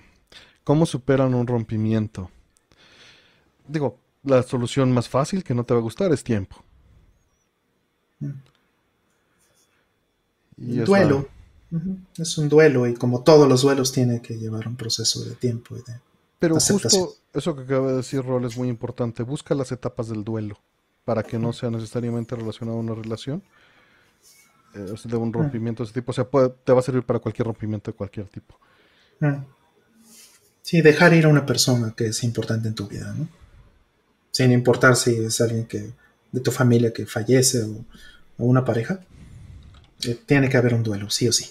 Incluso un amigo, ¿no? Perder un amigo que se va del país a veces eh, significa un duelo.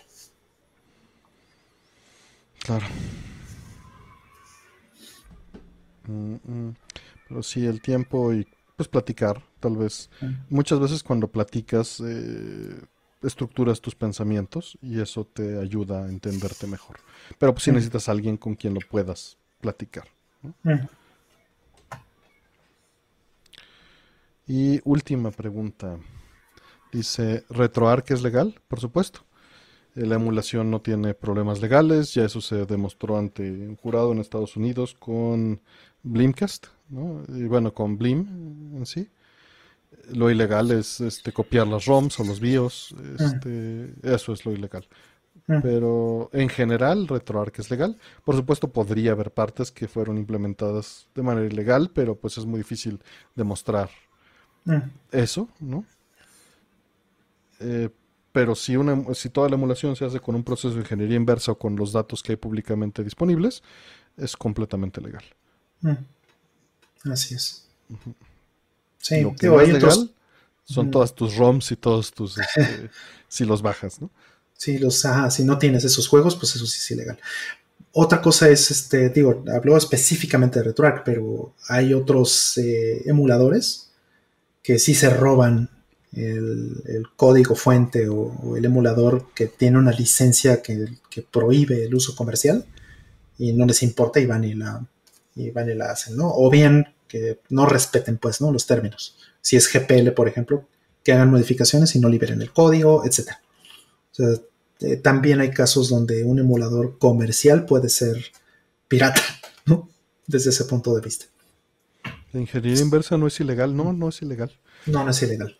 Es una excepción. Y, te puede decir ahí en tu manual, se prohíbe la ingeniería inversa, pero el, código de tu país no, no prohíbe la ingeniería inversa. Es como decir, te prohíbo que me voltees a ver feo. Pues, pues sí, no me gusta, y si puedo lo voy a evitar, pero, pero no es ilegal. Ahora, la, la excepción es muy explícita. La naturaleza de esa excepción es muy, muy explícita. ¿Para qué sirve la ingeniería inversa? ¿no? Ese es un punto muy, muy crítico en, esa excepción. Es eh, lo que dice tal cual la letra en muchos de los casos, en particular en la DMCA en Estados Unidos, es la ingeniería inversa es una excepción cuando se trata de interoperar. O sea, si el objetivo es la interoperabilidad, por ejemplo, ¿Y a qué se refiere eso con la interoperabilidad? Pues a la compatibilidad, por ejemplo, ¿no? A cosas que hoy día ya no funcionan porque cambió el estándar o porque cambió el equipo o porque tal cosa. Y lo que estás haciendo con la ingeniería inversa es regresarles la funcionalidad original, volver a, darle utilidad a las cosas. Si esa es tu intención al momento de hacer la, ingeniería inversa y no sacar este, secretos industriales o este o, hacer piratería, por ejemplo, ¿no? Romper, eh, que no sea explícito, pues, ¿no? Que estás rompiendo este, propiedad intelectual de alguien más. Entonces, este, la, ingeniería inversa es total y absolutamente legal. Y este, por ahí nos preguntaban del Retron 5. El Retron 5 violaba las licencias de RetroArch. Utilizaba RetroArch de manera ilegal. No sé si lo siguen haciendo pero, pero sí era ilegal dentro de todo. O sea, ese sí es pirata. E, exacto, violaba las licencias del emulador. O sea, tomaron algo público, violaron las licencias y lo publicaron de manera comercial. No sé si la última versión, pero lo hicieron en algún momento. Así es. Eh, en fin, pues terminamos, Rol. Este, muchísimas gracias. Espero te sientas y te recuperes mejor. sí, este, fíjate que ya no, no me siento mal. Pero pues sí me cansa, ¿no? Es, es, muy cansado estar enfermo del estómago. Entonces... Y, es muy cansado también estar en un stream de cinco horas o cuatro, no sé cuántos llevamos. Tres, ya nos aventamos cuatro, estuvo tranquilo, estuvo tranquilo. ya casi un score. Casi. Ah, en fin, gracias. Este, Jerry Eduardo estuvo poniendo muchas recomendaciones de los temas. Este, el Retron 5 es de Hyperkin, creo que sí. La verdad es que si no lo es, relaciono todas las marcas en el mismo costal. Mm. No, no se abren preguntas, son las 3.20 de la mañana. Todavía ya, ya nos vamos a, dormir. Se abren preguntas el 13 de, este, de, junio, ¿no? ¿Qué sería el 12? El 11 de junio se abren preguntas. Es correcto. Y eh, seguramente van a preguntar. Pablo mandó unos mensajes y dijo que que estaba jugando con Aldo y que le valió madre en nuestro stream y no entró. Mm. Entonces ahí vayan y díganle, por favor. Sí. Y eso fue hace dos horas, que no le importó el stream. Como ya está viejito, pues se tiene que ir a dormir. Y déjame, este, eh, mucha gente va a preguntar de los totales de PlayStation. Entonces, Deja, se los doy. Y...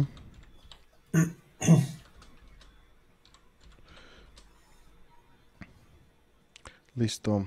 Hoy se jugaron, se juntaron 1200 este, pesos.